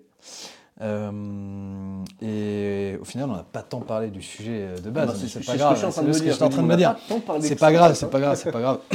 mais, euh, mais effectivement, et, et là, quand on est auto-entrepreneur, enfin, moi c'est mon avis, la réussite professionnelle, pour moi c'est aussi la réussite Mm. personnelle. Tout à fait. Et euh, parce Bah, qu'on est tellement lié à. notre, c'est notre bébé, donc forcément. Et tu vois, c'est, bah, je crois que c'était un Bastien qui dit ça, c'est un athlète en force athlétique. Ouais. Et il m'avait dit, euh, de toute façon, euh, quand tu es à ton compte, ce qui compte, c'est pas toi, c'est ta boîte. Enfin, c'est, Ouais. En fait, ta valeur, ta richesse, tout ça, toute ton importance, elle vient de ta boîte, tu Mm. vois. Tu as ton chiffre d'affaires. En fait, notre vie, du coup, est basée sur notre boîte, tu vois. Bah complètement. Donc, au moment, si là, ça s'effondre, bah, euh, Bah terminé. ouais, tu vois, je, je peux pas payer mon loyer, donc c'est ça qui me fait vivre complètement. Bah, ouais. Mais même au-delà de ça, tu vois, parce que comme, comme on disait tout à l'heure, si tu as besoin de payer ton loyer, tu vas à l'usine. Enfin, Mm. je veux dire, euh, C'est ça. si ta boîte elle, elle se casse la gueule, mais c'est sur la, la, enfin pas l'idéologie, mais le, le- le- le principe en fait. Mm. Moi sur le principe, euh, il faut que ça marche. J'adore monter ça. des projets comme ça. Euh, et en fait, avant j'avais un petit peu un côté flemmard, même au, même au début, franchement, où tu voulais faire un peu ce que t'aimes et tout. Et plus tu avances, plus tu as envie de construire des trucs en fait, parce que tu Mm. commences à prendre du plaisir dans ta boîte que tu as Ouais, tu- montée. Et c'est pour ça que maintenant j'ai envie de monter encore d'autres projets. Et tu prends goût à monter des projets. Exactement. Et en fait, euh, maintenant, euh, bah, c'est ce que je disais. euh, je suis passé de, je suis passé de, de, comment, de mec qui aime la vidéo à mec qui aime en fait gérer des projets et faire des trucs. Voilà. Alors, j'ai une question de Dorian, non pardon, de Valbut qui nous dit Mathieu, quels sont tes conseils hygiène de vie STP C'est très très large Attends, comme question, qui c'est, euh, qui a écrit ça? Valbut. C'est ma, copine. C'est ta copine. Quelle saloperie. Ah la vache. Euh, Ouais, bah regardez des, il nous a dit, hein, regardez des séries Les euh, conseils en Netflix. hygiène de vie, le matin, debout à 6 heures. ok Ah, ok? Euh, En fait, il y a un truc que j'aime beaucoup, que je voulais mettre en place, que j'ai pas encore mis en place pour être euh, tout à fait transparent. Ouais. Et c'est quelque chose que je voulais absolument mettre en place et j'en ai entendu parler il y a genre deux semaines, deux, trois semaines, un peu plus quand même. Et en gros, c'est la méthode des, euh, des euh, 90, non, c'est quoi C'est 80-20 Quatre- non, c'est La loi de Pareto euh, Non, non, c'est pas celle-là. C'est euh, la loi des 90 minutes. En gros, c'est que Ah, ok. tous les matins, à l'heure où tu te lèves, les 90 premières minutes, tu les consacres à une tâche. Ok. Dès le moment où tu te lèves. Dès le moment où tu te lèves, donc mettons que tu te lèves à 6h, tu prends un petit, tu te rinces, tu prends une douche, tu te brosses la dent, tu prends un petit déj à 6h30. De 6h30 à 8h, dans tous les cas, tu travailles sur un projet, sur un objectif, sur une tâche, sur, tu sais, comme tu faisais un peu Ouais. style mind map, sur du coup, un, un- une sorte d'entonnoir sur une des tâches. Toi, tu commences par les plus petites et sur les premières heures et demie, tous, tous les jours, tu taffes sur les tâches. Et ils disent qu'en fait, euh, si c'est ça, c'est les euh, 90-90-1. Si tu consacres les 90 premières minutes pendant 90 jours à une tâche, tu vas réussir. Ok. C'est un peu Je le- connaissais pas cette règle. en fait, j'en ai entendu parler il y a ouais, 2-3 semaines et je voulais le mettre en place. Et du coup, on a bien rigolé avec ma copine. Je dis, Parce que là, je lui ai dit, écoute, là, je le mets en place. Bon, le matin, c'était très dur. C'était très dur de se lever. C'était très très dur de se lever. Et Bah après, ouais. évidemment, non. euh, pas, de, pas de saloperie, euh, que des choses bonnes pour le corps, des, en d'hygiène de vie. euh, comment dire En fait, je pense que qu'il y a un truc qui s'est vachement démocratisé tu sais, avec les réseaux sociaux, c'est les gens qui prennent des. je ferme la porte Non, non, c'est pas ça. J'ai regardé le micro qui clignote. Je pense qu'il n'y a plus beaucoup de batterie, on s'en fout. qui prennent des. euh, tu sais, les, les gens ils se lèvent à 4h30, ils prennent un bain d'eau glacée avec des glaçons, ensuite ils, viennent, ils vont courir 14 km en, en slip, et après ils reviennent, ils prennent une douche gelée, tu vois. Et ça, c'est un truc, je me dis, mais. euh, Impossible. en fait, c'est c'est ça, une, c'est. C'est pas que c'est impossible, mais genre, c'est une Non, mais c'est minorité de minorité, Ah c'est ouais. ça, tu vois. c'est pas Et c'est pas parce que ça marche sur toi que ça marchera sur moi, et c'est juste que. En fait, à vouloir tout le temps de l'extrême et de l'extrême de l'extravagance, on oublie Mm. que les choses simples, c'est les choses simples, tu vois. Honnêtement, je pense que juste en te levant, comme tu fais le matin, tu, tu- un peu du tracking de tes heures, juste de la journée. Mm. Moi, j'avais fait ça quand il y a, quand j'ai monté ma boîte, et je le fais toujours un peu maintenant. Tous les jours, quand je me note, tu vois, je lève, je note toutes les tâches que je dois faire sur euh, Apple, tu sais, les notes, et tu coches les petites bulles là. Juste ça, je note tous les jours ce que je dois faire. Ouais. Et j'ai encore ma note là dans mon téléphone, Ouais. où je sais exactement, tiens, je vais la retrouver. Tu vois, c'est c'est dans mes premières notes à faire, ma deuxième, et je sais exactement tout ce que je coche. Là, tu vois, c'est juste Ouais. sur. euh, ça, c'est les trois dernières semaines. Tout ce que j'ai coché. Bah écoute, Et je vais te euh, montrer mon carnet, tu vas, tu vas capter, c'est le même bail. Euh, et bah tu vois, pardon Julie. Euh, les 90 minutes, moi je pensais que tu, tu me disais, en fait, je, je pense que c'est 90 minutes parce qu'en fait, le, le cerveau humain peut se concentrer à 200% seulement 90 minutes par jour. ok. Tu peux être à- en deep work, on appelle ça, donc en travail extrêmement focus, que seulement 90 minutes par jour.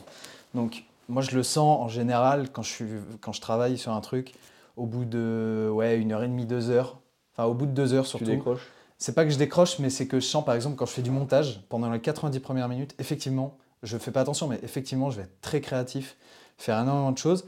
Et au bout de deux heures, tu es là où, où tu as du mal à être créatif, tu vois. Tu vas commencer à c'est- chercher tes idées. Ouais, mais c'est euh, mais c'est naturel, c'est comme ça, tu Mm. peux pas faire autrement. Donc euh, des fois, tu vois, j'arrive en fin de journée, je suis sur du montage, je dois le rendre, euh, wow, putain, c'est c'est dur.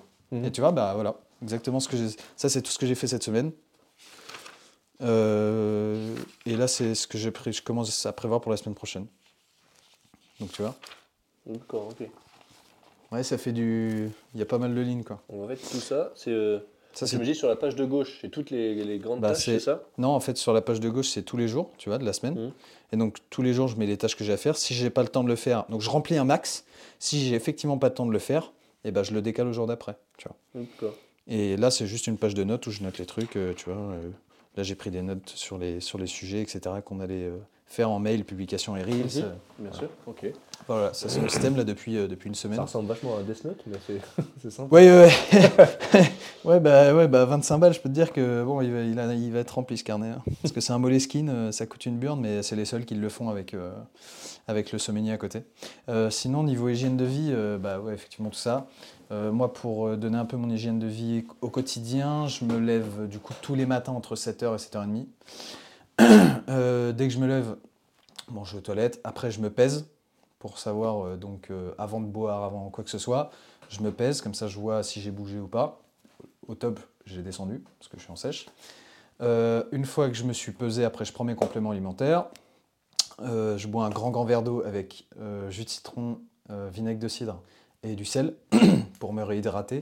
Euh, le vinaigre de cidre, c'est un antioxydant très très puissant qui est très très bon pour le corps. Après ça, 50 pompes sans jumping jack. Euh, après, 2 minutes de douche froide tous les matins. Ce matin, elle, était vraiment vraiment froide. Euh, deux minutes de douche froide, c'est très très bon pour la circulation du sang, c'est très très bon pour euh, réchauffer aussi, pour euh, démarrer son cycle, euh, son cycle, euh, comment? En gros, si tu veux, euh, ton corps, euh, il se remplit au fur et à mesure de la journée de mélatonine pour t'endormir.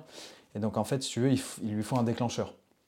Et donc le déclencheur, c'est soit, enfin le top, au top, c'est les deux, c'est de s'exposer au soleil. Euh, là, comme ça, il sait que la journée commence et ton, rythme circadien. Voilà. Euh, et au top de réchauffer ton corps parce que pendant la nuit tu vas perdre jusqu'à 1 degré de intérieur et donc euh, en fait il faut le réchauffer donc pour le réchauffer tu fais un peu de sport et tu prends une douche froide les gens vont me dire pourquoi une douche froide? Parce, parce que, que, ça en fait boosté ton corps réchauffer, bah voilà, c'est tout. parce qu'en fait il a besoin de se réchauffer donc du coup il va chauffer. Voilà. Donc deux minutes de douche froide. Après je me prépare. Tac tac tac. Brossage de dents machin machin. Et je vais marcher une demi-heure. Après je bosse jusqu'à 13h 13h 14h euh, pause du midi. Donc je mange tout le temps la même chose. Tout est mesuré euh, voilà, pour la diète. Après je vais remarcher une demi-heure. Euh, comme ça j'ai fait midi 1000 pas. Mhm. Euh, enfin j'en fais à peu près 7500 8000 avec mon heure de marche. Et après les pas que je fais dans la journée ça me fait mes 10 000 et après bah, le soir euh, pareil 18h j'essaye à 18h en général j'y arrive pas mais à 18h j'arrête de bosser. 19h je prends ma douche etc tac tac tac. Je mange à 20h 20, euh, et euh, du coup après de 21h à 22h tranquille je lis je regarde la téloche. 22h je vais au lit. Je lis pendant une demi-heure. 22h30 je dors. Et je me lève le lendemain à 7h comme ça ça me fait alors c'est pareil ma mère me dit mais pourquoi euh, ça te fait que 8 heures de sommeil si tu te couches à 22h30 Bah, parce que la nuit tu te réveilles euh, tu, tu mets un peu de temps à t'endormir tout ça donc, euh, et après, bah, 3 séances par semaine. Voilà. Donc, euh, niveau hygiène de vie, moi, c'est ça c'est la diète, 3 séances par semaine, et euh, aussi éviter de manger des produits transformés. Mm. Je mange aucun produit transformé. J'ai enfin, pratiquement aucun, du moins j'évite vraiment au maximum dans ma. Moi, c'est que de la viande pure, des pâtes, enfin voilà, vraiment des- du, du truc. euh. Et puis, bah, pas fumer, évidemment, pas fumer. L'alcool, bon, euh, je veux dire, j'habite dans un village de 200 habitants, donc euh, bon, forcément le rouge, voilà. Euh, je suis chasseur, tout ça, donc forcément, bon voilà, faut être bon vivant, mais mais faut pas en abuser. Ça fait très longtemps que j'ai pris une cuite. hein. D'ailleurs, ma copine s'en souvient parce que c'est elle qui m'a ramené. On avait passé une super soirée en tout cas. Ça c'était génial dans un château, euh, dans un château du Moyen Âge. Enfin bref, c'était incroyable. Euh, Enfin voilà, niveau hygiène de vie, euh, un petit peu. Euh, on va passer à autre chose. Euh, tchouk, tchouk, tchouk, tchouk. Bah, Dorian qui, qui, qui parle de sport à fond mais qui est en train de manger une pizza devant le live. Super. hein. Euh, Packer Spurs qui nous dit Mathieu, me que me conseilles-tu pour devenir une machine au bench? Ça, c'est tout ça? Sais pas. Packer Spurs. Euh, Bah, faut prendre rendez-vous avec Mathieu et puis il va te montrer comment on, de- on devient une machine. Euh, ce qu'il faut, c'est euh, être euh, patient, tout simplement. Ouais, c'est vraiment l'impatience qui fait que ça crée des, des faiblesses. Il faut juste être patient. Vraiment, le corps, ça, ça met longtemps à s'adapter. On peut pas passer d'un Ouais, bench à 100 très, à très 200 en un an, ça met des années. Exactement. Et, faut juste, honnêtement, ce qui compte, c'est la patience et l'abnégation. C'est ça. Alors, Gigi qui nous dit à quand Mathieu sur le terrain d'Autun Airsoft? Est-ce que tu connais le Airsoft? Je, je connais, oui. Tu connais? Est-ce que t'en fais? Pas du tout. Est-ce que ça t'intéresse de venir sur, euh, chez Si Avec plaisir. Ok. Euh, pour faire la promo de mon frère, euh, tant qu'à faire, il a ouvert son terrain de Airsoft, Autun. Ok. à donc mon frère qui a 17 ans.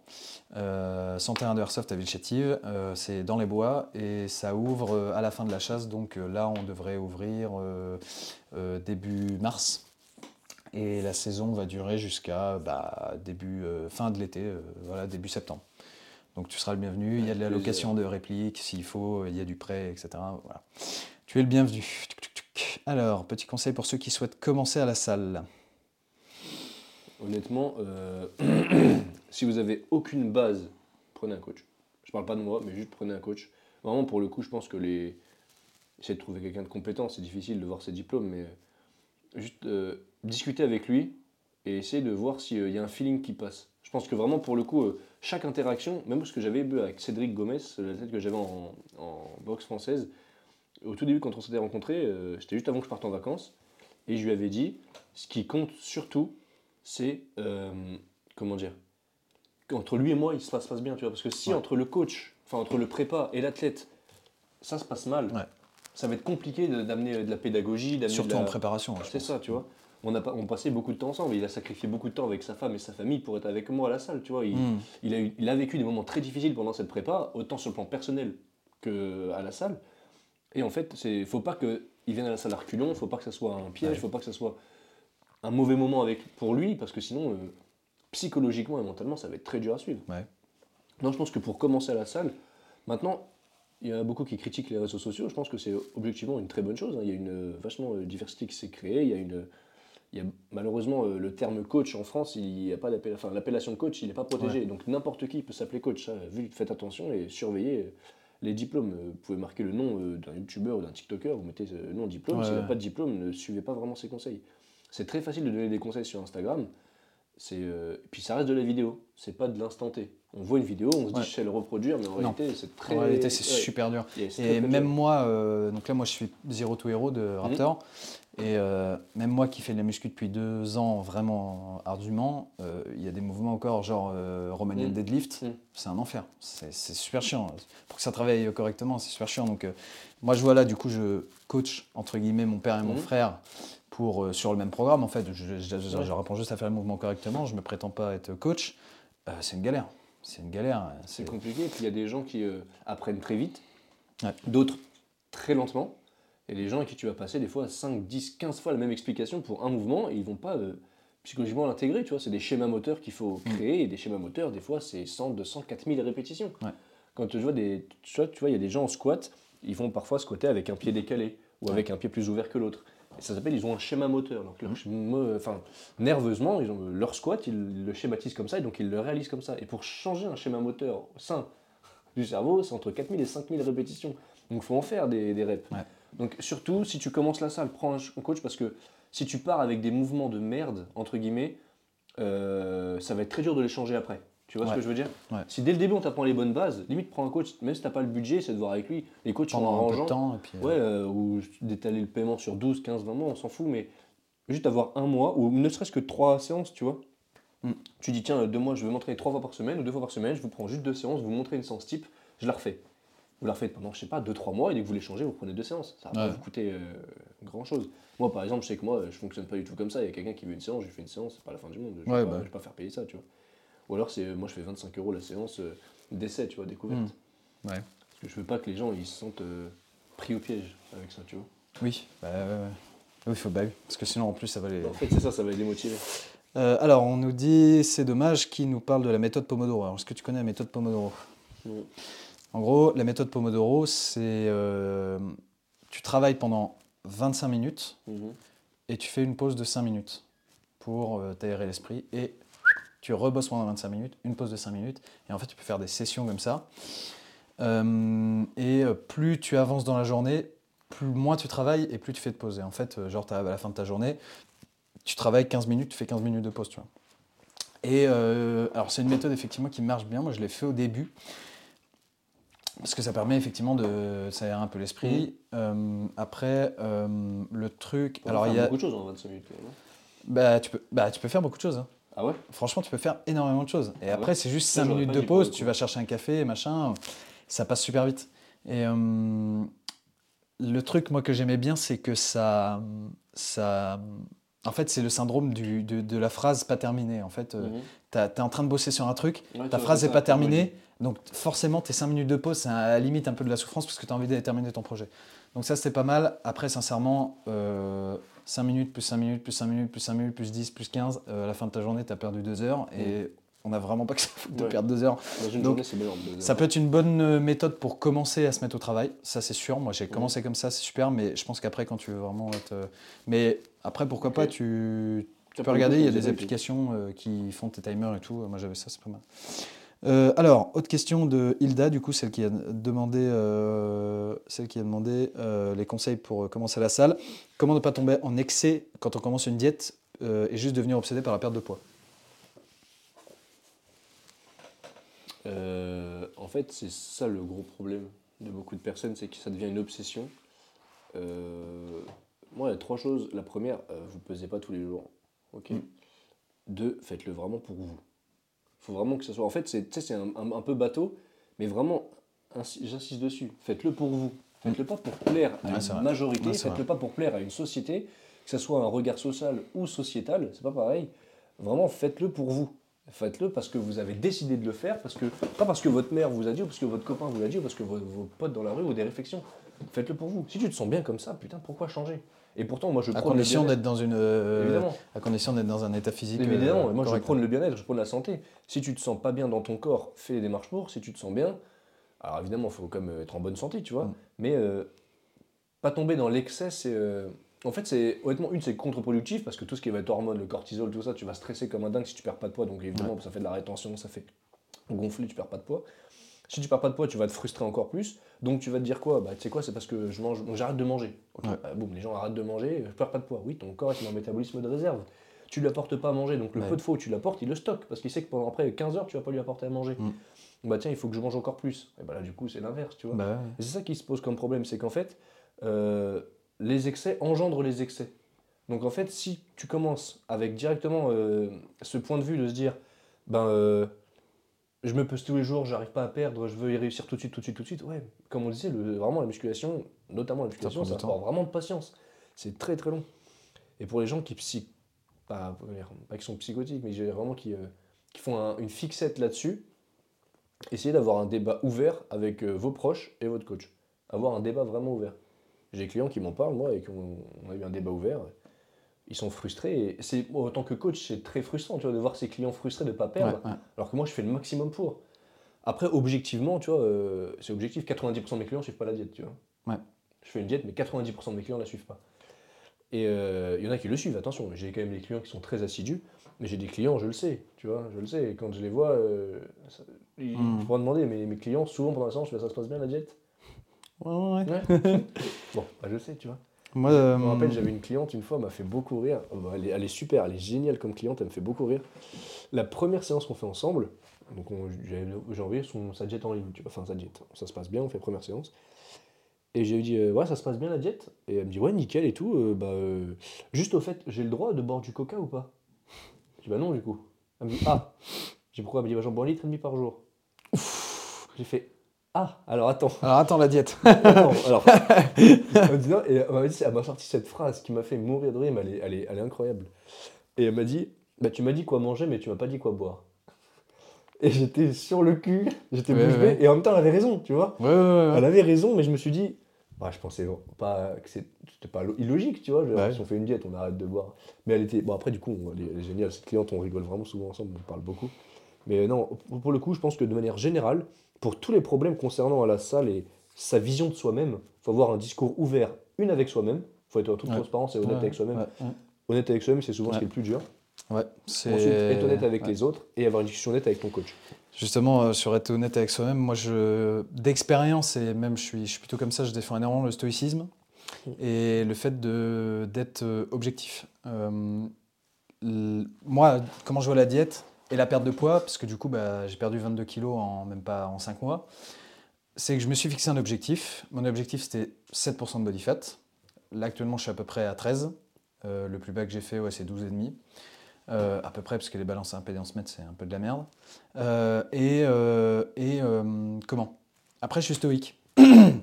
Par exemple, hier, avant-hier, j'ai déconné. J'ai mangé n'importe quoi le soir. Bon, bah, soit. euh, j'ai fait une petite soirée à la bonne franquette, euh, voilà. Mais c'est pas pour ça qu'il faut. C'est pas, c'est pas, euh, la diète doit pas te priver de ce genre de choses, justement. Il faut garder cette flexibilité. Par contre, j'ai dit pour rééquil- rééquilibrer les choses, même philosophiquement, j'ai bien profité hier soir. Et bah, hier midi, j'ai pas mangé.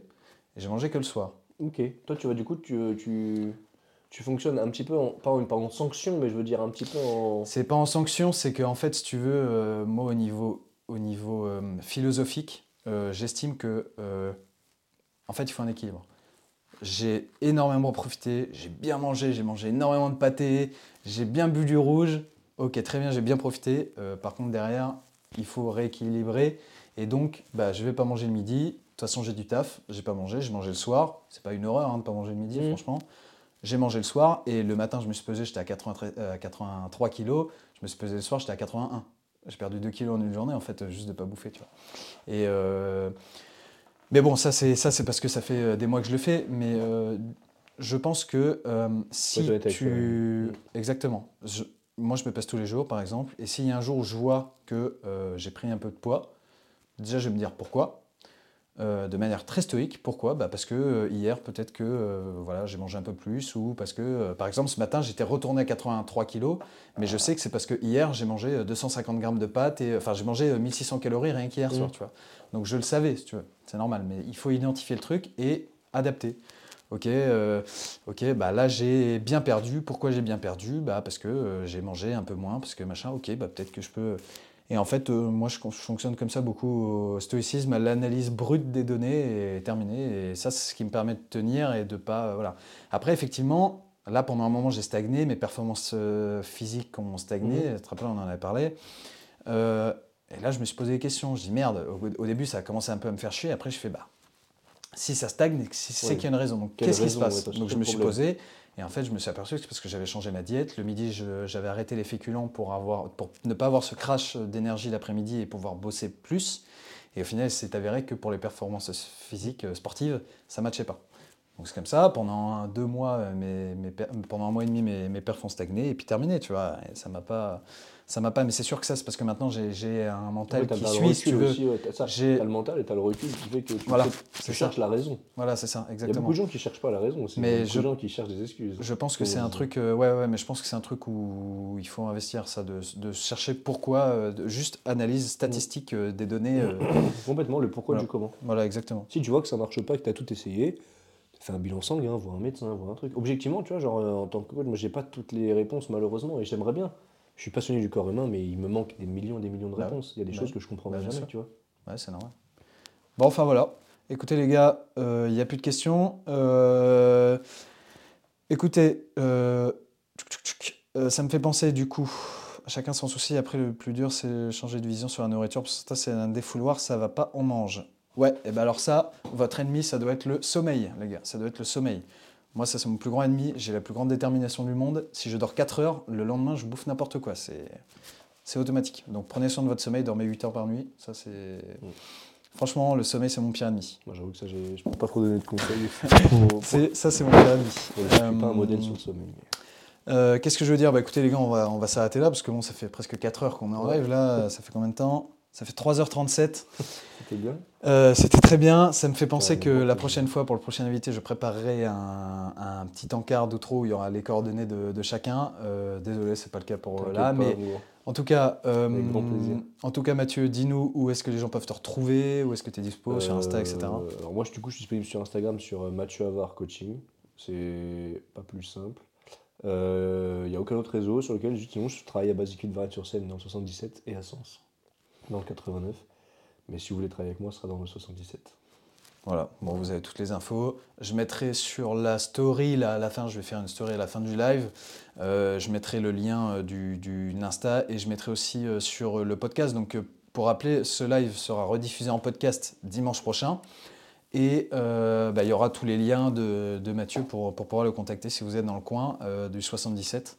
Euh, Varennes, euh, c'est dans le coin de Montreux, tout ça. C'est ça, tout à fait. Je suis là-bas à côté de Montreux, je suis à Montreux.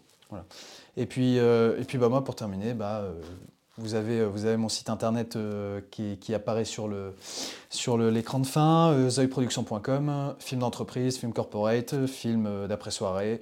Je fais un peu de mariage, mais c'est pas mon, pas mon truc préféré. Et puis, puis voilà, c'est tout, Zoé Production, Enzo, euh, Mathieu Havard, Image Coaching. voilà, tout va bien. Bon, un écoutez, plaisir. bah ouais, moi aussi, euh, ça a vraiment été un plaisir. Enfin, de toute façon, en fait, ça peut pas être, euh, ça ne peut être un plaisir si, si on parle depuis 3h30 en fait. Donc euh, ah bah il y a c'est dommage qui a mis ton Insta euh, qui a mis ton Insta euh, là direct. Bah nickel les gars, merci. Il a mis dans le dans le chat putain les gars, vous êtes chauds, vous êtes chauds. Putain, j'ai une équipe de fous. Bon écoutez les gars, Bon, merci beaucoup en tout Ouais, cas. Bah, grand plaisir, un bon Mathieu. plaisir. Euh, puis euh, toi. puis voilà, allez, Et on, passe à la fin du live, allez. Bon bah les gars, bonne soirée à tous et puis plus. bah dimanche euh, 21 18h sur euh, toutes les plateformes de podcast.